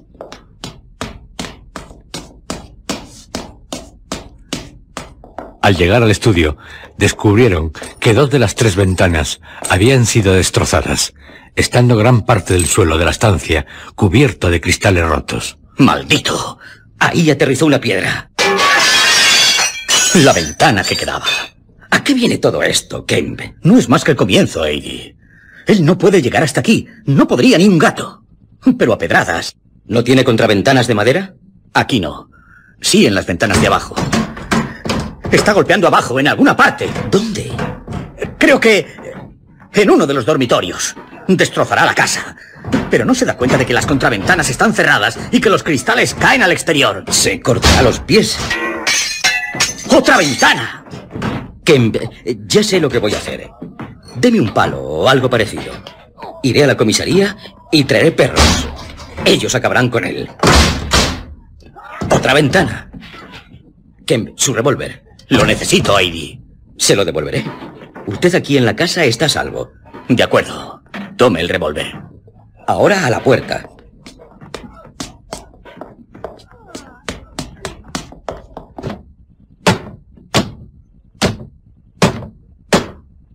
Está dando hachazos a una ventana de un dormitorio. Descorra el cerrojo. Tiene que salir inmediatamente, Heidi. De lo contrario, Suerte. Eddie, ya en el jardín, se dirigió a la puerta de la verja, pero... ¡Espere! ¿Quién? Le agradeceré que ahora mismo vuelva a la casa. Eddie agarró con fuerza la culata del revólver que aún no había sacado del bolsillo. Creo que la voz me llega desde el lado izquierdo. ¿Dónde va? El revólver. Le he hecho una pregunta. Donde voy es cosa mía. Un brazo le rodeó el cuello y una rodilla le empujó por la espalda. Cayó hacia atrás. Se puso en pie, torpemente. Sacó el revólver y disparó al aire. Recibió un golpe en la boca y sintió que le era arrebatada el arma. De nuevo cayó al suelo. Pretendió agarrar una pierna invisible, pero se le escurrió. Se esforzó por levantarse. ¡Maldita sea! si no fuera porque sería desperdiciar una bala, le mataría. Eddie vio el revólver suspendido en el aire, a poco más de un metro y medio de distancia, apuntándole. Se incorporó como pudo. ¿Y ahora? No intente hacerme ninguna jugarreta. Usted no puede verme, pero yo sí. Vuelva a casa del doctor Ken. Pero él no me dejará entrar. Pues, sinceramente, sería una lástima. Yo contra usted no tengo nada, pero... Eddie, por encima del cañón del revólver, miró el mar, muy azul, brillantemente iluminado por el sol. Era un buen día. También contempló los campos y el pueblo. Dios mío, vivir. Es bueno vivir. Pero él... Y tiene el revólver. ¿Y bien? ¿Qué puedo hacer? ¿Qué, ¿Qué puede hacer? Usted es el jefe de la policía. Y va en busca de refuerzos. Me veo obligado a ordenarle que vuelva a casa de Ken. Lo intentaré. Si él me deja entrar, ¿me promete no abalanzarse sobre la puerta? ¿Que no va a entrar en la casa? Le vuelvo a decir que no tengo nada contra usted. Ken, tras los cristales rotos de una ventana, seguía la escena. Señor, no se aproveche de su ventaja. Dele a Kemp una oportunidad de defenderse. Usted vuelva a la casa. Y francamente, no le prometo nada. Tengo que tomar una decisión. Iré. Eddie se dirigió hacia la casa, andando lentamente, con las manos a la espalda. Kemp lo observaba intrigado. ¿Qué pensaba hacer el jefe de policía? El revólver seguía a Eddie. Ahora. Eddie dio un salto atrás, giró sobre sus talones y se abalanzó sobre el revólver. No consiguió agarrarlo. Levantó las manos y cayó al suelo boca abajo.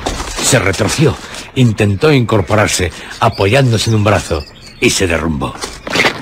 Ken contempló angustiado la figura inmóvil del jefe de policía. El atardecer, cálido, silencioso, salvo una pareja de mariposas, nada parecía moverse en el mundo. Las casas cercanas, con las persianas bajadas. Solo en una vio Kem a un anciano dormitar. Y el revólver ha desaparecido. Oh, Dios. Heidi debe estar muerto. El horrible juego ha comenzado. Oyó a alguien llamando a la puerta principal y unos golpes dados en ella con los nudillos cada vez más fuertes. Los sirvientes, siguiendo sus instrucciones, no fueron a abrir la puerta, permaneciendo encerrados en sus habitaciones. Kem se armó con el atizador de la chimenea y bajó.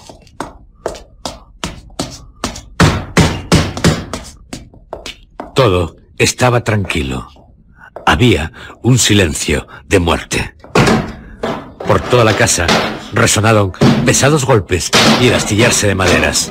Hasta que llegó claramente el ruido de los cierres de hierro de las contraventanas al ser golpeados. Abrió la puerta de la cocina. Al hacerlo, las maderas resquebrajadas y hechas pedazos penetraron en la estancia. Las contraventanas han sido rotas a hachazos. La ventana está abierta. Ken vio el revólver elevándose del suelo. Se echó para atrás y... cerró la puerta. Una astilla de la puerta cayó sobre su cabeza.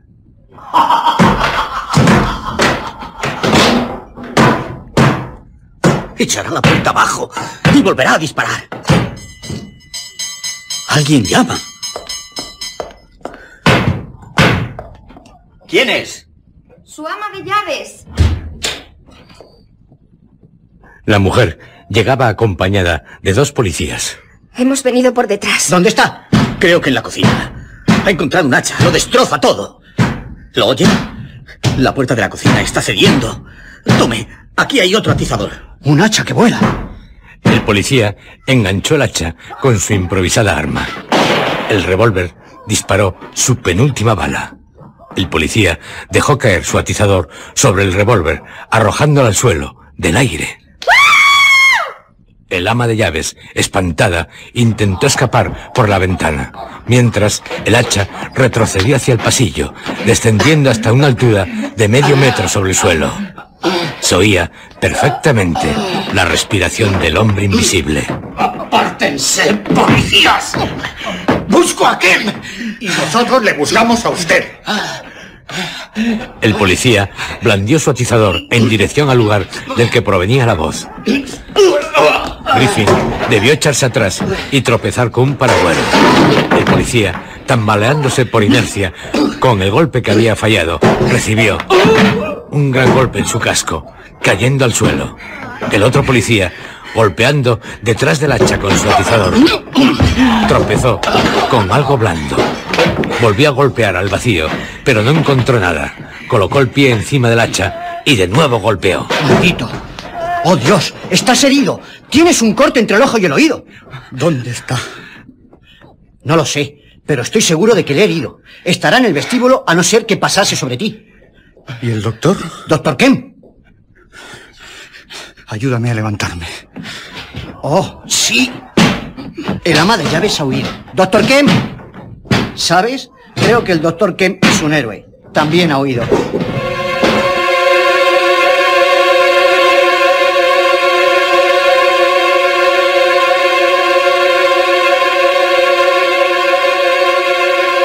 El señor Gelas, el vecino más próximo a Kem, estaba dormido en su invernadero cuando comenzó a sitiar el hombre invisible la casa del doctor.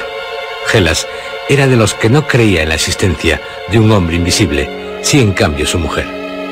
Paseó por su jardín como si nada sucediera y después echó su acostumbrada siesta. Pero acabó despertando al tener la sensación de que algo no iba bien. Le habían llegado ruidos de casa de su vecino y poniéndose en pie, contempló el inaudito espectáculo al salir al jardín. ¿La casa del doctor Kemp? Parece como si estuviera abandonada desde hace mucho tiempo. ¡Qué barbaridad! Es como si la hubieran destruido. ¿Pero cómo es posible? Todas las ventanas rotas. Juraría que no estaba así antes de dormirme. Hace unos 20 minutos que... ¿Y ahora? ¿Qué ocurre allí? El ama de llaves sale por una de las ventanas. Y, a su lado un hombre parece ayudarla, pero, pero si es el doctor Kemp. Y, ahora echan a correr. Hacia aquí. ¿Y a qué velocidad? ¡Uy, Dios mío! No creía en su existencia, pero debe ser el hombre invisible. Resulta que existe. Ordenaré que cierren las puertas, las ventanas, todo. ¡Y viene el hombre invisible! La casa del señor Gelas se llenaría de gritos, órdenes, carreras. Él mismo cerró el gran ventanal que daba a la terraza, justo en el momento en que Kem saltaba la valla del jardín. Señor Kemp, no puede usted entrar. ¡Abra, Gelas! El rostro de Kem, aterrorizado, apareció por el ventanal. ¡Abra, se lo ruego! Oh, lo siento, pero no puede entrar. Si él viene tras usted. Kem sacudió el ventanal, pero viendo que todos sus esfuerzos eran inútiles, corrió por la terraza, saltó por encima de la barandilla y golpeó la puerta principal. Después dio la vuelta a la casa y salió a la carretera. ¿Se va? ¿Mis hortalizas? Mis hortalizas son pisoteadas por unos pies invisibles. Oh, Dios, lo mejor será esconderse y no saber más sobre este asunto. Kem ya corría por la carretera. Cuesta abajo, instintivamente, pálido, sudoroso, pero sin perder el control de sus nervios. Corría a grandes pasos, tropezando con cualquier accidente del terreno. Esta maldita carretera ahora me parece muy larga y tan desolada. Y las casas del pueblo, nunca llego a ellas. Por, por mucho que me esfuerzo, se avanza tan poco. Eso es lo que me parece. Y todas las casas cerradas con llave. Tal como se las recomendó, claro. Tal como yo recomendé. Pero diablos, viéndose así, deberían ayudarme. Y oigo, oigo pisadas tras de mí. ¡Rápido, Ken! ¡Rápido! Cuando llegó al pueblo, un tranvía estaba muy cerca de la taberna de los Jolly Cricketers. Detrás del tranvía había postes y montones de grava de las obras de drenaje. Estuvo por subir al tranvía, pero se dirigió hacia la comisaría. El conductor del tranvía y su ayudante, atónitos ante su prisa, permanecieron mirándolo, con los caballos desenganchados. Unos braceros también le miraron estupefactos. El hombre invisible me persigue. Lo siento tras de mí. Es el hombre invisible. Kem saltó una zanja, haciendo que un grupo de hombres se interpusiera entre él y Griffin. Abandonó la idea de ir a la comisaría, dobló por una calle lateral, empujó el carro de un verdulero, estuvo a punto de entrar en una confitería y se dirigió a una boca calle que volvía a la calle principal. Dos o tres niños que estaban jugando echaron a correr al verle venir sobre ellos. Se abrieron puertas y ventanas. Las madres obligaban a entrar en las casas a sus hijos. Desembocó una vez más en la calle principal y... ¿Qué ocurre? ¿Un obrero? Está dando al aire con una pala. Y detrás de él, el conductor del tranvía con los puños apretados. Y otros le siguen. Uno con un bastón en la mano. ¡Desplieguense! ¡Rápido! ¡Desplieguense! ¡Está aquí! ¡Está aquí! ¡Formen un vagón para... Recibió un violento golpe en la cabeza y se tambaleó, procurando no dar la espalda a su invisible atacante. Logró mantenerse en pie y golpeó sin fortuna al vacío. Recibió otro golpe en la mandíbula y cayó al suelo. Una rodilla presionó sobre su diafragma y un par de manos lo agarraron por el cuello. Tiene... Tiene menos fuerza. La pala de un obrero había descendido, golpeando sobre su cuerpo. Kem sintió que una gota de algo húmedo caía en su cara. La presión en su cuello cedió de pronto y haciendo un esfuerzo convulsivo, se liberó agarrando a lo que no veía, pero que sí tenía encima. ¡Aquí lo tengo! ¡Auxilio! ¡Sujétenlo! ¡Ha caído! ¡Sujétenle los pies! La multitud se precipitó al lugar de la lucha. Haciendo un esfuerzo supremo, el hombre invisible logró ponerse en pie, sin que Kev lo soltara. Le golpearon una docena de manos, le agarraron, tiraron de él. El conductor del tranvía, agarrando un invisible cuello, lo arrojó nuevamente al suelo. Fue pateado salvajemente. ¡Piedad! ¡Quietos! Está herido. ¡Apártense! Un círculo de rostros expectantes observaría al médico arrodillado a unos 30 centímetros del suelo, sujetando unos brazos invisibles. A su espalda, un guardia retenía unos tobillos también invisibles. La pala del obrero estaba ensangrentada. ¡No lo suelten! ¡Está fingiendo! No está fingiendo. Yo lo sujetaré. Kem tenía la cara magullada. Le sangraba uno de los labios. Soltó una mano y pareció palpar la cara invisible. Tiene la boca mojada. Dios mío. Parecía acariciar el vacío. No respira. Y su corazón no late. Miren. Todos miraron en dirección a lo indicado y vieron el contorno de una mano, transparente, como si fuera de vidrio. Las venas, las arterias, los nervios, los huesos, apenas se podían distinguir. Era una mano caída, inerte, y mientras miraban, cada vez se hacía más opaca. ¿Y ahora? Comienzan a vérsele los pies. Y lentamente subiendo hasta los centros vitales del cuerpo. La transformación continuó. Lentamente, ante el asombro de todos, aparecieron las venas, trazando un confuso bosquejo de los miembros del cuerpo, los huesos vidriosos, las arterias, carne, piel. Griffin. Su pecho lleno de moratones. Y ahora, su cabello blanco y sus cejas. Era albinos y sus ojos granate abiertos. Y, oh Dios, sus manos agarrotadas. Pero esa expresión de ira, de desesperación. Unos niños serían apartados y alguien trajo una sábana de la taberna de los Jolly Cricketers, cubrió el cuerpo de Griffin y lo llevaron a la taberna.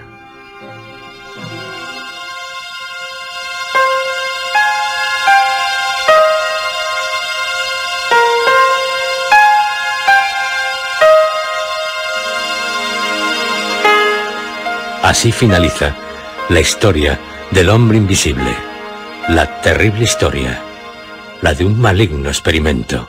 Pero, si usted o usted desean conocer algún otro detalle sobre el hombre invisible, deberán acercarse a una pequeña posada que hay cerca de Port Stone y hablar con su dueño. El emblema de la posada, que cuelga sobre la puerta, es una tablilla en blanco. En ella solo hay dibujados un sombrero y unas botas. Y el nombre de la posada es El Hombre Invisible. El dueño de la taberna es un hombre bajo, corpulento. Su nariz una protuberancia cilíndrica, rubicundo, con apenas pelo. Recuerda demasiado a Thomas Marvel, el vagabundo que traicionó al hombre invisible, el que escondió sus libros de notas y su diario. Sí, lo recuerda demasiado. Si usted en su posada consume generosamente, él también le hablará generosamente, sobre todo cuanto le ocurrió después de la muerte de Griffin, del científico que logró la invisibilidad. ¿Sabe? Eh, ¿Sabe lo que pretendieron los jueces? ¿Lo sabe? pues despojarme de mi tesoro. Y cuando desistieron de probar a quién pertenecía, intentaron hacerme confesar que yo había hallado un tesoro. un tesoro. ¿Acaso mi aspecto es el de ser una mina de oro? Hasta un caballero me ofreció mucho dinero por noche si contaba mi versión en el Empire Music Hall, pero, pero no lo hice. Se habló también en aquellos días de tres libros. Unos manuscritos, Sí, es cierto que existían, pero no que yo los tuviera, y tampoco ahora. El hombre invisible los cogió para esconderlos cuando yo huí hacia Port Stowe. Ha sido ese doctor Kemp quien metió en la cabeza de la gente la idea de que yo los tenía. Nunca los tuve. Pues claro que no.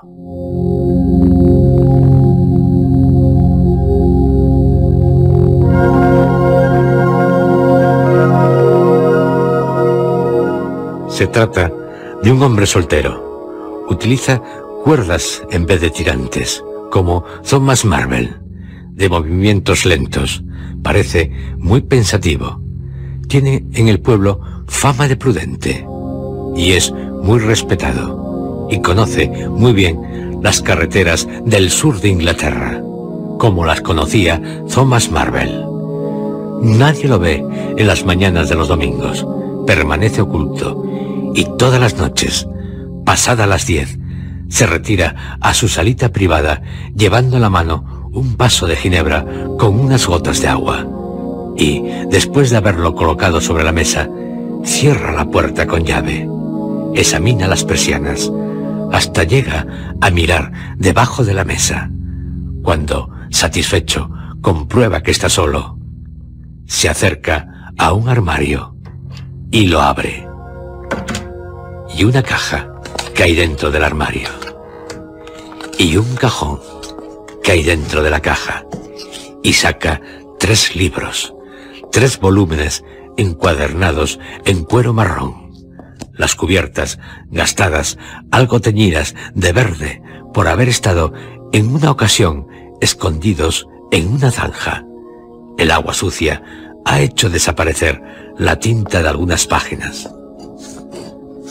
El hombre se sienta en una butaca tras colocar solemnemente los libros en el centro de la mesa. Llena lentamente su pipa contemplando los libros, con cierto nerviosismo, con cierta ansia. Abre uno de los libros, volviendo las páginas en todas direcciones. Una X, un 2, un 2 muy pequeño a la derecha, como volando, una cruz. Y esto... Esto no lo entiendo. ¡Oh, Dios! ¡Qué inteligente era! Sí, qué inteligente. Se echa atrás, enciende la pipa y contempla el humo, como si hubiera algo oculto en él.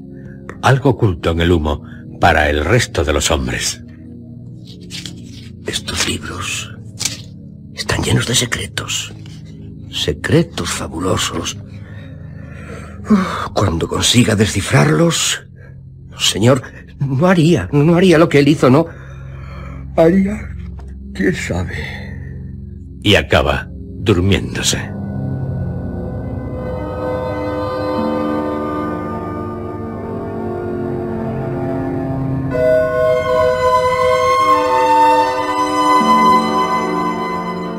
Siempre teniendo un sueño, un sueño maravilloso, un sueño sobre lo que puede hacer si consigue descifrar los libros.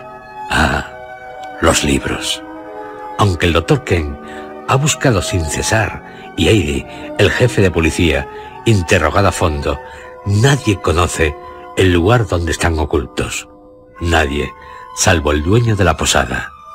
Los libros que contienen el gran misterio de la invisibilidad y otros secretos. Nadie sabrá de ellos hasta la muerte del posadero.